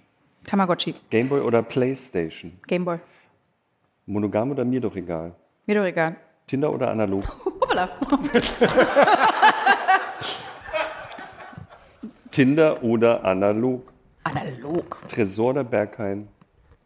Ich muss ganz kurz erzählen, dass ich gestern aus, auf einem Friedhof vorbeigekommen ist, wo eine Frau, die schon sehr lange tot war, Anna Pressure hieß. Anna Pressure. Entschuldigung, sorry, also und so, aber was für ein fantastischer Name. Entschuldige, analog, ja. Was? Hat sie geantwortet? Ich bin nicht ganz. Nee, noch nicht. Sie hat abgelenkt. Jochen hat echt eine Inselbegabung mit diesem Spiel, oder was? Das ist so sein Ding. Sein Ding. Wahnsinn, Aber er hört okay. genau zu. Jochen, das Spiel, bitte, gern. Ne? Tresor oder Berghain? Ja. Tresor Was ist das? oder Berghain? Ein grüner Berghain in der Natur. Ich nehme die zwei und meine was ganz anderes als Berlin oder Brandenburg? Brandenburg. War das jetzt? Brandenburg. Wir sind bei vier. Okay. Ostberlin oder Westberlin? Äh, Ostberlin. Pankow oder Prenzlberg? Pankow. Bio- Prenzlberg ist ein Teil von Pankow, so eine Quatschfrage. Bio oder regional? Regional. Eingeschweißte Biogurke oder plastikfreie normale Gurke? Eingeschweißte Biogurke. Aber gute Frage, echt. Vegane Wurst oder keine Wurst? Vegane Wurst. Soja oder Hafer? Oder was? Soja oder Hafer? Hafer, natürlich, ne? Hafer. Danke. Nutella oder Nudossi? Äh, Nutella. Nährstange oder kalter Hund? Kalter Hund. Waffel oder Becher? Waffel.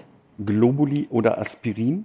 Globuli. I'm sorry. Hier trennen sich unsere Wege. Tut mir leid. I'm crazy. Aber es gibt eine große Gruppe bei den Grünen, die auch auf deiner Seite sind. Mhm, bei der AfD auch.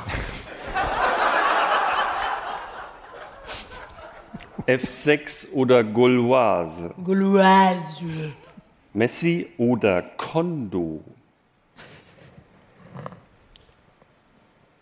Entweder das M vergessen oder ich verstehe das zweite Wort nicht. Messi Okay. oder Kondo? Ja, Ach so, Marie, Marie Kondo. Oh. Ah, in meinem Kopf Marie Kondo und im äh, echt Messi. Marie Kondo. Messi oder Kondo? Cristiano Ronaldo. Messi oder Kondo? Kondo. Klare Lüge. I don't care. Messi oder Ronaldo? Ähm, Messi. Helikoptermama oder Rasenmähermama? Ich habe keine Ahnung, wovon du redest, aber Rasenmäher, Mama. Rasenmäher, Ah ja. Jochen. Bis elf oder bis eins? Bis elf. Unter Leuten oder über Menschen? Also, ah, wahrscheinlich über Menschen. Ich habe beides nicht gelesen, aber ich glaube, das über Menschen. Also Okay. über Menschen, Jochen. Okay. Florena oder Nivea? Florina. Aufschneiden oder wegschmeißen? Aufschneiden oder weg? Aufschneiden oder wegschmeißen? Sinn oder Verstand? Aufschneiden oder ich verstehe die Frage nicht. Weiter, weiter, Jochen. Fünf. Flugscham oder Zugstolz? Zugstolz. Rollkoffer oder kein Rollkoffer? Kein Rollkoffer. Platte oder CD? Platte. CD oder Kassette? CD. Herz an Herz oder kleiner Satellit? Herz an Herz. Limit oder These Boots? Limit Oh, das oder ist ja wie- These Boots? Kann ich nicht weiter. Das ist wie zwischen einem meiner Kinder entscheiden. Sechs. Spice Girls oder Tattoo? Es Tattoo? Spice Girls. Tattoo, das russische Pop-Duo, ja, das ich ja. vergessen hatte. Also was jetzt? Was du gesagt?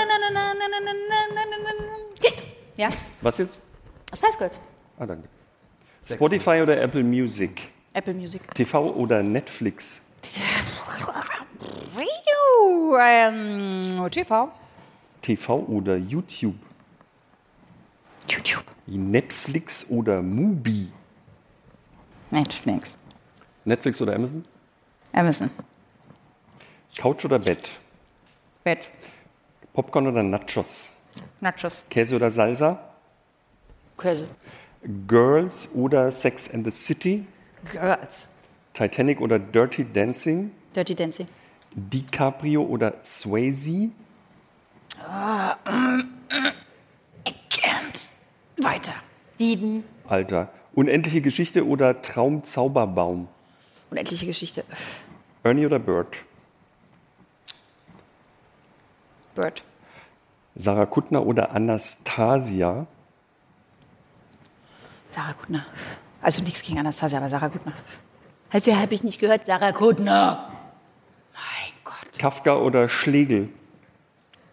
Kafka. Harpe oder Harald? Harpe. Mario oder Dieter? Mario oder Dieter? Mario oder Dieter? Ganz sicher nicht. Mobbing oder Schikane. Äh, weiter. Wir sind bei acht. Oh, das wird noch interessant. Anke Engelke oder Caroline Kebekus? Anke Engelke. InTouch oder Bunte? Ah, bunte. Ja? Bunte oder Bild? Die Frage nicht verstanden. Muss nicht nach dem Oder noch was kommen? Bunte oder Bild? Bunte oder was? Verstehe ich. Habt ihr immer was Bild? gehört danach? Christoph, also wenn nur bunte zur Debatte steht, nehme ich natürlich bunte. Ich nehme bunte. Bunte. Okay. Ja. Englisch oder Western? Neun. Vollblut oder Warmblut? Warmblut. Haflinger oder Shetland? Miss Dixie oder Penny? Mm, äh, äh, Haflinger. Till oder Matthias? Till oder Matthias? Till. Tatort oder Polizeiruf? Pff, Tatort. Lesen oder schreiben? Schreiben. Nach Namen oder nach Datum? Nach Namen. Nach Namen oder nach Farben? Farben. Buch oder E-Reader?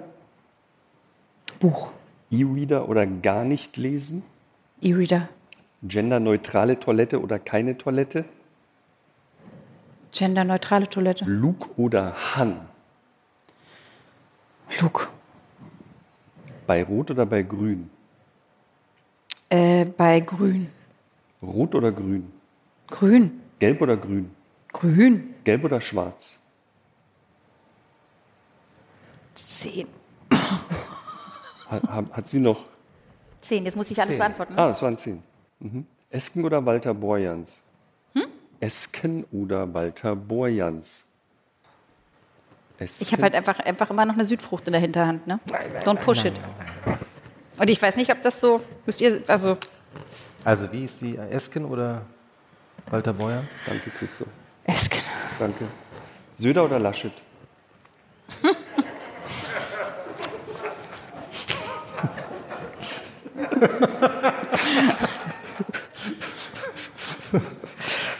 Gelb. oh Gott, oh Gott, oh Gott. Das ist ein sehr einfaches Spiel. Was ist das für ein asoziales Spiel? Teddy oder Meerschwein? NSDAP oder NSU, wenn du schon alle den Joker verballert hast. Äh, okay, ähm, pff, keine Ahnung. Laschet. Scholz oder Laschet? Hast gerade Laschet nachgemacht. Scholz oder Laschet? Laschet. Habeck oder Baerbock? Baerbock? Trump oder Putin? Äh, oh, boah, das, boah, das ist wirklich auch wieder die zwischen eigenen Kindern entscheiden. Ne? Oh, das ist so. Ich möchte jetzt, dass beide nicht gekränkt sind. Putin, come on, heute wird gelebt. Das war die letzte Frage.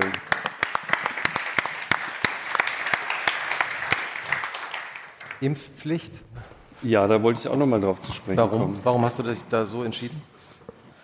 Weil ich da keine Meinung zu habe. Bis jetzt. Inwiefern? Weil ich einfach total betrunken bin. Nein, weil ich, äh, nee, einfach so, dass ich da bin, da noch im, äh, im bin ich noch nicht zu einem Ergebnis gekommen in mir. Habe ich mich noch nicht genug mit beschäftigt oder genug, sehe ich noch nicht genug durch, als dass ich dazu irgendwie das so leicht entscheiden könnte wie Laschet oder Söder zum Beispiel. oder Pest oder Cholera oder irgendwie diese Sachen. Das, äh, nee, kann ich, habe ich noch nicht, weiß ich Ke- noch nicht. Kennst du, kennst du auch Leute in deinem Umfeld, die sich nicht impfen lassen? Ja, Was sagst du denen? Also den sagen klingt für mich so missionarisch. Ja, oder Wir haben, ich weiß gar nicht, ob wir darüber dann schon mal geredet haben, aber wenn wir über sowas reden, würde ich, glaube ich, einfach einen Dialog entstehen lassen und denen gar nicht irgendwas sagen, sondern im besten Fall versuchen, da irgendwie äh, so reinzugehen, dass ja, Inspiration entstehen kann oder nicht, aber die kann ja auch auf meiner Seite sein. Also, weiß nicht. Und, und hat es da Gespräche gegeben? Nee, bis jetzt nicht. Ich rede mit denen nicht mehr. nee, aber jetzt wirklich auch nicht so im nahen Umfeld. Aber Ja. so, ich äh, kenne schon Leute, die, äh, obwohl doch, ich glaube, es ist eher so bei Leuten, die ich bei manchen würde ich tatsächlich auch sagen, ich bin immer noch in diesem, ich muss kurz antworten, Ding, aber ist ja gleich mal so. Ähm, bei manchen würde ich tatsächlich wahrscheinlich ein bisschen vorsichtig sein, bevor das Thema aufgeht und ähm, nicht sofort da in so ein, in, also konfrontativ Ja, genau. werden. Hm. Aber es ist ja schon interessant, dass Impfpflicht ist sowas wie, auch wie bei der, bei der, bei der äh, Geflüchtetenkrise 2015, das spaltet einfach und scheint Menschen zu geben, mit denen man dann, oder das ist dann sehr schwer, überhaupt einen Konsens zu finden oder sich darüber über vernünftig auszutauschen. Das stimmt, oder? aber ich glaube ehrlich gesagt, es liegt so daran, dass ich sowieso eher mal vorfühle, ob ein irgendwie ein nachhaltiger Dialog möglich ist. Mhm. Und da meine ich dann mit aber auch, dass ich auch ein Interesse habe und nicht nur eine Agenda in einem Dialog. Und deswegen glaube ich, dass so eine Dialoge sowieso entstehen. Also diese Unbelehrbarkeit würde ja nur zutage treten, wenn ich versuche zu belehren. Und wenn ich das Gefühl habe, jemand hat gar keinen Bock darüber zu reden, zum Beispiel, so entsteht das nicht. Und wenn es entsteht, ist ja auch mal der Raum dafür, dass man darüber spricht, ohne dass es ein Ziel gibt. Also deswegen bin ich an diesem Punkt nicht gekommen, ne? weil ich damit nicht missionieren gehe. Und wie erklärst, also hast du dir mal Gedanken gemacht, wie, erklärst du dir das, dass Leute sich nicht impfen lassen wollen? Ich glaube, es gibt total unterschiedliche und teilweise nachvollziehbare äh, Gründe dafür. Ähm,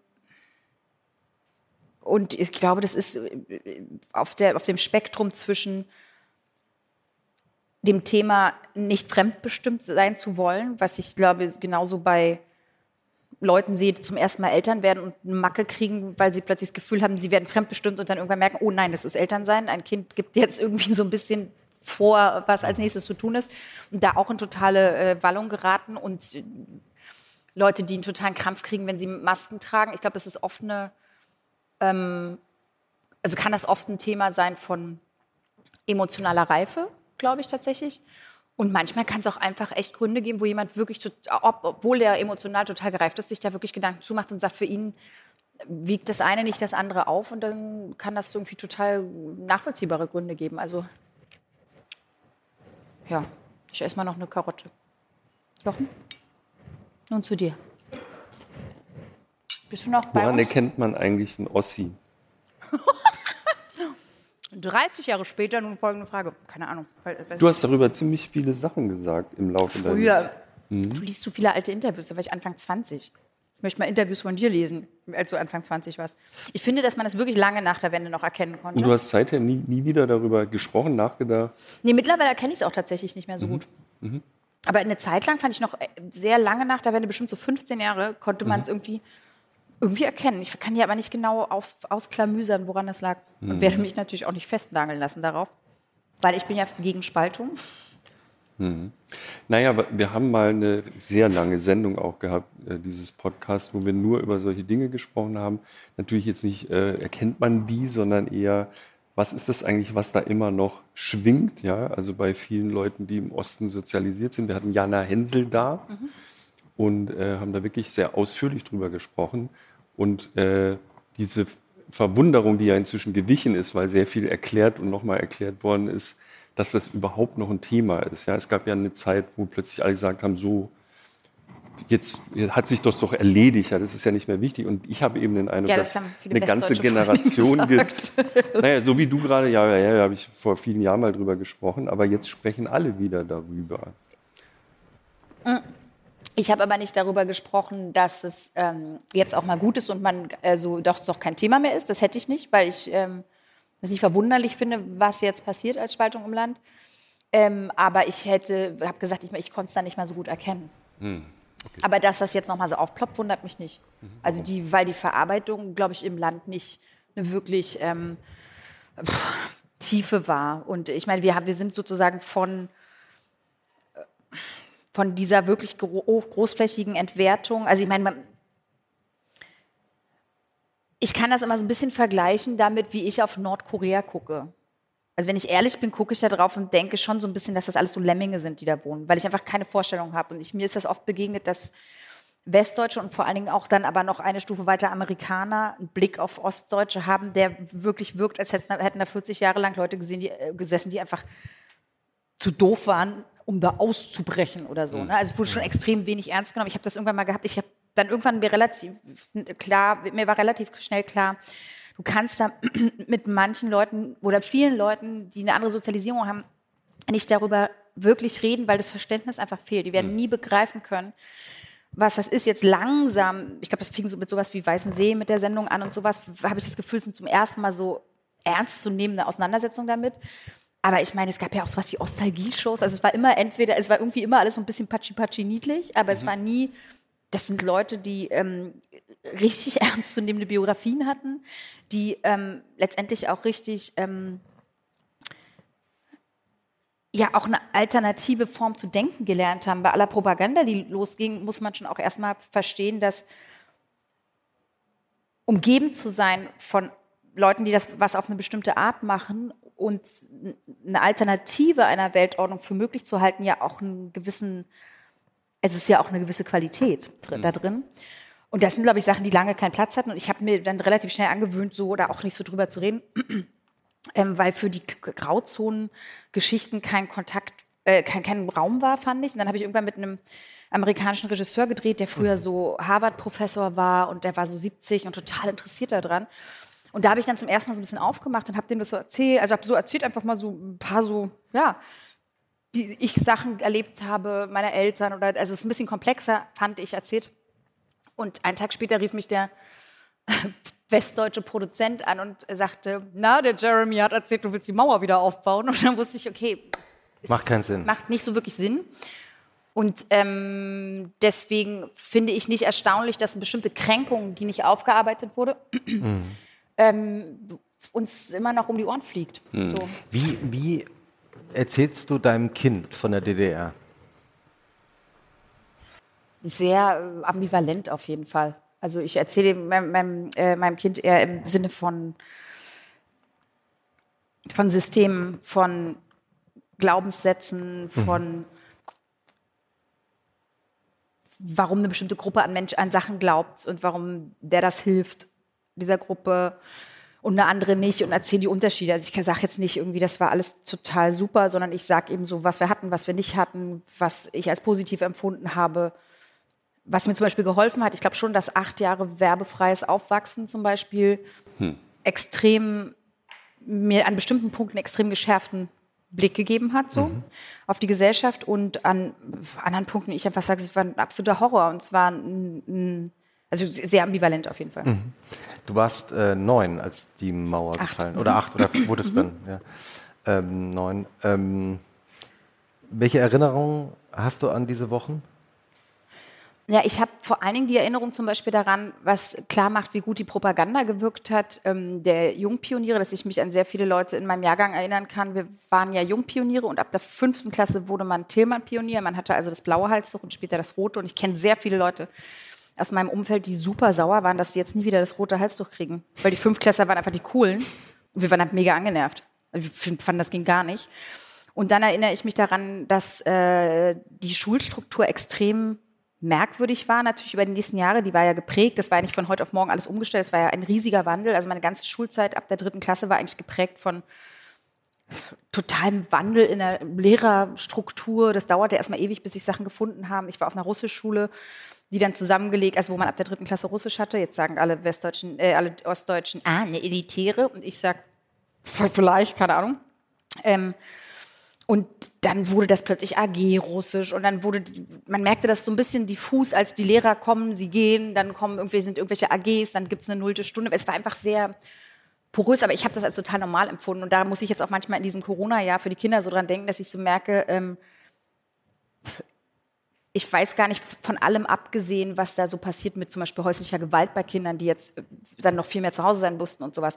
Aber wenn wir darüber reden, dass denen so ein Jahr fehlt und so, weiß ich gar nicht genau, ob das im Nachhinein so sein wird. Ich glaube, die Kompetenzen, die jetzt erlernt werden, können wir doch gar nicht einschätzen. Also es kann auch sein, dass es äh, total interessante Sachen hervorbringt. Mhm. Also von allem, was daran natürlich klarerweise schwierig jetzt war für Kinder und völlig falsch gemacht wurde auch ähm, bin ich total gespannt, weil das, glaube ich, mhm. eine vergleichbare Sache war, in der, in, im Ost, also in dem ehemaligen Osten an der Schule zu sein in der Zeit. Dein Vater hat ja als äh, Dokumentarfilmer auch in der DDR schon gearbeitet und der hat 1989 bei dieser berühmten Demonstration, als ganz viele äh, ähm, Menschen Reden gehalten haben am Alexanderplatz, auch eine Rede gehalten. Mhm. Ähm, die hast du dir später, glaube ich, mal angeschaut, oder? Mhm, sehr, sehr viel später, ja. Worüber hat er gesprochen? Über ähm, ja tatsächlich auch über sowas wie Verantwortung in Senderstrukturen und ähm, Wandel und verschiedene Sachen. Für mich, ich konnte das halt sehr, sehr viel später erst schauen, weil ähm, ich finde das extrem schwer, die Sachen anzugucken, die die Eltern machen und loszulösen davon, dass sie Eltern sind. Ich finde das total mhm. weird und das machte erst Sinn an einem bestimmten Punkt, wo ich in einem Alter war, wo ich mich mit dem Alter, an dem er dort war, identifizieren konnte und plötzlich überhaupt dann anders zuhören konnte, weil ich da jemanden sah, der so, mit dem ich mich identifizieren kann auf dieser Ebene eher. Hm. Habt ihr mal über die Zeit, äh, blöde Frage vielleicht, aber gesprochen später, also wie das damals war? Jetzt du als Erwachsene mit ihm? Ich habe auf jeden Fall immer wieder mit äh, den Kreisen meiner Eltern unterschiedlichster Art und Weise da auf jeden Fall immer Sachen mitbekommen, ja, wie das war. Und es gab welche, die haben den Wandel gut, die Wende gut äh, überstanden und sind hm. direkt da wieder in ihre Kraft gekommen und viele halt auch nicht. Hm. So. Es gab noch diese Geschichte, dass irgendwann rauskam, dass dein Vater IM als IM geführt wurde. Mhm. Habt ihr da Geschmeidiger Übergang. Was? Geschmeidiger Übergang nach dem ersten Whisky. Ich nehme noch einen. Möchtest du ja. einen Whisky haben? Jochen, erzähl doch mal. Nee, du. Was soll ich denn erzählen, ob wir darüber geredet haben? Habt das finde ich irgendwie total schwer, jetzt nach einem Whisky in, im Internet zu besprechen. Wenn ich weiter. Elf. ja, darüber wurde gesprochen. Cola oder willst du Whisky pur? Noch der ist ein guter Whisky. Whisky. Ja? Ich möchte mal ganz kurz, also jetzt, ja? das hat mit der Frage nichts zu tun, das wollte ich, hatte ich Ihnen noch ein bisschen, hatte ich tatsächlich schon vor, ich bin, ich hab, finde, wir haben ein tierisches Thema mit Abschied in unserer Gesellschaft. Ich, kennt bestimmt alle jemanden, der sagt, boah, Abschiede kann ich nicht so gut. Und dann macht man irgendwie mal so einen polnischen Abschied, wie das immer heißt, und geht einfach weg oder sonst was. Deswegen möchte ich sagen, ich werde nicht irgendwann die Südfrucht sagen, sondern ich möchte uns jetzt alle schon mal darauf vorbereiten, dass in den nächsten Viertelstunde bis 20 Minuten ich diese Südfrucht sagen werde. Wir haben ja nachdem ich kurz noch von meinem Vater ne? erzählt habe. Ja. Ähm, und nur, dass ihr das schon wisst, dass wir uns alle schon darauf. Ist es okay? Oder weil, wenn ich das so abrupt sage, finde ich es ein bisschen unfair uns ja, guck mal, hier, oder? Guck mal. Aber die kennen doch. Also Kopfschütteln, ist nicht okay. Ist nicht okay. Wir gehen doch danach noch alle weg, nur ohne Internet. Nee, nee, das haben wir doch eh okay. schon gesagt. Es ist ja nicht sehe, für uns. Ich sehe wir waren doch alle schon Döner essen. Beim Schütteln. Manche ja. kommen gerade wieder zu sich und denken, wer ist die Frau? wo, wo sind wer ist der Sufke, der da vorne sitzt? Seid ihr noch knallewach? Ja. Okay, wer ist denn? Pass auf, jetzt das so Abstimmung. Die Psst, oh, Jochen, bitte. Ähm, also wer ist denn dafür, dass wir länger als 20 Minuten noch weitermachen? Hand, jetzt ganz ehrlich, ich bin nicht gekränkt. Weitermachen? Eine klare Siehste, das Wer ist alles dafür, dass das Ruhe, bitte, das ist komplette Manipulation. Wer ist dafür, dass wir in 20 Minuten sagen, das ist wieder die Freundin, Hand, Freundin mit der ich da bin, die Frau, der ich mein Essen geschenkt Ey, du hast Klaköre im Publikum. Eine Drei klare Leute. Minderheit. Nee, das war nur deine Freundin hier. Ihr anderen, ich freue mich mit euch auf den Sonnenaufgang. Du hast Hunger. Was bringe ich denn für Leute mit? Was bist du für ein Biest? Geh doch mal bitte raus und hol dir was. Aber ganz kurz, wir sind ja ein Haushalt. Ihr darf euch doch was zu essen abgeben. Essen. Ihr seid ein Haushalt. Das ist natürlich ein besonderer Oder Fall. wenn wir ein Haushalt sind, ich meine, wir pennen heute. Ja. Aber das Kannst du kann alles sie nicht nicht essen? machen. Nee, aus sozialen Gründen. Ach so, aus sozialen Gründen. Oh, Leute, das sind meine Freunde. Meine Damen und Herren, sie verweigert das Essen wegen euch. Was für eine dumme, aber liebe Frau. Ich nehme uns, pack uns was ein. Ich mache mal so 23 Minuten. Okay, gut, was Geiles, okay. Es gibt super. drüben eine mega Falafel, also für alle, die noch Hunger haben. Und, Ich würde ähm, noch zwei, drei Kippen machen und dann hauen wir auch ab mit allen, okay? Cool. Dann koche ich für euch. also das heißt, du hast mit deinem Vater darüber gesprochen. Mhm. Und was hat er gesagt? Er hat gesagt, wenn du jemals in, eine, in einen Podcast gehst und zwei Westdeutsche bieten dir Whisky an, ist das der Moment, Das ist total wenn es, Cola wenn es dann sowas wie das Internet geben sollte. Ja, Versuche, Okay. versuche dich nicht in Versuchung führen zu lassen. Und dann habe ich gesagt, ich habe noch nie auf dich gehört. Also, here we go. Nein, ich habe, nee, ich kann es nicht sagen. ähm, wir haben eine alte Tradition in diesem Podcast. Leute ähm, abfüllen und den, ihnen Fragen über ihren Vater stellen? Ähm, well, it's äh, working. Und, und noch eine zweite, Warte, warte, äh, warte. Die, wir, die wir seit langer, längerer Zeit wegen der Pandemie nicht machen konnten, nicht weil das während der Zoom-Calls, ich ich rede einfach weiter, bis du sagst, echt fertig. Jetzt bin ich vorbereitet. Wegen der Zoom-Calls, während der, mit, mit deren Hilfe wir ja ähm, die Folgen aufgezeichnet haben seit Beginn der Pandemie, ähm, konnten wir das nicht mehr tun. Ähm, aber jetzt sitzen wir um wieder in einem Raum ne? Das merkt ihr auch. ähm, Are we ready for it? und ähm, diese kleine Tradition äh, hat mit Musik zu tun. Oh ja. Ja, Das ist, äh, diese wie, wie, wie kam, es eigentlich äh, dazu? Du hast ja de- deine Band Prag gegründet, schon relativ Ich habe, spät die, in deiner ich habe Karriere. sie gegründet alleine. Ich habe im Ja, mit Recall deinen, Leute mit deinen, mit deinen Ja. Mitgründern. Aber wie kam es dazu, dass du die Band gestartet hast? Ich frage diese Frage Ich habe das auch, tatsächlich wir nicht gestartet, sondern es sollte ein Soloprojekt sein, wo der eine eben singen und der andere es produzieren sollte. Dann sollte es bei zwei, Tra zwei Tracks eine Gastsängerin geben und irgendwie haben wir uns darüber so zusammengefunden, dass wir gesagt haben, Entschuldigung. Jochen, der Alter, DJ, Ich habe hier ein Problem mit diesem Mikro. hey Mr. DJ. Und dann haben wir uns irgendwie so zusammengefunden und dann wurde es doch eine Band.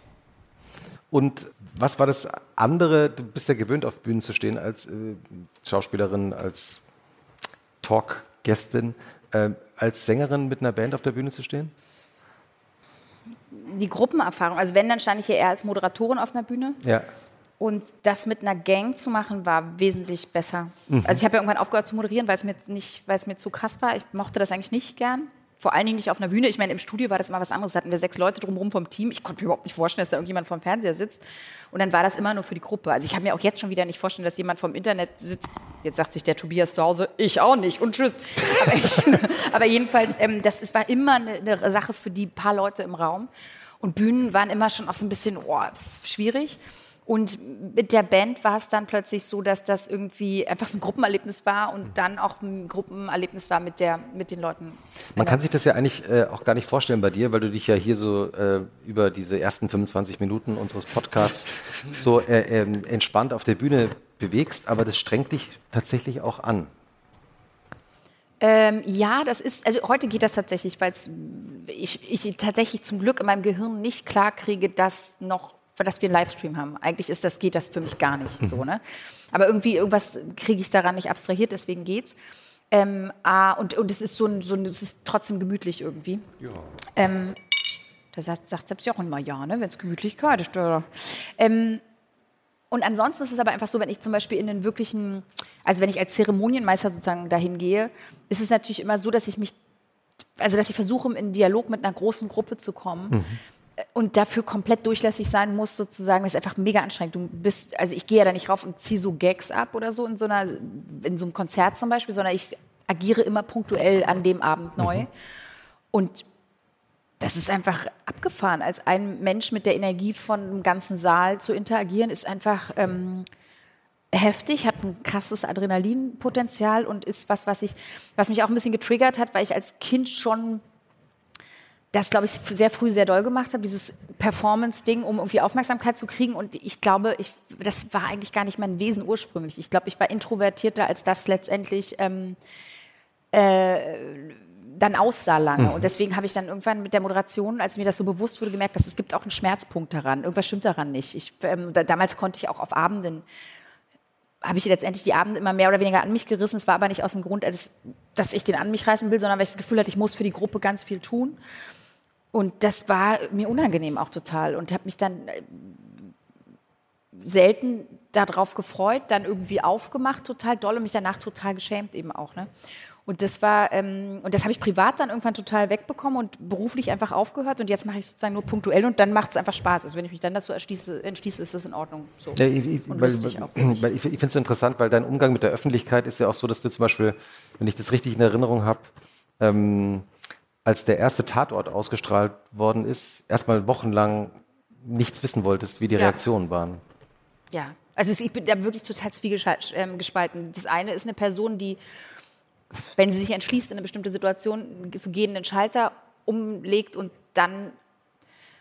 Also ich überlege mir auch die vorher nicht die Sachen, die ich sage. Also wenn wir über dieses Sprechen reden, was für mich faszinierend ist, ist es auch oft so, dass ich ähm, im Dialog mit jemandem so nach dem Motto, woher soll ich wissen, was ich denke, bevor ich höre, was ich sage, erst Sachen auch über mich rausfinde.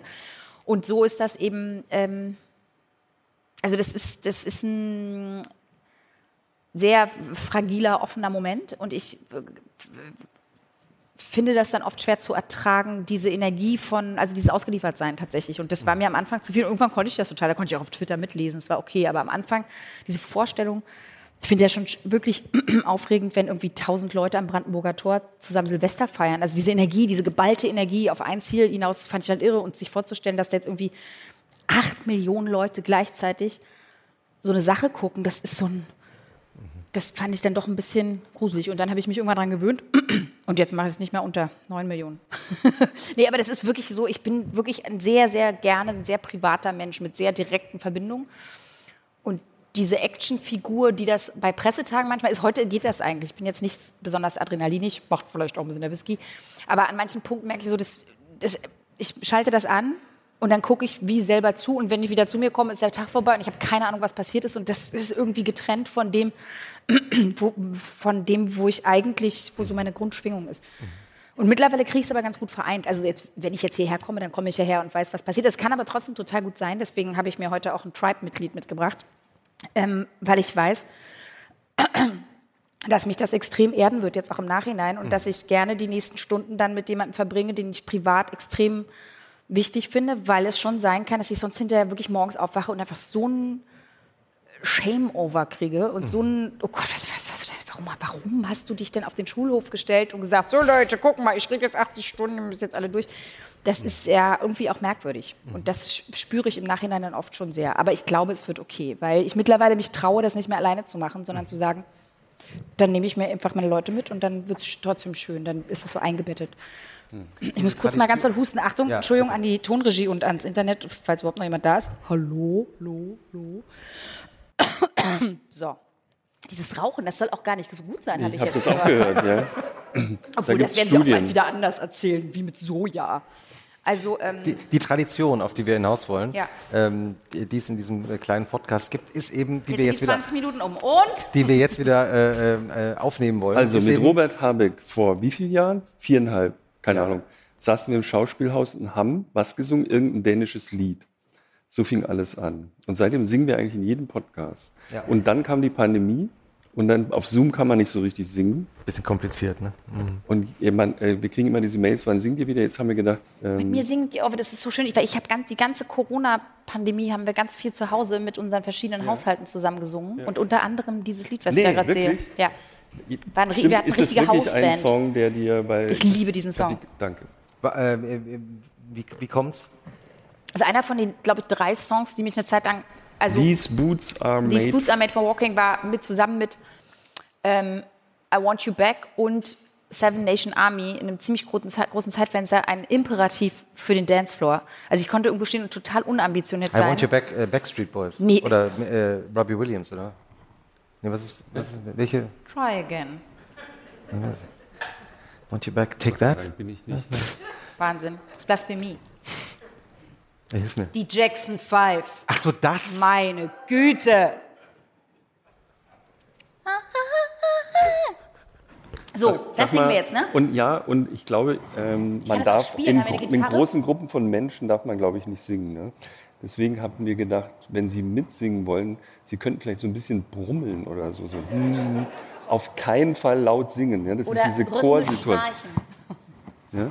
Ja, Aber okay. wir, wir kriegen es, ich habe das nicht, wir haben es nicht geprobt. Nicht geprobt, ja. Ich Christoph, wir haben das. kann ich ich hoffe, das ist Nur so überhaupt. mitlesen. Das Wir müsste ein Karaoke-Video und liebe GEMA, jetzt kann ich den Satz endlich wieder sagen. Liebe GEMA, wir würden so gerne für diesen Podcast GEMA-Gebühr entrichten, wissen aber immer noch nicht wie.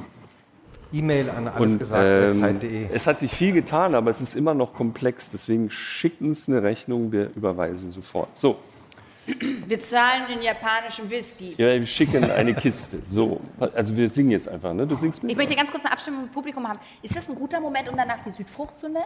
Nein. Nein, nein, dann, das ist eigentlich so. Was ist denn mit euch los? Ganz klares Weil ihr einmal wieder raus dürft, ne? Babysitter für die ganze Nacht durchgebucht und ist auch egal. Okay, also So. ich bleib hier, mir soll es wurscht sein. Also, ich drücke jetzt auf den Knopf und dann gucken wir mal, äh, da muss so ein Text kommen. Adolf, sieht gut aus? Alles gut? Sören? Alles gut? Aber ja. Anna?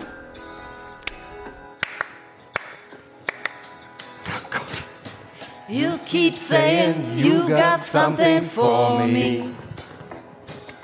Something you call love, but confess. You've been a messin' where you shouldn't be a messin'. Wir können schon brummeln, ne? And when someone else is getting all your best. These boots are made for walking, and that's just what they'll do. And One of these days, these boots are gonna walk all over you.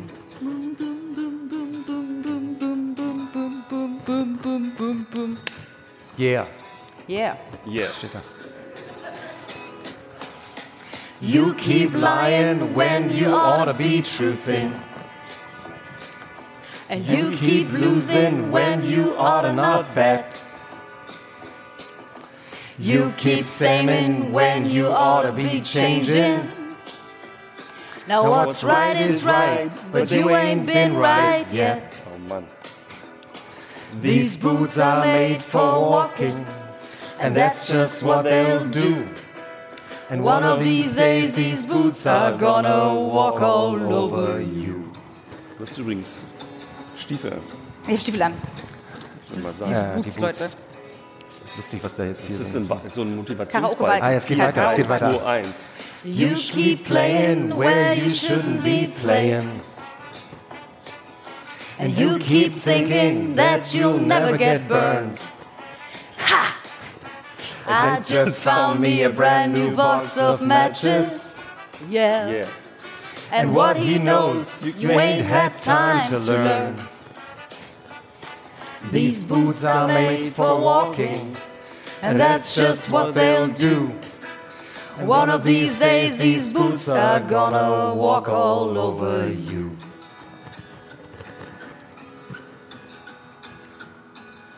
Are you ready, Ready, Boots? Are you ready, Boots? Are you ready, Boots? Are you ready, Boots? Start, Start walking. walking. Was für ein merkwürdiger Moment. egal, ich werde mich morgen nicht schämen dafür. Ist doch egal. Nein. Ist auch wirklich ein gutes Lied. Schön was, vielen Dank. Ich bin auch ein bisschen froh, dass ihr nicht die Jackson 5 ausgewählt habt. Oh mein Gott. Diese Tradition, Jochen, immer diese Podcast-Tradition. Das Endlich ist eine schöne Tradition, ich freue Ja. mich. Das ist schön. Nee, es war schön, mal wieder Musik zu hören. Ja. Weißt du noch, wie wir mit Herbert Grönemeyer Männer gesungen Ja, haben? stimmt. Bitte nachhören, wer es noch nicht Ja, gehört hat. Ja. mit in Auf der Ukulele. Äh, hier im Wohnzimmer Maria chattet gerade bei Tinder. Nee, Wie man so sagt, glaube ich. Man chattet bei Tinder. Wenn man Nein, wahrscheinlich sagt, schreibt man sie ja einen 19 12. Timecode auf, wie immer. Monogam oder mir Ich doch schreibe an egal. Herbert und sagt, weißt du noch? Männer. Verstehe ich. So, ich rauche mal noch eine, ne? Ja. Weil jetzt langsam. Nee, Jochen schaut gerade nach. Ich merke immer, ich sehe immer in seinem Gesicht, da noch ein, ein ganz neues Themenfeld Ja, anreißen gerade. Ich möchte. bin jetzt wirklich total irritiert, weil ich das mega unhöflich finde, so lange zu labern, wenn man vor allen Dingen vorher sich darauf geeinigt hat, dass es um einen geht. Ich habe ja gerade gesagt, der Plan der letzten Jahre privat war, dass es solche Abende nicht mehr gibt. Und ihr seid mir so, könnt ihr ein bisschen unkonzentrierter und ein bisschen schluffiger mal werden? Was ist das denn? Sind doch alle bezahlt, hör mal. Ich rauche einfach noch. Ich rauche weiter, Leute. Mir ist wurscht, ich kann morgen auch aus- ausschlafen. Kennst du eigentlich das Tschirner-Paradox? Das stand mal in äh, einer Zeitschrift, die du gut findest, Neon. ich zitiere mal, Nora Reinhardt schrieb über dich, es macht den Anschein, als erfahre man etwas, in Wirklichkeit handelt es sich aber um eine witzig anmutende Nichtkommunikation. Überall doppelte und dreifache Ironiewolken, die in komplette Aussagelosigkeit Nee. münden. Das ist dein Nee. Hausmedium gewesen. Ne? Also, Ironie, Nee. kann ich ja nur sagen. Ich wa- bin die waren völlig immer ich, deine Fans. Na, nee, aber inhaltlich war ich nie ironisch. Ich finde Iron, Ironie wirklich ein ganz äh, überholtes Ding. Also ich habe, ich, nee, ich behalte eine Distanz zu. Ich glaube, was, ich rede ja total offen über mich schon immer, aber ich glaube, was die Leute meinen, ist, dass man so wenig über mein Privatleben weiß. Aber das beinhaltet ja einfach Leute, über die ich ja nicht einfach mitreden kann. Und das ist, glaube ich, das, was, was vielleicht das Paradox ist. Aber ich rede ja sehr offen über mich. Ich finde es auch sogar sehr, also auch schon immer relativ aus, aus dem Näh Nähkästchen so. Und ironisch, also Vielleicht ironisch finde ich äh, völlig eine Verwechslung mit deinen. Rollen, also die, die dir so auf den Leib geschrieben werden zumindest, da hast du ja oft so eine, tatsächlich schillert das ja. Ne? Ja, aber wenn nicht eine bestimmte Wahrhaftigkeit in was ist, würde ich das nie machen. Also ich glaube, es ist eine Leichtigkeit da drin und eine bestimmte Distanz ab und zu zu Sachen auch. Mit einem Commitment gepaart. Aber ich, also Ironie und auch ironisch über Sachen zu sprechen, finde ich wirklich schwierig. Aber na- natürlich eine bestimmte Flapsigkeit mit Sachen gab es immer. Und es gab irgendwann auch zum Beispiel den Punkt, wo ich gemerkt habe, dass ich, das war, glaube ich, diesen, diese Klammer haben wir auch nie wieder äh, ge- geschlossen, dass ich Leute, ach so, nee, das doch, die hatten wir geschlossen. Aber du hattest vorhin gesagt, dass ich manchmal Leute einfach, also so an Leute andocke und die dann unterstütze. Ja. Und du hattest aber gesagt, ich äh, suche mir Leute und spreche die an. Und Ja. was tatsächlich zum Beispiel passiert, ist, dass ich Leute manchmal auf Facebook äh, mit denen in Kontakt gehe, die da irgendwas runterposten und irgendwie fies sind oder so und dann mit denen anfange, in den äh, Privatnachrichten zu sprechen und die auch anzurufen. Und was sagen die dann?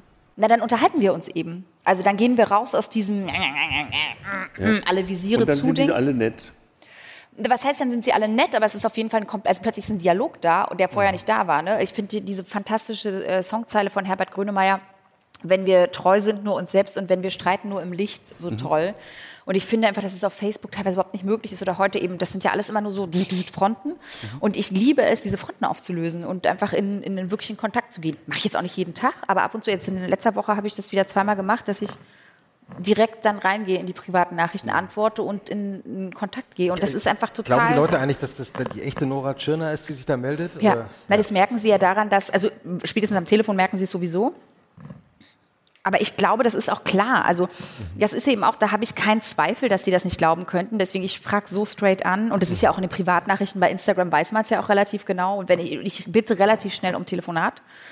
Und dadurch ist dann, ich weiß nicht, ob, also ich glaube, das ist, ich, keine Ahnung, ob die dann zweifeln, aber die gehen relativ schnell dann auch ins, ins Wenn du Gespräch. sagst, mit Ironie kannst du nichts anfangen, aber was ist eigentlich das Geheimnis vom guten Humor?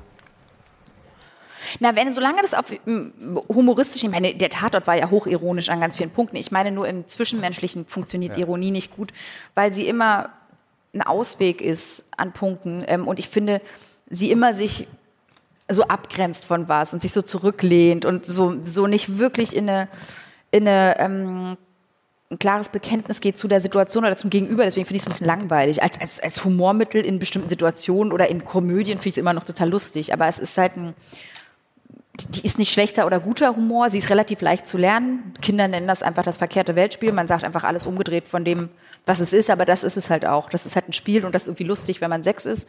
Und irgendwann wird es dann so ein bisschen langweilig, weil ich eine klare Haltung und einen verbindenden Humor immer irgendwie spannender finde, als wenn man so daneben steht und so. Das hat immer so was Distanziertes, finde ich. Was ist guter Humor? Jetzt machst du den Jochen, ne? Einfach nochmal wiederholen. Weiter. Sag mal, ähm, äh, wir können das ja einmal anders fragen. Gab es eigentlich so eine, du hast ja angefangen als quasi rom, romantische, ich, ich bin jetzt kein, wie, wie drückt man das aus, also es ist immer diese romantischen Frauenrollen gespielt oder also die, die Frau, in die man sich so verliebt, ne? das ist so die, diese Sternenfänger und, und folgende. Und irgendwann ist das ja gekippt und dann warst du plötzlich, sich überhaupt nicht mehr verliebt. irgendwann ist das gekippt in die Frau, in die man sich verliebt, aber die so ein bisschen nerdig ist und die muss man so retten. Wo hat denn das angefangen? War das quasi mit Till Schweiger? Oder ist, ist es eine die völlig verfehlte, bescheuerte Beobachtung? Nö, ich glaube tatsächlich, ich weiß eben nicht, ob man die wirklich retten muss. Ich glaube, die wirkt immer erst, als ob man die retten muss. Aber zum Beispiel Anna Guzlowski musste man ja auch überhaupt nicht retten. Das war, Hm. Die wirkte nerdig und man hat das vielleicht erstmal ausgelöst, aber es waren eigentlich alles Frauen, die sich extrem gut, glaube ich, selber retten konnten. Ähm, Aber tatsächlich, ich weiß gar nicht, wo das genau angefangen hat. Aber mit, also ich, da kein Ohrhasen, glaube ich, wirklich die erste richtige Romantic Comedy war, die ich gemacht habe. Und die zweite, glaube ich, eigentlich nur SMS für dich von Caro Herfurth war. Ich glaube, ich habe einfach eigentlich nur zwei Romantic Comedies gemacht. So wirkliche. Aber ich weiß nicht genau, wo das angefangen Jetzt fällt mir hat. tatsächlich der Name des Films nicht ein. Ich bin wirklich, ähm, ähm, wo, wo es um äh, Körperbilder, Schönheit und so. Embraced. Nee. Ach so, der jetzt rauskommt von Caro Nee. Es gibt Ja. einen fiktionalen, wunderschön, der jetzt rauskommt von Caro Herfurth und dann gibt es den Dokumentarfilm, ich. den ich produziert Ja. habe, der hieß Embrace. Auch da bist du ja eher so eine, du bist jetzt nicht so eine Standardfrau, die Du so. meinst jetzt den von Caro Herfurth? Mhm. Na, da haben wir versucht, sozusagen in diesen ganzen Frauenthemen, die wir besprechen, eine Figur zu erzählen, die wirklich emanzipiert ist, ohne dass das so gleich in so einen Männerhass abgleitet. Also Mhm. eine Aussicht zu machen, was selbstbestimmtes Frausein zum Beispiel sein könnte, Mhm. ohne dass es sofort in Opposition geht. Ähm, das war sozusagen die Idee von Vicky. Hm. Das ist eigentlich die emanzipierteste Figur in dem ganzen Film eben. Und an den Anfängen war die noch sehr verortete die sich sehr am Männlichen.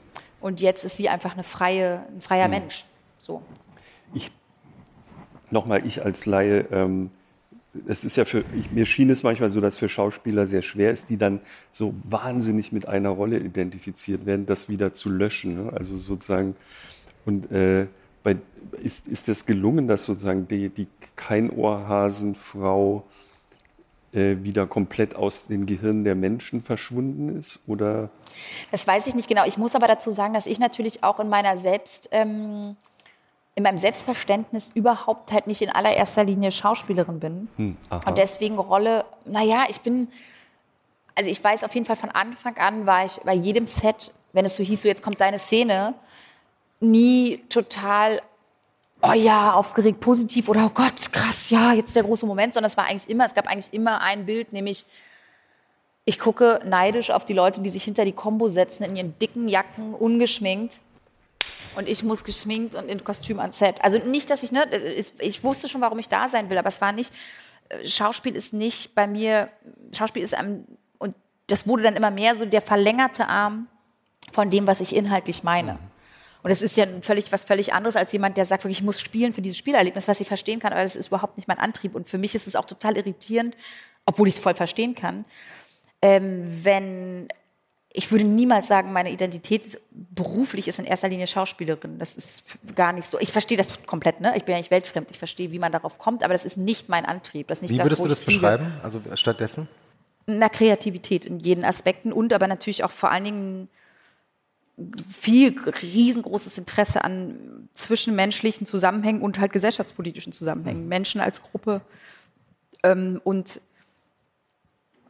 und das in einer fiktionalen Art, also das wurde immer mehr dazu. Ich habe das natürlich, am Anfang war das natürlich sehr getrennt, dass ich dann Stoffe, die ich irgendwie toll und witzig fand und irgendwie die Charaktere toll und stark und lustig oder die mir einfach lagen, gespielt habe und dann nebenbei gesellschaftspolitische Arbeit machen konnte, mit der ich kein Geld verdient habe. Ne? Das war so eine Trennung. Ich hatte Bock darauf. Ich habe auch nie was gemacht, worauf ich keine Lust habe, nur für Geld. Aber es war so, boah, das ist was, was ich mir gerne im Kino angucken würde. Und ich kann, das schafft mir einen Raum für andere Arbeiten, die monetär in unserer Gesellschaft halt nicht interessant sind, so dass mir so auch Freiraum erkauft, so. Und das kam über die Jahre halt immer mehr zusammen, ne? Und jetzt kann ich das total verbinden. Also wenn ich wunderschön jetzt drehe, ist Vicky die Verlängerung von dem, was Caro Herford und ich uns überlegt haben, wo wir mit dem feministischen Diskurs zu, zu, gerade stehen in unserer Realität und was wir erzählen wollen. Und dann habe ich auch Bock, diese Figur zu spielen. Oder bei Mopes eben ne, dieses Depressionsthema, wo ich einfach weiß, okay, ich kann an diese Monika mit so viel, also mit so wenig Berührungsängsten rangehen, weil ich das selber durch habe und ich verstehe aber auch, was heilsam ist an dieser Serie, dass ich total, dass ich sinnvoll finde, dass ich diesen Job mache. So. Ähm, wie ist denn der Stand des Feminismus im Jahr 2021?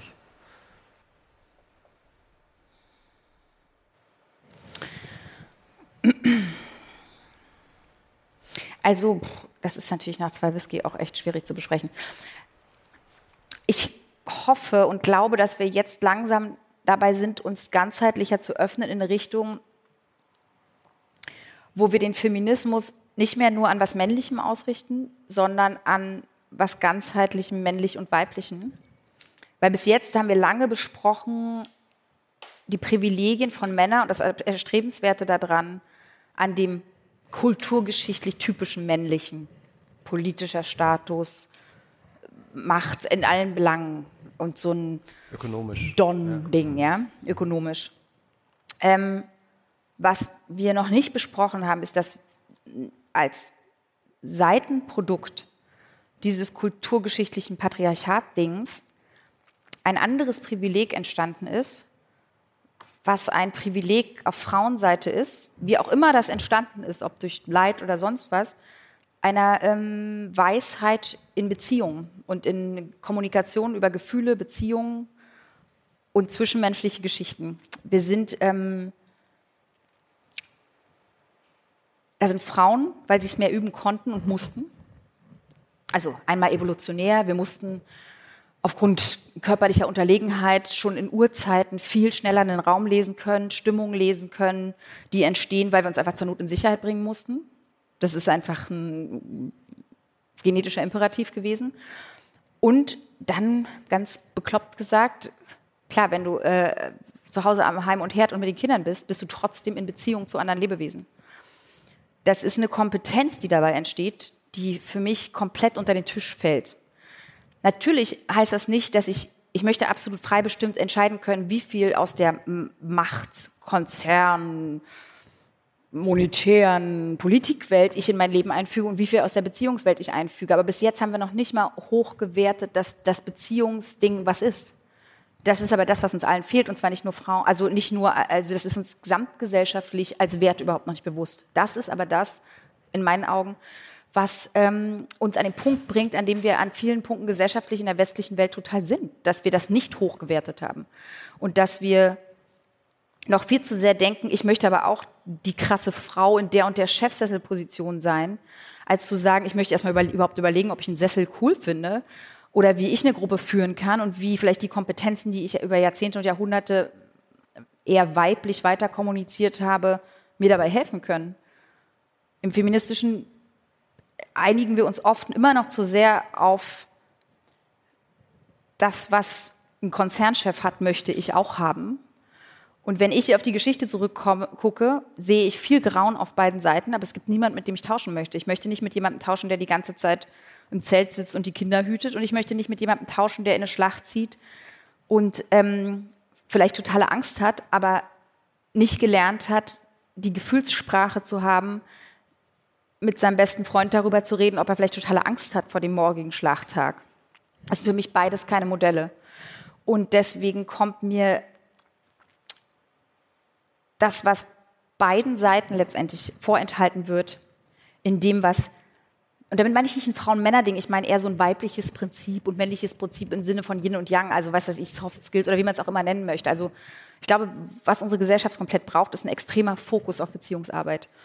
Und das ist was, wo, ähm, das sehen wir an vielen Situationen, wo Männer mit ihren Kindern nicht in Kontakt kommen können, weil die Frauen ein Privileg mit einer Hand halten, nicht 50-50 zu machen mit dem Partner, wo die Männer nicht in ihre richtige Kraft als Vater kommen können. Man kann man natürlich immer sagen, wollen die nicht, die wollen ja nur arbeiten gehen. Man kann aber auch sagen, es ist halt einfach mega anstrengend, sowas zu lernen, wenn man keinen Fuß auf den Boden kriegt, weil immer jemand daneben steht, der mit den Augen rollt und sagt, du, ich mach mal lieber selber. Und ich möchte sehr gerne an den Punkt kommen, wo Frauen da in eine Verantwortung kommen äh, und sagen, ja, wir wollen diese ganzen Privilegien und wir äh, erkennen aber auch an, wo wir Privilegien haben und wenn wir, wir müssen alles von diesen Sachen besprechen, damit wir weiterkommen. Weil dann werden auch Männer plötzlich in den Genuss kommen zu verstehen, wie irre das ist, äh, irgendwie zu Hause zu bleiben. Und dann werden, ähm, dann, dann, dann, sind die Karten für alle neu gemischt. Und bis jetzt mischen wir noch zu einseitig. Mhm. Ähm, du hast dich in früheren Interviews sehr positiv über Alice Schwarzer geäußert. Habe ich? Also ja, ich habe gesagt, wahrscheinlich gesagt, dass sie eine krasse Vorreiterin war. Ja, und dass sie mhm. genau Kämpfe gekämpft hat, die ja, du jetzt definitiv. selber in deine Generation nicht mehr führen definitiv, musst. Ja. Ähm, wie siehst du denn die Generation der jüngeren Feministinnen? das ist so, das sind so viele verschiedene unterschiedliche ähm, Strömungen, sage ich mal, dass ich das echt mhm. nicht verallgemeinern kann. Ich finde da, also Das ist ein bisschen wie mit der Politik, die wir vor neun Stunden besprochen haben. Ich finde einfach, es gibt extrem kompetente Leute, extrem fortgeschrittene Denker, die sehr ganzheitlich denken und die sehr auf Einheit gehen. Und ich sehe viele Leute, die spalten. Ich sehe viele Leute, die ihr eigenes Ego verhandeln, indem sie sich eine Gruppenidentität borgen. Das sehe ich aber bei vielen Sachen, wo Ismus hinten dran steht. Es ist total divers. Aber ich glaube, wir sind einfach auf einem guten Weg. Ich glaube nur, ähm, wir haben noch Wegstrecke vor uns und die wird eher in Richtung Einheit auch zwischen Männern und Frauen und einer gemeinsamen Freischaltung von einem gemeinsamen Potenzial kommen, als weiter in eine Spaltung. Also das, das wird nicht anders gehen. Warum äh, ist Alice Schwarzer so ein guter Test, wo, der, wo man im Feminismus gerade steht? Ne? Also wir hatten die mal zu Gast ähm, und äh, in der Vorbereitung ist mir erst richtig klar geworden, wie umstritten die Frau bei, bei sehr jungen Feministinnen äh, zu sein scheint und Feministen. Ähm, das war mir nicht klar. Also ich habe das immer so aus dem Augenwinkel wahrgenommen, aber das ist wirklich, also ich, ich habe, glaube ich, nie so viel Feedback von den äh, Kolleginnen, muss ich wirklich sagen, aus der Redaktion bekommen, vorher und nachher, die, die sozusagen, die, für die das ein rotes Tuch ist, dass es diese Frau gibt, das ist jetzt völlig übertrieben, aber sich eben sehr stark äh, davon distanzieren. Und das hat mich dann wiederum ein bisschen gewundert. Warum ist das so gekommen? Ich glaube, das hat mit einem ähnlichen Ding zu tun mit der Fehlerkultur, die ich vorhin besprochen habe, dass wir immer erwarten, dass eine Person alles ist. Ähm, ich muss ganz ehrlich sagen, ich kenne mich mit Alice Schwarzer nicht genug aus, um irgendwie da so ein Psychogramm aufzumachen. Nee. Mhm. Aber ich kann definitiv von allem, was ich weiß, sagen, dass dieses Standards, uh, Standing on the äh, Shoulders of Giants ähm, einfach hier zutrifft. Ohne Alice Schwarzer und viele ihrer Mitstreiterinnen würden wir heute an dem Punkt nicht anfangen können zu arbeiten. Deswegen ist für mich die Diskussion müßig und insofern völlig in Ordnung, dass jeder sich individuell zu ihr verortet. Aber ich habe hab da auch nicht genug Einblick. Es ist, aber natürlich ist es so, in einer tollen Gesellschaft wäre es einfach so, dass es eine weise ältere Generation gibt und weise würde aber da auch beinhalten, dass sie natürlich bereit ist, auch von den Jüngeren zu lernen und dass sie so weise ist, dass die Jüngeren auch von ihr lernen möchten. Und diese Weisheit ist, glaube ich, bei uns ähm, auch als Wert komplett abhanden gekommen. Wir reden kaum über alte, weise Leute, wir reden mehr über alte weiße Leute. Und wir, ähm, Weisheit ist überhaupt nicht ein Gut, auf was wir gesetzt haben als Gesellschaft. Und das, glaube ich, entsteht jetzt neu, muss neu entstehen als Wert. Und deswegen ist für mich total irrelevant, ob Alice Schwarzer jetzt äh, die 100 Prozent ist, indem sie auch noch weise ist zu allem, was sie in der Vergangenheit gemacht hat. Also es ist auch okay, wenn jemand erstmal eine Weile wächst und was anschiebt und dann irgendwann aufhört zu wachsen. Wie, weiß ich nicht, Dieter Hallervorden jetzt zum Beispiel in meinen Augen gerade. Ja? Der, äh, ich finde, nicht ein Wachstum zeigt. Aber das negiert nicht zwingend das, was er in der Vergangenheit gemacht hat. Und ich erwarte auch nicht, dass jemand schafft, immer mitzuhalten. Es ist auch wichtig, dass irgendwann Junge kommen, von denen gelernt werden kann. Und jeder muss für sich dann entscheiden, ob Dieter Hallervon oder sonst wer oder Alice Schwarzer, möchte er von den Jungen was lernen oder nicht, öffnet er sich oder nicht. Und das ist seine persönliche Entscheidung. Und wenn er das nicht machen möchte, beschneidet er sich in meinen Augen einfach selbst. Da brauche ich gar nicht drüber urteilen oder sagen, das geht nicht, sondern dann sage ich, aha. Entschuldigung, was meinst du jetzt mit Dieter Hallervorden? Na, Dieter Hallervorden hat ja gerade diese Gender-Geschichte zum Beispiel ah. gesagt und hat einfach sehr ähm, archaisch mit dem Fuß aufgestampft und gesagt, das ist eine Ver ähm, Vergewaltigung der deutschen Sprache. Und ich habe das Gefühl, äh, das ist ein, äh, eine Wachstumsverweigerung. Hm. Und das ist total, war total in Ordnung. Da habe ich nichts zu tun. Der hat an ganz vielen Punkten für das Wachstum dieses Landes gesorgt. Und jeder kann für sich selbst entscheiden, ob er da jetzt mitgeht oder nicht. Aber es ist nicht ein, das ist nicht ein weise, weises Denken. Wenn du auf dich selbst blickst, äh, also spul zurück zu der Frau, die bei MTV war, bis heute, was sind die Entwicklungen, wenn du so große Bögen dir anguckst, äh, bei dir? Na, die, der Bogen der Selbstbestimmtheit und Selbstbefreiung ist der größte Bogen. Ne? Also zu, was das Private angeht, zu wissen, okay, dass ich mit 25 angefangen habe, zum ersten Mal mir die Frage zu stellen, was ich eigentlich will. Das, bis dahin konnte eigentlich jeder mein Freund sein, der einfach da blieb. Danach habe ich angefangen, wählerisch zu sein in meinem Privatleben, überhaupt zu verstehen, wer ich bin, wie ich resoniere mit der Welt. Mhm. Und das war im Beruflichen auch so. Also das ist der, der Bogen der Selbstbefragung, ich glaube, den letztendlich das Leben immer so beinhaltet. Wenn du in eine Zeitmaschine steigen könntest und zu dir zurück äh, dahin, äh, Gäbe es einen Tipp, den du dir geben würdest? Ja, ich würde sagen, gib nicht auf, das wird irgendwann richtig schön. Ananas.